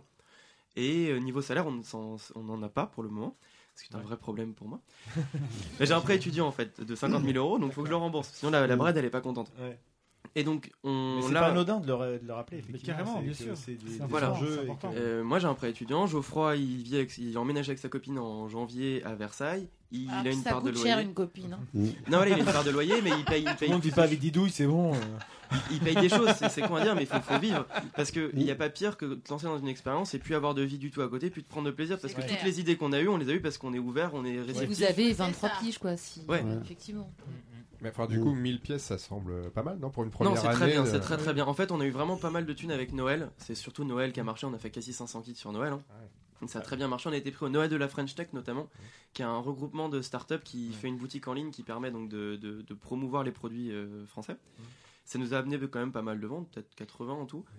Mais le reste, c'était beaucoup en cave à bière, c'était extrêmement efficace. Et, euh, et justement, avec cet argent, nous, on a tout dépensé derrière pour avoir des locaux. Parce qu'avant, on, travaillait donc dans le garage de, de- de- de mon pote.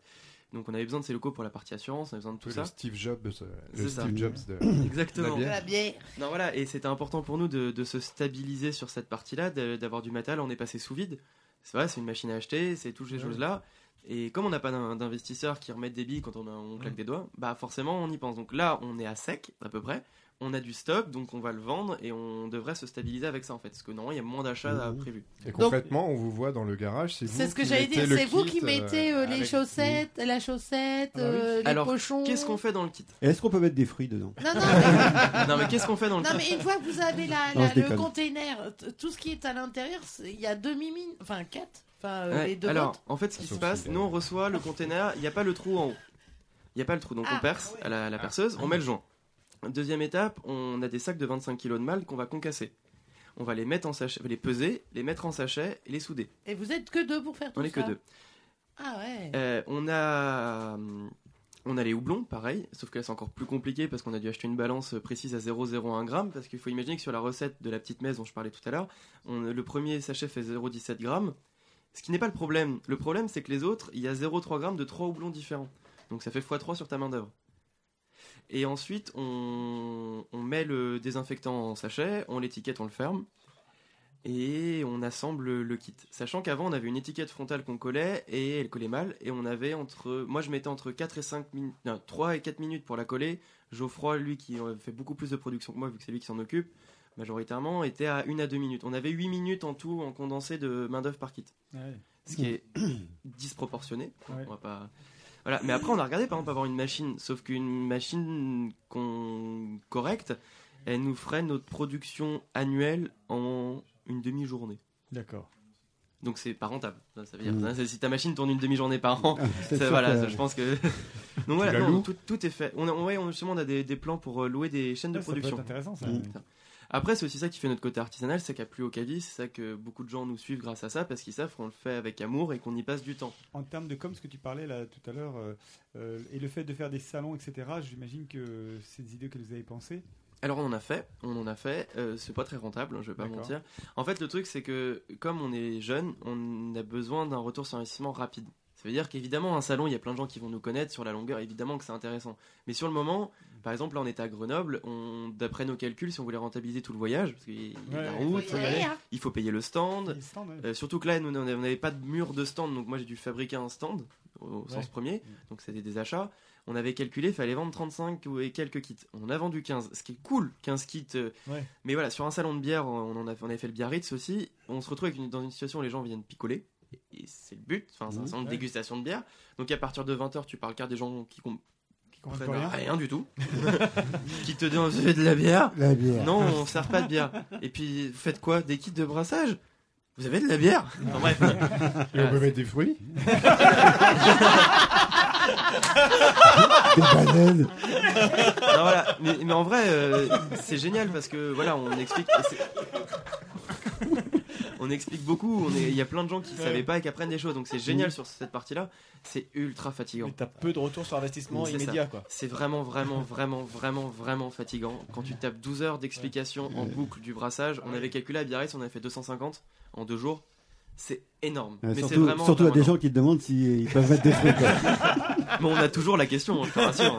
Et là, ce soir, c'est fatigant ou pas Non, Non. Non, ça va encore. Non, voilà, et bon, c'est intéressant parce que c'est cool. Là, on a fait la Paris Ibérique, pareil, on explique, mais c'est super fatigant. Et c'est important pour nous parce que c'est l'essence même d'apprendre des choses, c'est l'essence même de notre boîte, donc on le fait. Après, on a fait des ateliers, euh, des ateliers de découverte du brassage. On a, on n'a pas fait un atelier de brassage en soi, parce qu'il en existe, et c'est quelque chose qui est long et qu'il faut s'inscrire parce qu'on peut pas avoir des ateliers pour tout le monde. Et je suis un peu contre le principe de l'inscription parce que c'est pas entrée libre et moi je veux que les gens ils viennent quand ils veulent, quand ils peuvent, et même s'ils doivent passer 30 secondes, au moins ils repartent avec quelque chose qu'ils ont appris. Donc on vient dans une cave à bière, on a fait dans des bars, on a fait sur une péniche aussi. On plante une, on plante une table, on a les ingrédients, on fait l'empâtage, uniquement l'empâtage. On a une cuve de fermentation et une bouteille et on explique euh, en fonction du temps de la personne. passé entre deux, Voilà. entre- Soit euh, ils ont une minute et tu leur fais en trois phrases, euh, quatre phrases et voilà. Soit ils ont un peu plus de temps et tu discutes avec eux. Pareil, euh, en soi, quand on le fait dans une cave, euh, sur les euh, peut-être les 5, 6 et quelques animations qu'on a fait, si on a dû vendre à ce moment-là 4 kits, c'est le maximum. Les gens reviennent, pareil, c'est toujours ça. Mais après, nous, faut qu'on voit le, tout le temps qu'on met dans la production, Ah oui, par bah oui, exemple, tout le temps que je mets dans, la, dans bah, mes clients, tout le temps qu'on met dans la gestion de la boîte, de tout ça, parce que ça te prend un temps euh, énorme. Et puis tu passes toujours du coq à l'âne tout le temps, quoi. T'as as des interruptions tout le temps, euh, tout le temps, tout le temps, un tout peu le comme, temps. un peu comme maintenant, quoi. Un peu comme si- C'est ça. Et vous êtes donné un, vous êtes donné un, un objectif en termes de temps, un délai pour réussir, pour en tout cas euh, en vivre? Euh, ouais, au mois dernier, et c'est raté. Mmh. non, en fait, en vrai, le, le vrai, la vraie grosse deadline, elle est en octobre 2018.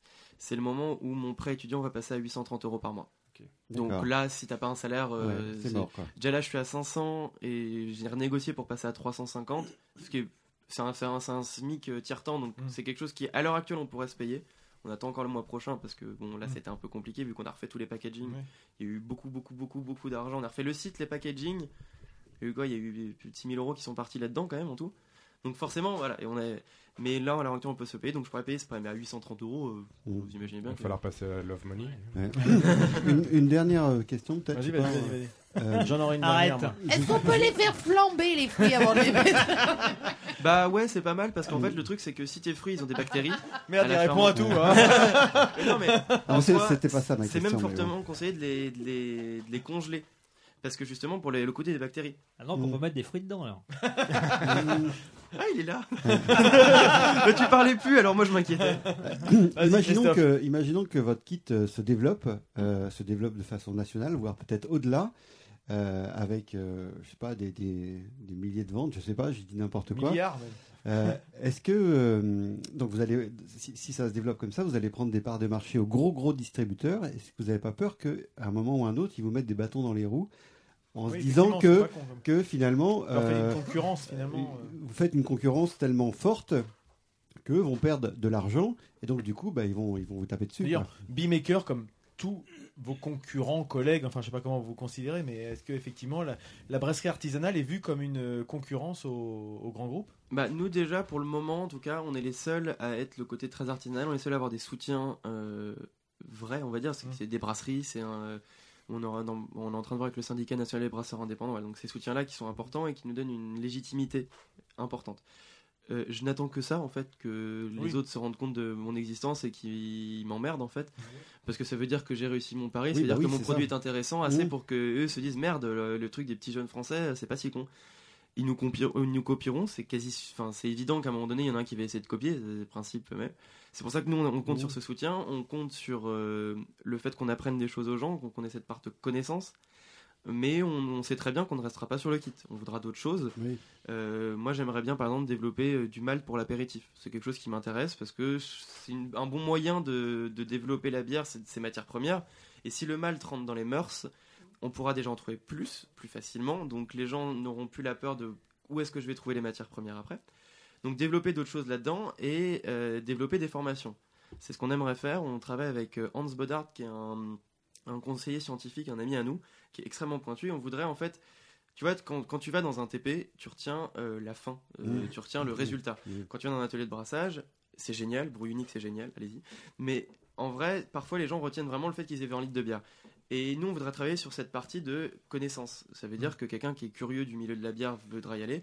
Et voilà, développer tout ça. Donc, ce qui fait que quand les concurrents vont nous voir, nous, on aura cette espèce de, de, de bulle autour de nous, euh, de légitimité par rapport à ce qu'on va apporter. un Voilà. peu, quoi. Et une diversification. Parce qu'en vrai, la valeur coup, ajoutée, euh, on peut pas avoir de brevet là-dessus. Il y a Ouais, de brevet bah oui, pour une. non. Ça, ça a aucun intérêt. Il y a pas de brevet. donc on- les barrières à l'entrée, ce qu'on appelle, on n'en a pas. Les, enfin, on, on les construit en ce moment. Ça va être nos soutiens, ça va être euh, les collaborations qu'on va faire parce que. Voilà. On... Et après, j'ai aussi un truc, c'est que je me dis, imagine que demain, un- j'entends qu'il y a un concurrent. Au lieu de. Moi, de mon côté en tout cas, au lieu d'aller euh, lui balancer des trucs, bah, j'irai le voir en fait, voir si on peut bosser ensemble et avoir un truc intelligent. Non, mais moi je parlais plutôt des gros groupes qui, Ouais. qui pourraient s'intéresser à l'idée. euh, Mais tu parles vous- de gros groupes, de, c'est-à-dire Heineken par exemple? Ouais, c'est ça. Qui, qui pourraient s'intéresser à l'idée, vous la piquer et la proposer à beaucoup moins cher parce qu'ils s'aperçoivent qu'il y a un vrai marché. Alors bah, ça va arriver, ça va arriver même à mon avis l'année prochaine, parce qu'en fait il faut savoir que Saveur Bière, qui est un- le, le plus gros vendeur de bière en ligne, bière en ligne, ouais. euh, qui a fait des très grandes choses en France et qui a apporté beaucoup de choses, a fait le choix l'année dernière ou il y a un an et demi d'être acheté par AB InBev. AB InBev c'est une entité qui fait partie des trois entités qui, euh, à qui appartient 97, un truc, enfin Mhm. un, pourcentage important de, de toutes les bières que tu trouves et euh, qui viennent de racheter euh, Sam Miller qui était le numéro 2 pour 96 milliards d'euros, qui est je Ouais. crois le plus gros rachat boursier de l'histoire pour l'instant. Donc ils ont été rachetés, et quand ils ont été rachetés, ils ont eu l'audace de dire que ils avaient la même vision de la bière artisanale que ce gros groupe. Donc, et ces mecs-là font un kit, qui est le copycat de- du kit fameux, Mhm. voilà, avec la cuve en verre. etc. Donc techniquement, ces mecs savent qu'on existe. Surtout que notre stagiaire a fait une connerie, leur a envoyé un mail. Super. Hein. Donc maintenant, ils savent vraiment qu'on existe. Alors on en est sûr. Il est viré le stagiaire. hein Euh, non, bah, c'est un stagiaire. Ouais, mais on peut virer les stagiaires. Donc on sait qu'ils savent qu'on existe. C'est pour ça que j'ai aucun doute sur le fait qu'ils vont soit s'intéresser à la chose, soit en tout cas essayer de nous contrecarrer sur quelque chose. Donc on sait qu'ils sont là. C'est pour ça que tu vois notre discours il y a pas longtemps c'était on fait un kit de brassage. Maintenant mon discours c'est on va découvrir la bière autrement. Ouais. Et là on les baise là-dessus. Parce que bon ils peuvent nous le récupérer, mais ils pourront toujours le faire. Mais l'approche est différente. En fait, mais faut mon toujours- approche je va pense- être différente. Moi, Faut je pense toujours avoir des idées d'avance sur eux, de en fait, mentalité et changement de, de, de, de, de, de- de- pas de vie, De- mais de- de- de- de- Starlet qui elle fait pas de la concurrence à Calgoni, à Calgon ou tout ce que tu veux et pourtant elle a décidé de faire elle-même ses Non, produits à- d'entretien et tout ce que tu veux bien. Non mais je veux dire, tu as des grands groupes Oui. qui pourraient s'intéresser au fait d'eux. Je pense que c'est une façon d'appréhender ton, ton quotidien et comment tu as envie de vivre ta vie et Tu peux, co- à la comment rigueur, tu c'est peut-être veux plus toi que les influences. Exactement. en fait. C'est ça. C'est surtout en tant est, que- que tant les que ça reste supermarchés marginal, sont de euh, plus en plus dans, du, dans des rayons bio, des choses comme ça, parce qu'ils ils voient que ça évolue énormément. Et la preuve, c'est que c'est- c'est un choix de vie. Et justement, dans l'axe dont parlait Didouille, le côté euh, bio, justement, de, de tes céréales, etc., vous axez la communication là-dessus un peu plus ou... Pas encore, euh, pour la raison que, bah, justement, quand on parle de start-up, c'est toujours le rush, surtout. Donc en fait, euh, quand tu vas. Là, on a écrit que c'était du malt bio, mais c'était déjà compliqué d'avoir la validation qu'on allait forcément passer en bio. Il faut imaginer que nous, on a imprimé euh, 1000 packaging comme ça, donc on est forcé, obligé de mettre du bio dans tous nos kits. Sinon, on peut plus. Donc on fait gaffe. On va dire qu'on est, en- on est encore en construction du truc.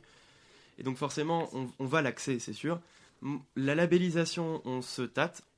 On- parce que ça coûte cher, hein, faut, faut- faut- faut le savoir, ça, ça coûte de l'argent d'être labellisé bio. Nous, on aimerait bien en vrai être labellisé Nature et Progrès. C'est Nature et Progrès, c'est une association, euh, c'est- tu vois, c'est un espèce de bio plus plus, c'est du bio avec de l'éthique, c'est du vrai bio. Enfin, si tu veux, c'est des gens, ils, ils savent vraiment de quoi ils parlent. Parce qu'il faut savoir quand même que bio, euh, pour avoir vu pas mal de potes de potes faire des tests, tu peux avoir une parcelle bio, une parcelle pas bio. Si tu noies le poisson, il peut y voir que du feu. Donc Nature et Progrès, c'est pas ça. Et pour Nature et Progrès, ce qui nous manquerait, c'était, ça serait de trouver une, une alternative aux sachets plastiques qu'on a pour les matières premières D'accord. et prouver que la cuve peut faire euh, X brassins et montrer. Voilà.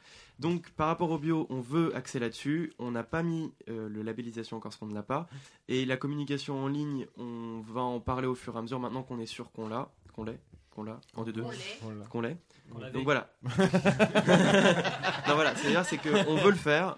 Ça va prendre du temps parce qu'on peut pas faire d'erreur. Parce que c'est compliqué d'être, de dire on commence en bio et au fait, bah non, désolé les gars, il n'y a plus de malt bio, on arrête. Ouais, là, ça- C'est- Ouais.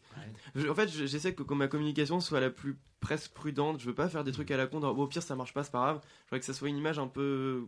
réaliste, en fait, Ouais, mais claire et, et sans trop la- de bavure, on va ouais. dire. Je veux pas trop qu'il y ait de bavure. Je veux que ce soit un truc propre, un peu carré. À l'image aussi du kit euh, côté plastique. le- la- Enfin, je voudrais que ça soit un peu carré. J'essaie que ça soit logique, tu vois. Mm. Euh, je, je vais pas. J'aimerais ne, j'aimerais ne pas le faire. On a tellement bossé sur ce nouveau kit que, que vous avez là que en fait, quand j'ai publié la publication de Facebook jeudi qui disait les différences, j'ai carrément oublié de dire qu'on avait changé de levure et qu'on avait une des meilleures levures du monde, quoi. Ouais, voilà, tu le dis Tellement- maintenant, c'est un peu un scoop pour Voilà. l'entrepode, hein, c'est quand même Voilà. sympa. Non, voilà, faut- Merci. Tu vois à quel point parfois c'est pas évident de, de pas se planter. Et... Bah, quand on est deux, penser à tout, ça doit être un Ouais. peu compliqué. Et surtout, tu vois, je- chaque photo qui est prise, euh, je veux pas que ce soit pris au téléphone, quoi. C'est Mm. hors de question, que ce soit propre. Là, il dit ça pour nous qui prenons que des photos Non, de non, téléphone non, non. depuis le début Mais de la c'est pas soirée. pareil, on vend pas un Attends, est-ce que tu préfères que ce soit pris avec un iPad? Ah, là, ça se discute. Est-ce que pour, pour conclure, peut-être tu peux nous rappeler euh, tout C'est- simplement l'adresse du l'adresse, site voilà. où on peut trouver tes kits euh, Alors, vous pouvez en trouver. physique aussi, peut-être En physique, on va commencer par le physique. Vous avez, il y a eu, je crois, une trentaine, une quarantaine de caves à bière en France qui les vendent. Euh, vous pouvez passer nous voir au 7 terre rue du Verger. hein. vous sonnez à la brasserie de l'aide, vous allez les faire chier, on arrive. Euh, en physique, on, a, on tente en ce moment euh, un petit peu de Truffaut, des choses comme ça. On est en Ah, discussion. J'allais dire pépinière, euh, ce serait bien. Pépinière, je connais pas. Pé- pé- Bah, Truffaut, c'est pas une pépinière. Ah, si. D'accord, je sais pas, je comprends pas de quoi tu parles. Nous non plus. Non, mais non plus, mais c'est ça, pas ça. ça pourrait être diffusé dans des pépi- chez des. Bah Truffaut, ça nous intéresse pas mal, Bah, euh, une- sans discussion. Pépinière. Sardiland pourrait le faire aussi. Sans discussion de ça, et euh, on veut aussi, on voudrait toucher tout ce qui est intercave, réseau de cave à vin, notamment pour euh, les, la fête des pères, fête des Ouais. mères, euh, Noël. Et euh, dernièrement, c'est internet, on a le site bmaker.fr, B-M-A-K-E-R. B-maker, c'est ça? Non, B-M-A-K-E-R. Tout attaché. C'est B espace maker. Et l'idée de, En vrai. de ce qui, euh, par exemple, je sais pas si tu connais potimarron.com. Ça, c'est uniquement chez nous. Hein. Non, c'est pas que chez nous. Est-ce que tu Tu connais, connais est- Est-ce que tu connais j'ai des vulves Les- J'ai des fois sur ma vulve.com. Je- Pourquoi tu veux toujours te rendre dégueulasse? Mais rien du tout dégueulasse. Tu connais pas bien, toi, en fait. Je trouve hein. ça incroyable. C'est rapport à la construction de la psyché dont on parlait tout à l'heure. hein. Je parle de. Tu te rappelles des films qu'il a vus quand il avait 7 ans? C'est euh, c'est usant. Non, non, tu sais, ce sont des, des, des, des, des- des producteurs locaux qui vendent des produits locaux ou des produits qui transforment eux-mêmes ou quoi ou qu'est-ce. Mais ça, ça marcherait du feu de Dieu. Hein. En vrai, ouais, c'est l'autre problème quand tu disais qu'on était que deux, c'est La dur. com, c'est la dur com, de gérer- trouver ces sites. gérer les partenaires. Là, on a Gourmet qui vend, on a euh, Pick and Po, il y a, enfin, il y a deux trois sites qui en vendent. Mhm.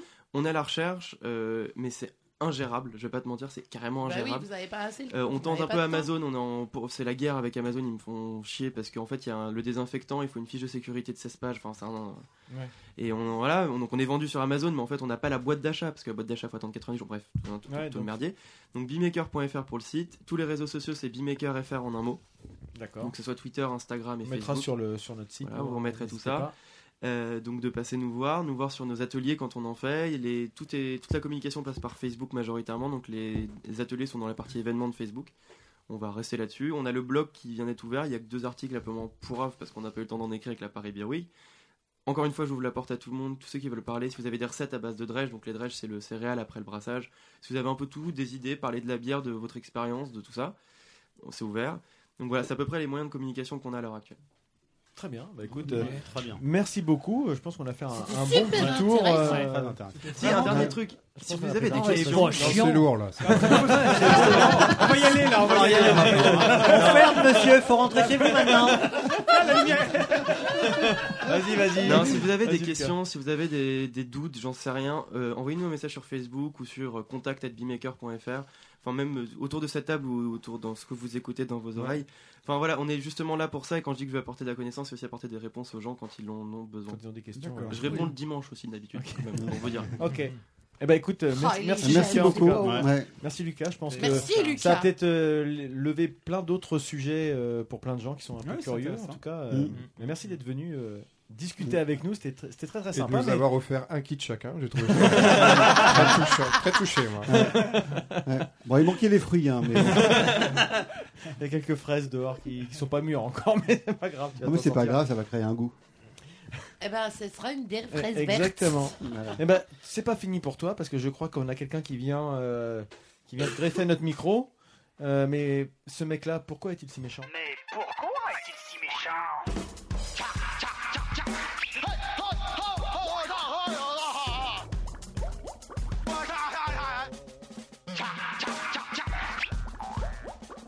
JR, m'appeler JR. JR.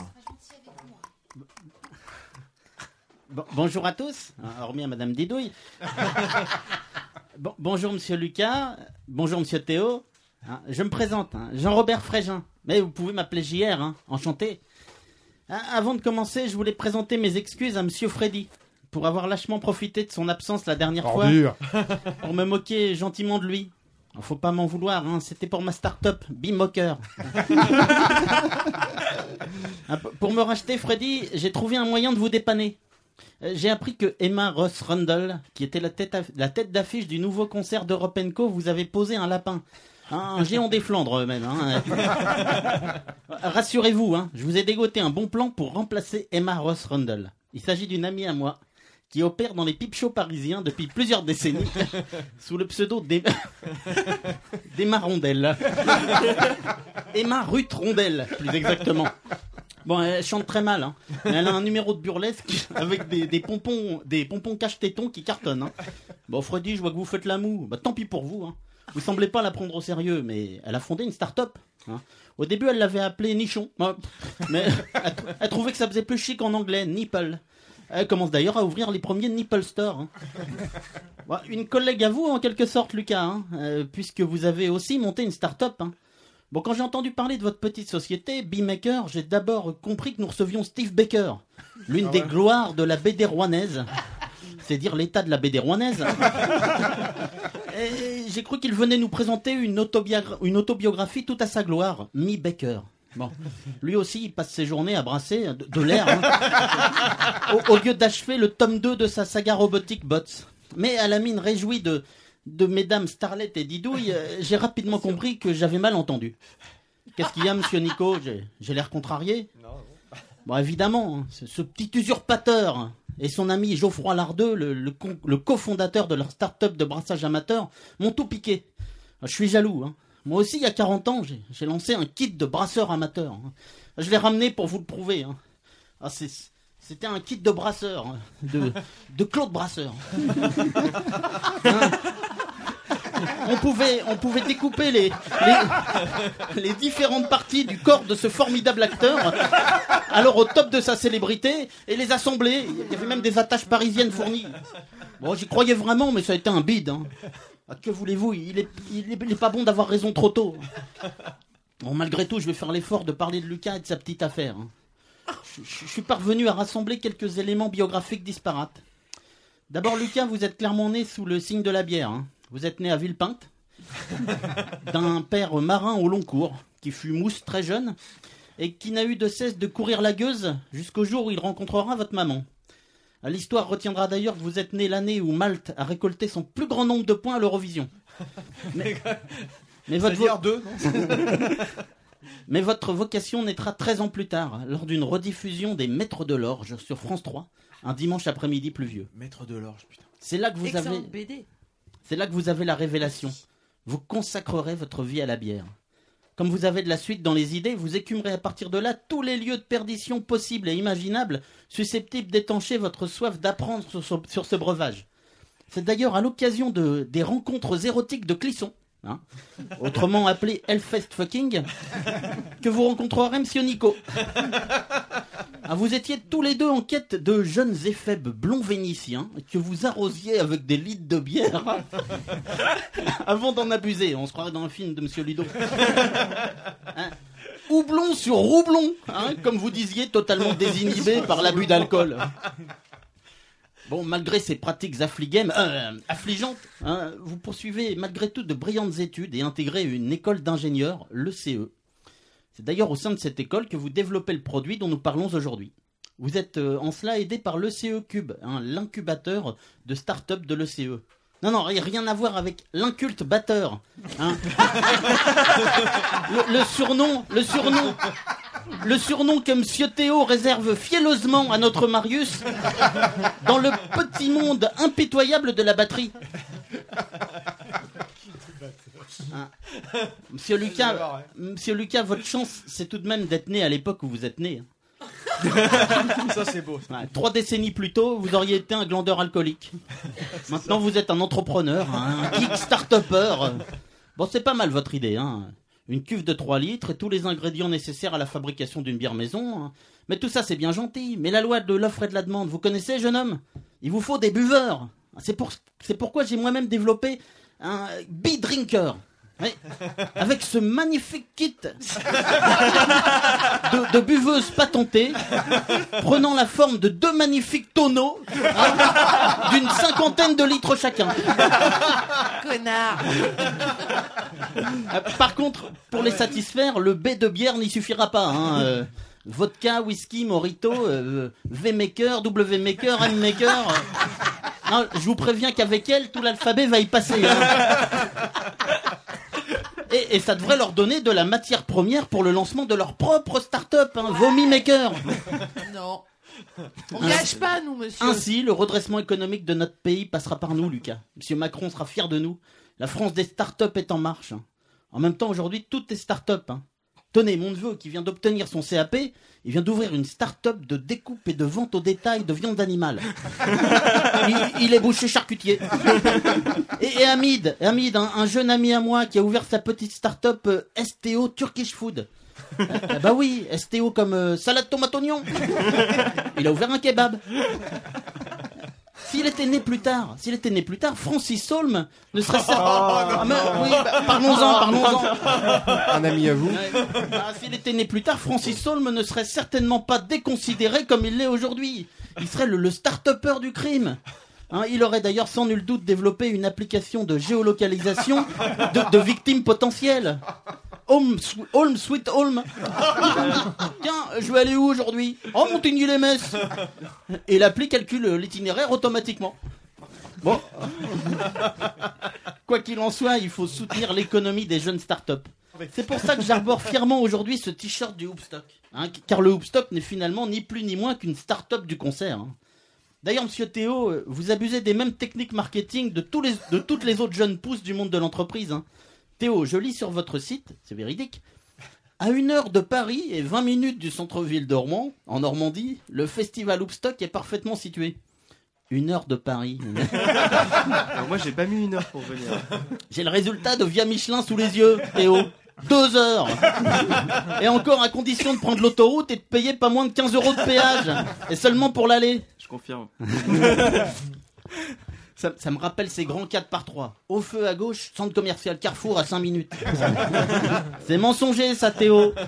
Et encore, vous avez enlevé le petit bout de phrase qu'on trouvait jusqu'à l'an dernier. Une heure de Paris et deux heures de Nice. Oh là, c'est vraiment, là, c'est vrai que ça faisait vraiment louche, même sans vérifier. hein. Quoi qu'il en soit, et malgré ces petits accommodements avec la réalité, je vous soutiens, monsieur Théo, et je porte donc le t-shirt de votre start-up. Songez-y, monsieur Lucas. hein. Je pourrais être pour B-Maker ce que Charlize Theron ou Johnny Depp sont à Dior. ou, ou Vanessa, ou Vanessa Paradis à Chanel, ou, ou Véronique Jeunesse à Madrange, et, et, et Jackie Sardou à Polidan. Une icône, une icône. Hein, la marque ainsi mise en valeur sur un corps d'athlète de, de hipster geek hype comme le mien. Voilà qui vous ferait une publicité incroyable à peu de frais. Comment ça, je suis un peu boudiné dedans Bah oui, je sais. Je, je suis la version moderne de l'homme sandwich. Je suis l'homme saucisse. Je, je porte la publicité tel un boyau de porc à même la viande. Ah, il est discret, Théo. Hein. Il la ramène moins que Lucas. Hein. Mais amateur de concerts et geek à ses heures, il a créé une appli mobile pour les personnes qui, qui écument comme lui les concerts et les festivals dans des conditions climatiques parfois difficiles et surtout imprévues. Ah, Pour être certain de s'habiller en adéquation à- avec le temps prévu lors de la manifestation festive à laquelle vous souhaitez vous rendre, il vous suffit désormais d'un clic sur son application Météo Bertou. En même temps, tout ça, ça nous change de la, de la petite affaire de Monsieur Nico et ses amis. hein. Leur start-up du podcast, l'Entrepode, hein, qui entre nous soit dit, tient plutôt de la start-down. Hein, si tant est, si, si tant est qu'elle ait jamais démarré. hein. Bon, je vous quitte. Je vous quitte et une petite pensée au passage pour l'injustement blâmé Ramzan Kadyrov, le grand président tchétchène. Je trouve que Oh non. Non, je trouve que nos médias ainsi que tout ce monde, tout le, ce monde occidental dévoyé euh, compte de bobos bien pensants euh, l'ont un peu trop rapidement taxé d'homophobie, alors qu'il cherche seulement à remettre un peu d'ordre moral dans son si beau pays. D'ailleurs, il s'en défend lui-même en disant qu'il y a d'autres populations dont il exècre bien plus encore les pratiques sexuelles. non, comme il le dit pour sa défense dans un français admirable, hein, malgré son accent approximatif. Plus encore que les homosexuels, les beatmakers. Merci de votre attention.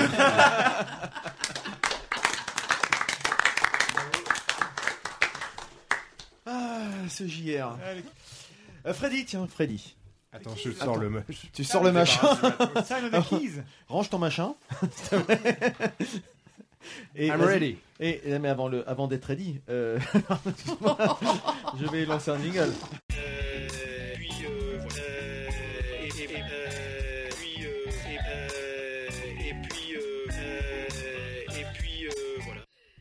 Alors, puisque vous êtes en manque de quiz, On dit Freddy. vous êtes prêts? Oui. Vous êtes chaud l'esprit. Attends, attends, attends Pardon. Oh, ça, j'ai pas fait exprès. On peut pas euh. s'empêcher. T'as pas fait exprès de gueuler. Non, j'ai pas fait exprès. Alors, Non, non, avant de attends. commencer les questions, je vais vous dire ce qui a gagné peut-être. Ah. Vas-y. Alors, grâce à notre invité Théo, qui nous a gentiment offert des places pour le festival Hoopstock. Ça, c'est- c'est gentil, C'est quand même ça. chouette. C'est cool. Ouais, mais on peut pas jouer. alors. Ouais, parce qu'en fait, nous on est des crevards donc on offre rien. si on pourra faire un code promo si vous voulez. Ah. Et j'ajoute un code promo pour. Alors, comment on répartit dit, ça va être du, c'est du super cadeau là. Quand même, hein. Et il y a aussi un. Bah non, ça, ça fera le deuxième cadeau. Merci. Voilà. Merci. Eh ben, Donc je propose pour le gagnant du quiz Poditeur deux places pour le Hoopstock. On va même ajouter pour le deuxième tiré au sort une place pour le Hoopstock. Waouh. Et un troisième tiré au Oh sort là là là. qui pourra gagner un code promo pour Beemaker. Oh, c'est wow. énorme. Ça vous va, messieurs les invités Allons-y. C'est parfait. fous. Merci à vous, ouais, votre générosité. Alors, comme d'habitude, une première partie quiz en lien avec notre invité. Je te demanderai donc de ne pas répondre aux cinq premières questions, Putain, c'est dur. à moins, à moins que nos Que- que j'ai pas la bonne réponse. On soit trop nul. Voilà, À la moins bonne que tu réponse. choisisses Ça euh, arrive quelqu'un très dans souvent. notre pote et Ça tu dis je possible. donne mon point 1 et je réponds. Non, non, on n'a jamais dit ça, non. Euh, bah, Allez, faut on joue, que on ça change. Allez, Et ensuite, cinq questions d'actu auxquelles tu pourras participer. Il faut Tout à fait. savoir que Normalement. toujours les mêmes qui gagnent. Bah ouais. On y va Ouais. Alors, je, une je je question, vais aux euh, moi. une question Julien Lepers. Les Américains. Ouais, pareil, les États-Unis. Je suis la bière la plus consommée en Américaine. Belgique. En Belgique. En Belgique. Je suis brassé dans la banlieue de 1664. Liège. En Belgique. La Jupiler. La Jupiler, bravo Nico. Putain. Moi, j'y connais Ah rien en bière, alors je vais, Ah, d'accord. je- vais dire des grosses conneries. là, je tout de suite. hein. La Jupiler c'est un peu la même chose. La Jupiler, je sponsorise le championnat de Belgique de Euh, division non, moi je 1. l'aurais pas Je accepté parce qu'il l'a pas la dit comme. Ça se prononce pas comme Oh, ça. ta prononciation à la con. Non, ça se prononce Jupiler. Euh, non. Bah si. Moins un pour Didouille. Point Nico. Allez, Deuxième bon. question. Chez nous, en Seine-Maritime, est brassée une bière qui s'appelle la Northman. Peut-être tu Yes. la connais, Ouais, elle est bonne. Lucas. Euh, ces fabricants proposent également le seul whisky normand. Mais quel est son nom? Le Whisky Smith Le Southman. Théo, il a la Théo, réponse. il a la réponse. Vas-y Théo. Le Torboyau. Oh, wow. Voilà. vache. Un point pour Théo. Ah, j'ai pas dit, tiens, mais il y, a un- il y a un cadeau aussi pour vous, les amis, pour les chroniqueurs. Ah ouais Celui qui note le, qui met le plus de points. Donc, Parmi les chroniqueurs, Qui te aussi met le en- plus en de Parmi les gens autour de la table. Il y a un cadeau surprise. Ah ouais, on en plus, c'est des des points, surprises. ouais. Bah, rapproche-toi. Théo, rapproche-toi. Non, t'énerve pas parce que t'as pas vu encore ce que c'est. Il pensait qu'avec nous, qu'avec- nous pouvions gagner, qu'ils risquions de gagner. C'est un peu salaud de ma part, c'est un cadeau de Monsieur Rêve.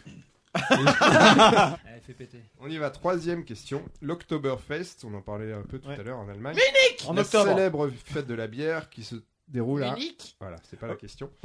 Euh, je, je Elle se déroule chaque année en septembre, mais sur 16 jours de beuverie, Ah ou oui, de combien de dégustation, ou de dégustation. Combien de litres Combien de litres de bière sont énorme. infusés 15 millions. Alors, 150 on va 000. pas, on va pas balancer ça.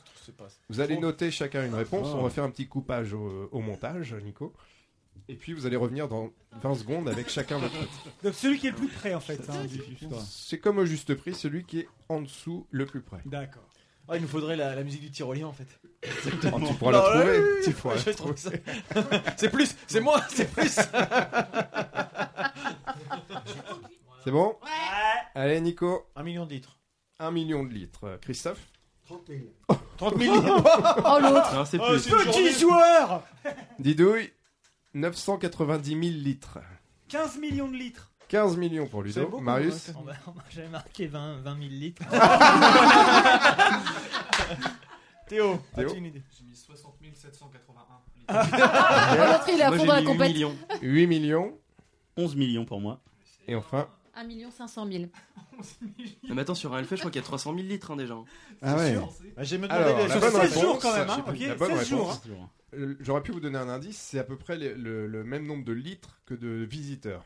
Ah, là, je Ah suis merci, mal. ah bah d'accord. Ah, la bah, bonne réponse, la ouais. bonne réponse, c'est 7 millions de litres. Ah, Tu ouais. vois Eh, Lucas bah, était le pas plus loin. près, mais au-dessus. Ah, Alors, qui, qui a la bonne réponse en dessous Starlet. 1 du coup, 500 000. C'est Nico qui a 1 million. Ah mais Delphine elle a 1 1 500 000. 500 000.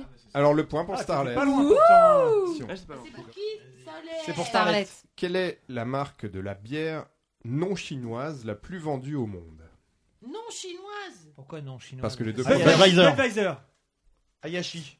Alors, c'est Budweiser, mais je sais pas qui de vous deux l'a dit. Euh, C'est pour moi, je crois que c'est a moi. commencé Je crois qu'il a bégayé. Ouais. Il a bégayé, il a dit la bonne réponse. Je pense que c'est Arnaud, Bah, ouais. Demi, demi. hein. Moi j'ai eu l'impression que c'était Arnaud. Parce qu'il a bégayé. Ah Mais bah ça, il fallait pas bégayer. Non, Mais mais pas euh, bégayer. c'était- On l'avait tous les deux. Mais- demi, mes demi, mes demi. Hein, comme ça. Moitié-moitié. Oh, il est beau joueur. Il est beau joueur. C'est beau mari. joueur. C'est effectivement la Budweiser, mais tout simplement pourquoi la bière non chinoise? Parce que les deux premières, euh, Qingdao.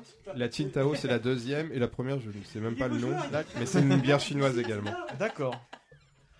Allez on y va, cinquième question. En 1987, ce groupe français sortait un album éponyme sur lequel figurait le titre La bière. Elmer Footbeat? Non, En 87. En Ouais. 87 Les Charlots. non, que- ah, ah, le nom du groupe, c'est VRP. Non. attends, dis-moi, attends. Soldat lui. Soldat lui. Non. Les négresses vertes. Soldat Louis c'était plutôt le rhum. Attends, attends, attends, attends. Ouais, voilà, mais- Euh, les garçons bouchés. Oui, Ah, les Ah. gars sont Ah. bouchés. Point pour Ludo. Pour info, la bière chinoise la plus vendue, c'est la Snow. Voilà, c'est ça. 74,8 millions de fûts. c'est ça. Quand même. Merci Topito, une grosse source. hein, d'ailleurs. Ah bah c'est ma Ah bah. source. C'était ma source.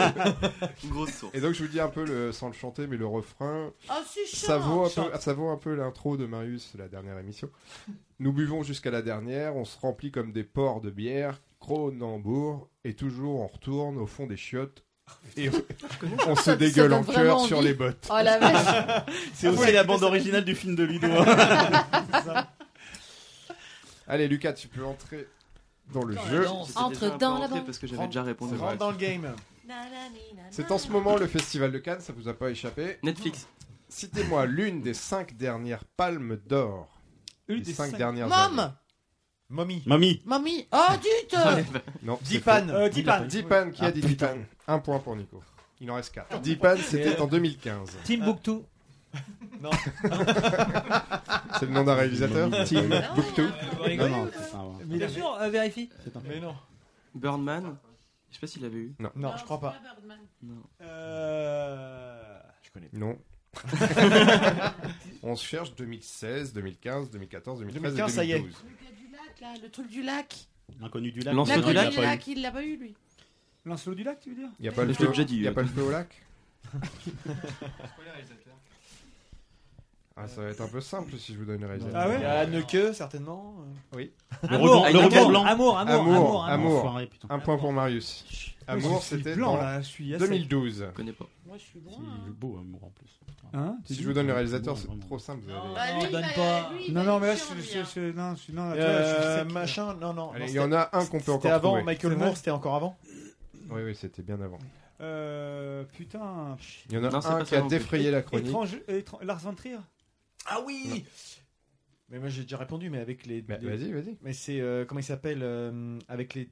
Ah putain, avec les deux nanas. euh, Ah oui, ça y est, la vie d'Adèle La vie d'Adèle Bien joué. C'est marrant, puis personne lui Je dit sais plus comment il s'appelle le, réalisateur. Adélatif Ah, Kechiche. Ouais, voilà. Kechiche. Très bien, on va arrêter là. Il y avait aussi l'an dernier, c'était moi, Daniel Blake. Ah oui. Ah oui. Ah, c'est ça, ça qu'il y a eu. Et il nous manque J'ai jamais vu, Winter. Sleep en 2014. Je l'aurais pas trouvé. C'est un entendu. turc, je crois. Merci. Question numéro 7. Qu'est-ce qui a été acheté 19 000 dollars en 1982 et vendu pour 110 millions de dollars cette semaine Le tableau de Basquiat. Basquiat. J'ai pas vu ça. Hier, C'est un point avant-hier. pour Nico. Et c'était quel tableau de Basquiat Je sais plus lequel par contre. je hier, C'est le record euh, mondial. euh, Pour- en tout cas pour cette, euh, cet artiste. ouais, ouais. C'est cool Même- Basquiat. Il a été vendu aux, aux enchères chez So- Sobi- Sotheby, pardon. Un collectionneur japonais. Question suivante. Le 13 mai dernier, une fillette américaine a dû être opérée car elle était en train de s'étouffer. Avec quoi? Une capsule de bière. Ah non. Un préservatif. Non. La merde, j'allais dire une capote. Euh, Un, ch- un chamallow La bite du mec qui s'est Ouais. fait couper, qui a volé. Est-ce que c'est. Et est-ce- c'est alimentaire? Est-ce que c'est oui. Non, Est-ce que c'est organique? Non. C'est un objet. C'est un objet. oui. Avec des fruits Son balai à chiottes. Non. Avec euh, la tête de sa Barbie. Est-ce que c'est un objet? Est-ce que c'est un Est-ce que Un c'est jouet. jouet? C'est un quiz actu. Hein, réfléchissez Est-ce que un c'est peu. un objet? Avec son euh, smartphone Non. Avec une arme. est-ce Un que bulletin c'est- de vote. Est-ce que c'est lié avec un président de la République? Avec Non. un yo-yo? Non, mais on s'approche Avec un les, peu. avec les trucs qui Un tournent tout seuls, spinner. là, les ice il a dit le Putain, nom. j'ai plus le nom Arnaud, là. il a dit le nom. Oui, je- Et 2 euros. Comment ça s'appelle ça Un quoi spinner. C'est quoi 2 euros. Les gars, on au a acheté le week-end dernier. C'est le quoi truc que tu- Question suivante. Elle est conne quand même. Pourquoi Ma question Non, non, non, non, la petite. J'ai donné à Nicolas. Pourquoi le Britannique bon Non, c'est Arnaud. Vas-y, vas-y, Freddy. hein. Je suis concentré On a moi. déjà pas marqué beaucoup. Moi, j'ai pas dit le aujourd'hui. nom en fait. Freddy. Pourquoi le Britannique Michael Dawes a-t-il attaqué ses parents en justice? Pour son prénom. Pour sa tête. Non. Sa gueule. L'info est Euh, sortie cette semaine, mais Ah, j'ai pas vu ça ça. remonte. à Mais il y en a quelques- qui bossent, moi j'ai quelques pas le temps de voir les infos débiles. Moi non Des plus, hein. publications sur Facebook qui le concernaient. Ouais. Non, non, pas du tout. Euh, Est-ce Ah oui, que les- est-ce que oui. c'est lié à est-ce que Nanette c'est lié à a fait, un- apparemment, est-ce que c'est lié à un Nanette. événement familial? Il a gagné l'euro million. Il a gagné l'euro million. J'annule la question. Oh non, j'ai le premier. Bah oui. Ah, il a demandé à ses parents qu'ils lui versent une partie de l'euro million. Ah oui, Bah, j'ai gagné, j'ai gagné, hein, j'ai dit le non, premier, Non, on hein. annule la question. Officiellement, ce question. micro. Belle j'étais- Bah, c'est pour, st- c'est pour Nanette le point. Ben non, elle est branchée sur Google. Bah, tu rigoles ou quoi Ah non, elle le Non, elle savait. triche pas, elle a pas la tête de quelqu'un qui triche. Donc il est pour Nanette. Un point Non, pour un Nanette. point pour Nanette. Qui elle a égalise pas avec. Marius. On y va, dernière question. Sur 3 ans. Je t'emmerde. Alors, c'est la dernière question. Vas-y. Euh, Celle-ci Ah. est destinée à nos auditeurs. Ah. Donc, euh, vous aussi, vous allez répondre. Mais d'abord, on va Ah. laisser euh, un petit temps euh, pour nos auditeurs. Et vous allez répondre hors micro, euh, hors enregistrement. Alors, pour nos amis auditeurs, je vous pose la dernière question de ce quiz. 42. Vous- je vous rappelle que vous pourrez gagner des places pour le Hoopstock Festival qui se déroule le 30 juin et le 1er juillet à Hoopeville, près de Rouen, mais également À une heure de Paris. un Deux heures code- de Nice. Un code promo pour un kit Beemaker. On y va, la dernière question pour nos podcasts, pour nos Auditeurs. auditeurs, pour nos podcasts. T'es fatigué, hein. Le maire de Laigneville, dans l'Oise, a pris un arrêté à destination de ses administrés. Mais que stipule cet arrêté? Oh, ça me parle. Ça me dit bien quelque vu, chose. je l'ai vu il y a pas longtemps ça. bien. Ah, de là, jouer. auditeurs, chose. vous avez Ah. quelques jours que je sais plus combien. On dit-. Attention, Alors, je vais voilà. répondre. Ce qu'on se dit, ce qu'on s'était dit, c'est que ça pourrait être sympa. Notre prochain enregistrement est le 10 juin. Tiré si je au de sort en direct. Qu'on le fasse en live. Ah, très bien. Voilà, on prend tous les noms et puis on enregistre en live et on se fait un petit Facebook live ou quelque chose comme ça. Allez, vous, comme ça, vous avez jusqu'au tous en 10 live, juin pour répondre, Pour répondre, via les voilà. réseaux sociaux et sur Exactement. Ou ce que vous entrepod.fr. voulez, voilà. Exactement. Ah, Merci à tous. le- On va faire venir Matt Nadjar. Ouais, ouais, ouais. Eh ben, merci Freddy pour, euh, pour On ce quiz. Et qui, qui a gagné Qui a gagné parmi vous alors Qui a gagné C'est Nico, je Je crois. crois que c'est moi, à peu de choses près. Un demi-point avec Ah, Alors Ludo. je vais chercher ton cadeau. Bah non, il en Oh merde Non, mais il en a. J'avais oublié c'est Nico, de toute façon. J'ai oublié. Il a 3 points. Ça, ça sent pas bon, moi je vous le dis. Qu'ai-je gagné? J'adore. Bah, je sais Ah, pas si je te tu veux. confirme. Je te confirme. Non, mais ça a l'air cool. T'aurais envie de quoi là tout de suite? Oh, Réponds pas à cette euh, question, c'est piège. C'est piégeux, je te rappelle que j'ai ma femme à côté de moi. hein. Moi je crois que t'aurais envie d'un t-shirt à colorier toi-même. Écrit ou dessine sur ce t-shirt les messages à faire passer pour cette grande occasion. Quelle horreur. On signe tous un t-shirt de garçon. de David Carson. Ça donne très envie ton t-shirt. Très C'est envie. génial. Eh, notez la marque du t-shirt MDR. MDR. MDR, LOL MDR, Kikou XX LOL. Merci Monsieur Rêve, désolé. Eh bien, avant de, de terminer, nous allons avoir notre dernière rubrique, les coups de cœur et coups de gueule de chacun en 60 secondes. C'est parti.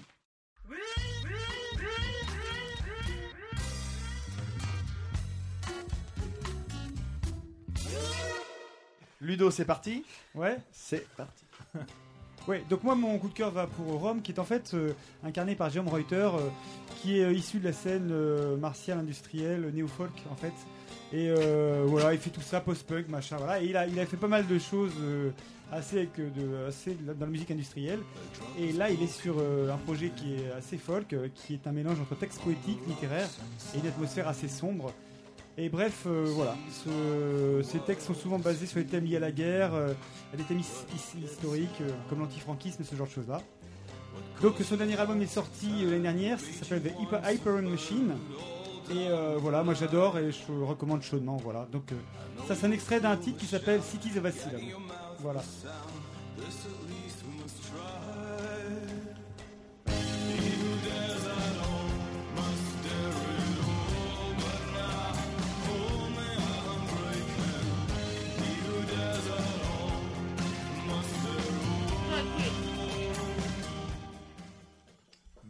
Voilà, voilà. Ludo. Au plaisir. À ton tour, Didouille, tu es prête C'est parti. Alors moi j'ai un méga gros coup de cœur pour euh, ce qui se passe en ce moment à l'établi avec l'exposition de Dorothée Piatek entre autres qui euh, bah, nous on en avait parlé de Dorothée pour euh, son ses talents d'auteur avec son livre mais alors elle a plus d'une corde à son arc puisque Dorothée fait de magnifiques photos et euh, d'autres choses que je ne connaissais pas. Et euh, grâce à son exposition qui a commencé aujourd'hui, le samedi 20 mai, à l'établi rue des Bons Enfants, et ben, je me suis rendu compte qu'elle avait non seulement aussi des talents d'aquarelliste, puisqu'elle euh, peint, et euh, elle fait des pivoines en papier et c'est absolument magnifique. Vous allez voir, hein. elle fait des petites boîtes de conserve avec des carcoïdes ou des petites sardines dans des dans des bocaux en verre. euh, tout ça fait main, je vous jure, c'est superbe. Alors allez-y et c'est tout le temps. Merci, Didouille. Rue des bons enfants à Rouen. Merci, Christophe. Attention. Christophe, euh, tu es prêt? C'est parti.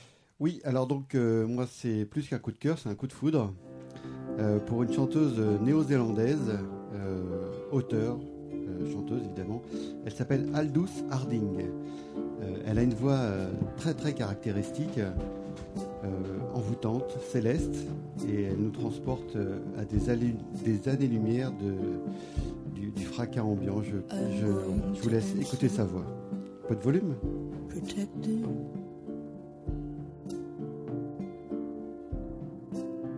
It can be so hard to forgive.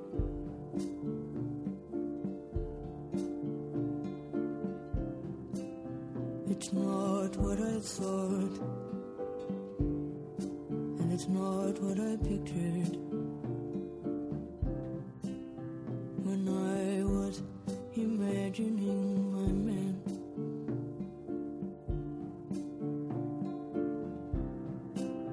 You're so nervous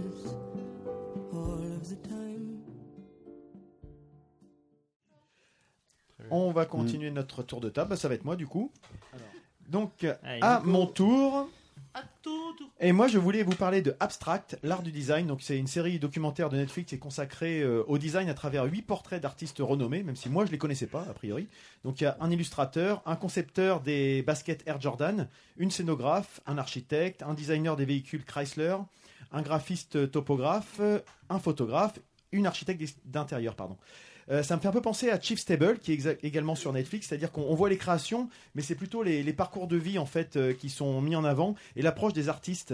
C'est-à-dire, euh, on a une réalisation qui est quand même assez à l'américaine, qui peut être parfois un peu romancée, dramatisée, mais ça dérange pas parce que visiblement c'est vraiment ce qu'ils veulent mettre en avant, c'est les personnages.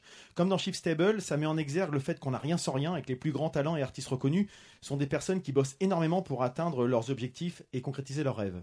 Et comme dit l'un d'entre eux, les, les contraintes sont nécessaires pour faire éclore la créativité. C'est vachement inspirant et j'ai notamment une mention spéciale pour l'artiste Platon dont les œuvres et l'approche m'ont beaucoup marqué. Oh là, c'est beau là. Voilà. Et je confirme que c'est super cool et que Platon est très très très bon. Ah ouais, parce que j'ai vu la, série aussi. Ouais. Starlet, t'as pas de coup de cœur? Starlet n'a pas de coup de cœur, elle passe son tour. Eh ben, Starlet, t'as pas de coup de cœur, c'est la première mou. fois. Et ben voilà, un petit coup de C'est mou. comment dans les bons et passe ton tour, passe ton tour. Euh, Arnaud, es-tu prêt Arnaud C'est parti Arnaud. Ouais, je voulais parler des Gardiens de la Galaxie volume 2 de James Gunn, euh, qui est la suite du premier volume euh, sorti il y a trois ans. Euh, après un générique formidable, il y, a- il y a un vrai plaisir de cinoche familial, vraiment dans l'esprit du ciné des années 80. Euh, mais avec les moyens d'aujourd'hui. Euh, années 80, c'est l'époque à laquelle d'ailleurs le héros Star-Lord a été enlevé sur Terre. Et euh, on retrouve dans le film des figures emblématiques de ces années-là, avec euh, bah, Kurt Russell notamment, David. Sylvester Stallone et même David Hasselhoff. Donc c'est de Ah. l'action, du fun, un, un humour qui vient désamorcer les situations potentiellement cucu, tout en n'empêchant pas qu'il y ait, au moment où il faut, une vraie émotion. Donc c'est de loin la franchise Marvel qui pour moi présente le plus d'intérêt, la plus libre, dont les personnages sont les plus fouillés. Et, et restez tout le long du générique, Eh, il n'y a pas parler. moins de 5 séquences post-génériques qui sont top et vraiment à voir. Très bien. Bah, écoute, je suis merci. totalement d'accord avec toi. Arnaud. On avait compris, je pense, on avait compris depuis un petit Je moment. s'appelle Groot. Non, franchement, il est, je l'ai vu, il est super. Il faut vraiment rester jusqu'à la fin. Il y en a plein après du post-générique. C'est qu'est-ce qu'il a dit dit Mais tu l'écoutais pas, je crois. Si, il a dit. Mais non, on a fait Ça ouais, t'insistes. ouais. Et Freddy, d'ailleurs. Toi, Oui. t'as Un petit, t'as ton petit. Ah, t'as Freddy, tu es prêt? Je suis prêt. C'est parti. Je vais vous parler de la série 13 Reasons Why. Euh, pas un coup de cœur, pas un coup de gueule, mais un bon coup à l'estomac, une série qui ne se regarde pas la légère. Jugez plutôt le pitch. Inspiré des best-sellers de Jay Asher, 13 Reasons Why suit Clay Jensen, un adolescent qui découvre sous son Porsche au retour du lycée une mystérieuse boîte portant son nom. À l'intérieur, des cassettes enregistrées par Anna Baker, une camarade de classe qui s'est tragiquement suicidée deux semaines auparavant. Les enregistrements révèlent que la jeune fille dont il était amoureux a décidé de mettre fin à ses jours pour 13 raisons. Clay est-il l'une de ces raisons? Alors tendez l'oreille parce que la BO de 13 Reasons Why est juste parfaite. Chromatics qu'on entend euh, actuellement, mais aussi The Kills, Joy Division ou mes chouchous Husbands. Bien sûr, il y a ce décor attelé cœur à vif. Bien sûr, on a déjà vu ces, orgies adolescentes mille fois. Mais le sujet, plus si tabou, impose une chape de plomb sur nos émotions. Pendant qu'on regarde, mais aussi après, surtout après d'ailleurs. Cette série, elle m'a retourné. Difficile encore d'en parler euh, sereinement au micro aujourd'hui. Montrez-la à vos ados ou ne leur montrez pas, je ne sais pas. Pas encore. Très bien. Lucas, tu trouvais Ouais, quelque j'ai trouvé chose un truc. Bah, euh, j'ai- pas le temps de faire grand chose en ce moment, mais il y a un truc qui. Attends, attends, je vais te laisser la parole. Attention, Lucas, Tu- à ton tu- tour, c'est parti. Donc ouais, le, le petit coup de cœur que j'ai, c'est une chaîne YouTube qui s'appelle Photosynthèse. En fait, le mec euh, rapidement euh, explique la vie de certains photographes, connus ou moins connus, la plupart du temps connus, leur parcours, leurs photos un peu iconiques, et il y décortique aussi certaines photos un petit peu connues, genre la fille afghane ou la mère migrante, qui sont des, des photos assez connues. Et je trouve ça assez intéressant cette approche courte, c'est-à-dire en 3-4 minutes, euh, assez simple, pour au moins s'intéresser à la photo, pour ce qui est derrière la photo, et pour les gens qui la font, et pourquoi ils la font, dans quelles conditions. Très bien, bah écoute. euh, T'as explosé complètement ton temps. mais, euh, Photosynthèse. On retrouve un peu le même principe dans la revue dessinée où parfois il, Mm. Oui. Tu connais. Ils mettent en exergue un, Ouais, soit un, un film, Ouais. un, un album, une photo. Tout à fait. Bah, on mettra ce, ce lien euh, vers cette page YouTube euh, que tu, tu nous recommandes chaudement. Merci Lucas. Théo, as-tu un petit coup de cœur à nous Ouais, présenter Culture, tout ça, je suis pas trop fan. Non, mais on l'avait l'avait remarqué, mais tu peux nous parler d'autre chose. Théo, tu me dis, Ouais, quand ouais, t'es c'est- prêt, bah, c'est parti. Euh, en fait, du coup, à force de. Parle bien dans ton euh, micro. pendant le tour de table, pardon, pendant le tour de table, je me suis demandé parler de quoi parce que je pense que je suis comme vous, je pense à plein de trucs, je lis des trucs, je vois des trucs. Je parler d'un mec qui fait plein de trucs, qui s'appelle Thomas VDB, je suppose que vous le connaissez. J'ai eu l'occasion de voir son spectacle il y a deux semaines, un truc comme ça. Et en fait, le fait de la culture, j'aime pas trop, bah, en fait, il raconte ce genre de choses et je pense qu'il est en fait à un tournant de sa carrière. Euh, Enfin voilà, c'est quelqu'un que j'aime beaucoup, il me fait énormément rire et qui est très instruit je pense. Enfin voilà, euh, c'est quelque chose de tout ce qu'il fait, j'adore tout ce qui est actualisique, etc. Je l'ai connu dans un clip. Il était comédien dans un clip d'un groupe de rock, euh, punk rock, qui s'appelait Dead, Dead Pop Club. Peut-être que ça parle à certains, Mm. mais ça m'étonnerait. Euh, voilà, j'aime tout ce qu'il fait. Il a fait un documentaire que vous avez peut-être vu euh, sur le métal, le, le métal explique à ma mère. Enfin, voilà, Ouais. c'est quelqu'un qui fait plein de choses et, Ouais. et- et qui explique des choses euh, qui vont bien. Et qui est un mec drôle. Il a, il a créé un personnage qui est génial. Et c'est quelqu'un d'extraordinaire, je trouve. Ouais, en fait, j'en parle parce que ma copine, ça l'énerve quand j'en parle et du coup, là, j'en T'as raison. Et c'est vrai en plus, elle, arrête de me montrer les vidéos. T'es un peu monomaniaque, T'es un peu monomaniaque, mais ça arrive, on est Mais plusieurs autour de la table, je pense. Je montre des trucs comme ça en train de rigoler comme un, comme, un- comme un niais, là. Et elle me dit Ah, mais arrête avec Thomas. Et... Bah, écoute. Bah, j'ai- merci. Mais je te- T'as vu te libérer un petit peu du- d'un poids. Eh, on, fait, on fait même de la thérapie à l'entreprise en fait. hein. Si on peut remplacer madame en d'autres occasions. Freddy, Oh. Freddy fait ses coming out ce soir. Tiens, tu me remets une bière à la cerise Euh, Marius, es-tu prêt? Ah oui, toi t'as un truc. Marius, attention, c'est parti. Alors donc l'année dernière on découvrait euh, en vacances avec toute l'équipe là euh, sur une soirée un groupe euh, un groupe français qui fait un reggae qui est particulièrement oui oui c'était on, l'a découvert ensemble mais on regarde pas comme ça.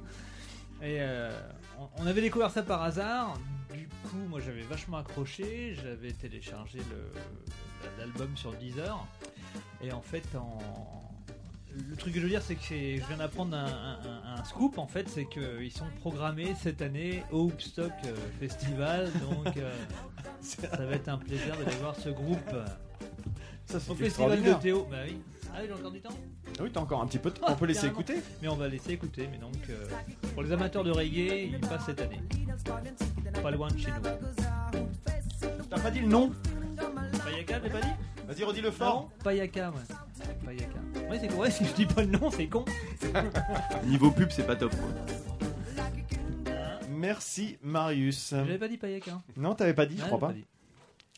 Eh ben, on a fait le tour de table, si je dis pas de bêtises. Euh, on arrive à la, à la fin de cet enregistrement. On espère que, bah, si vous êtes arrivé jusqu'au bout euh, en tant qu'auditeur, on espère que ça vous a plu. Bravo. Félicitations. Félicitations, ouais. On va vous envoyer un et- cadeau. Et, quel que soit, si vous avez aimé ou pas, d'ailleurs, comme d'habitude, faites-le nous savoir. N'hésitez pas hein, sur les réseaux sociaux, sur le site entrepode.fr ou même par mail euh, podcast@entrepode.fr. Il y en a qui nous contactent aussi de, par ce biais.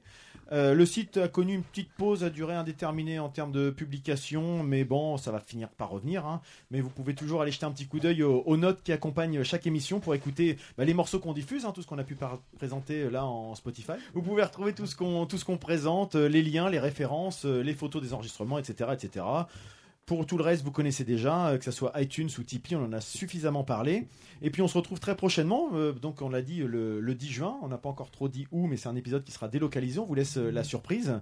Euh, D'ici là, où est-ce qu'on peut vous retrouver les uns les autres? Est-ce que vous avez des, endroits où on peut vous retrouver euh, d'ici le 10 juin? Starlet Euh, sur euh, Facebook, sur euh, une page que j'ai lancée il y a pas longtemps qui s'appelle Les astuces de Starlet.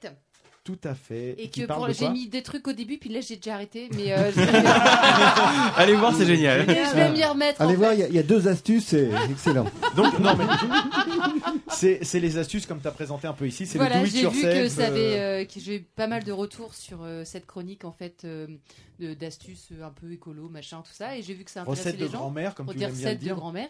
Donc euh, bah, je vais, j'en ai pas mis beaucoup, mais je vais continuer d'en mettre un petit peu. Starlet, astuce bien. Oh non Oh là là là là. Tant pis pour toi, je la laisse. Cela, c'est décidé, elle restera Plus là. personne à écouter après deux heures et demie. de- Arnaud, as-tu un endroit où on peut te retrouver prochainement? Ah, Oui, au théâtre. Ben non, justement. C'est annulé? Oui, C'est il sera au reporté- deuxième rang, C'est reporté à fin novembre ou début décembre. Oh plus. merde. D'accord, très bien. Pour des raisons indépendantes de Enfin, notre volonté. Eh ben écoute, euh, prenons- on en prend tous connaissance. Merci. Je sais pas trop quoi dire, tu sais, Ça, c'est comme. fait. euh, Bah, que- Ah, C'est comme désolé. la mort de Carlos. L'acteur principal est décédé. euh, bon courage. Tiens, toi, Freddy. Où peut-on te retrouver, Freddy?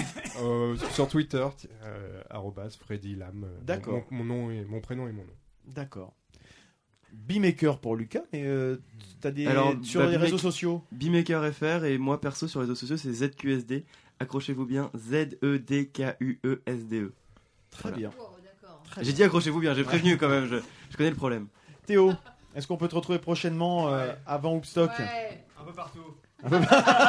Oh putain Alors euh, oui, bah, sur Hoopstock, là, sur la, le Ah, travail tu- de la tu y seras aussi Oui, je serai aussi. Je voulais préciser là-dessus que je suis là ce soir, euh, mais que je ne suis pas Hoopstock. Non, non, Ah non, ça bien se sûr. pas Zoopstock, je ne suis pas Hoopstock. Oui, oui, c'est bien tout- toute une équipe Voilà, euh, qu'on félicite d'ailleurs. qui euh. J'ai créé le festival et il y a plein d'autres gens derrière. Premièrement. Euh, je joue euh, le 10 juin à la mécanique ondulatoire, a priori à Paris, avec un nouveau groupe qui s'appelle Ah, du Stigmat. coup, on sera Ton nouveau groupe, c'est ça ouais Voilà, c'est ça, Stigmat. Stigmate, pourquoi Voilà. Ah, Voilà. C'est Ah, un bah, vieux groupe qui a 22 ans. Je vois pas bien. Ah, ils ont ton âge en fait. Oui, exactement. Euh, voilà, sinon, euh, qu'est-ce que vous Et vous faites quoi comme musique. On Pour fait- un peu. musique. Non mais comme style. On fait du rock. Ça peut te foutre. Bah, parce que je peux y aller parce que moi j'habite à Paris. Tu sais, il est un peu, il est un peu punk sur les bords, donc t'emmerdes pas trop parce que. Après, c'est. euh, Et euh, vous ne pouvez ne pas me retrouver avec Amayaiti bientôt, mais à la rentrée. Ah, D'accord. Voilà. Très bien. Marius, Euh, bah, Est-ce que sur, t'as- ma, sur ma page hein, Facebook euh, pour les photos. Marius Shooting ouais. Très bien. Ludo Euh, Moi, comme d'habitude, www.flatulencebuccale.com. Didou, y a-t-il un endroit où on peut te retrouver À part Dans sur mon Flatulence Vocale? D'accord, sur ton lit? Bah écoute. Non, sur Facebook, euh, Wonder Didouille. Wonder Didouille. Christophe, as-tu Euh. un événement, quelque chose auquel tu vas participer prochainement, euh, que tu voudrais mettre en avant? Euh, non, j'en parlerai plus tard. D'accord, bah, pas de problème. Teasing. Merci. Ouais. Et, et puis, bah, moi, d'ici le prochain, peut-être. Euh, D'ici prochain D'ici prochain, je vais peut-être venir. D'ici le prochain épisode, peut-être peut-être euh, une soirée de hum, du comment ça s'appelle du courtivore. Mais euh, c'est Ouais, un petit peu compliqué, pas- on arrive à la fin, mais, euh, mais sinon j'aimerais bien quand même aller faire un petit tour. Et puis, Il y a la NPE aussi, Et puis ça vient bientôt. Non, non, pas, pas- pas d'ici le prochain, d'ici celui d'après. Au début mai, début juillet, pardon. C'est c'est le genre de mec à dire encore FR3. 41 dodo. 40 dodo. Et ben donc du coup c'est le moment de se quitter. Ouais. On vous dit bah continuez d'écouter des podcasts, restez curieux, hein, ça reste toujours la- la- le leitmotiv qui nous anime. Et puis bah le mot de la fin, qu'est-ce que c'est? Eh, Allez. allez, Allez. bisous.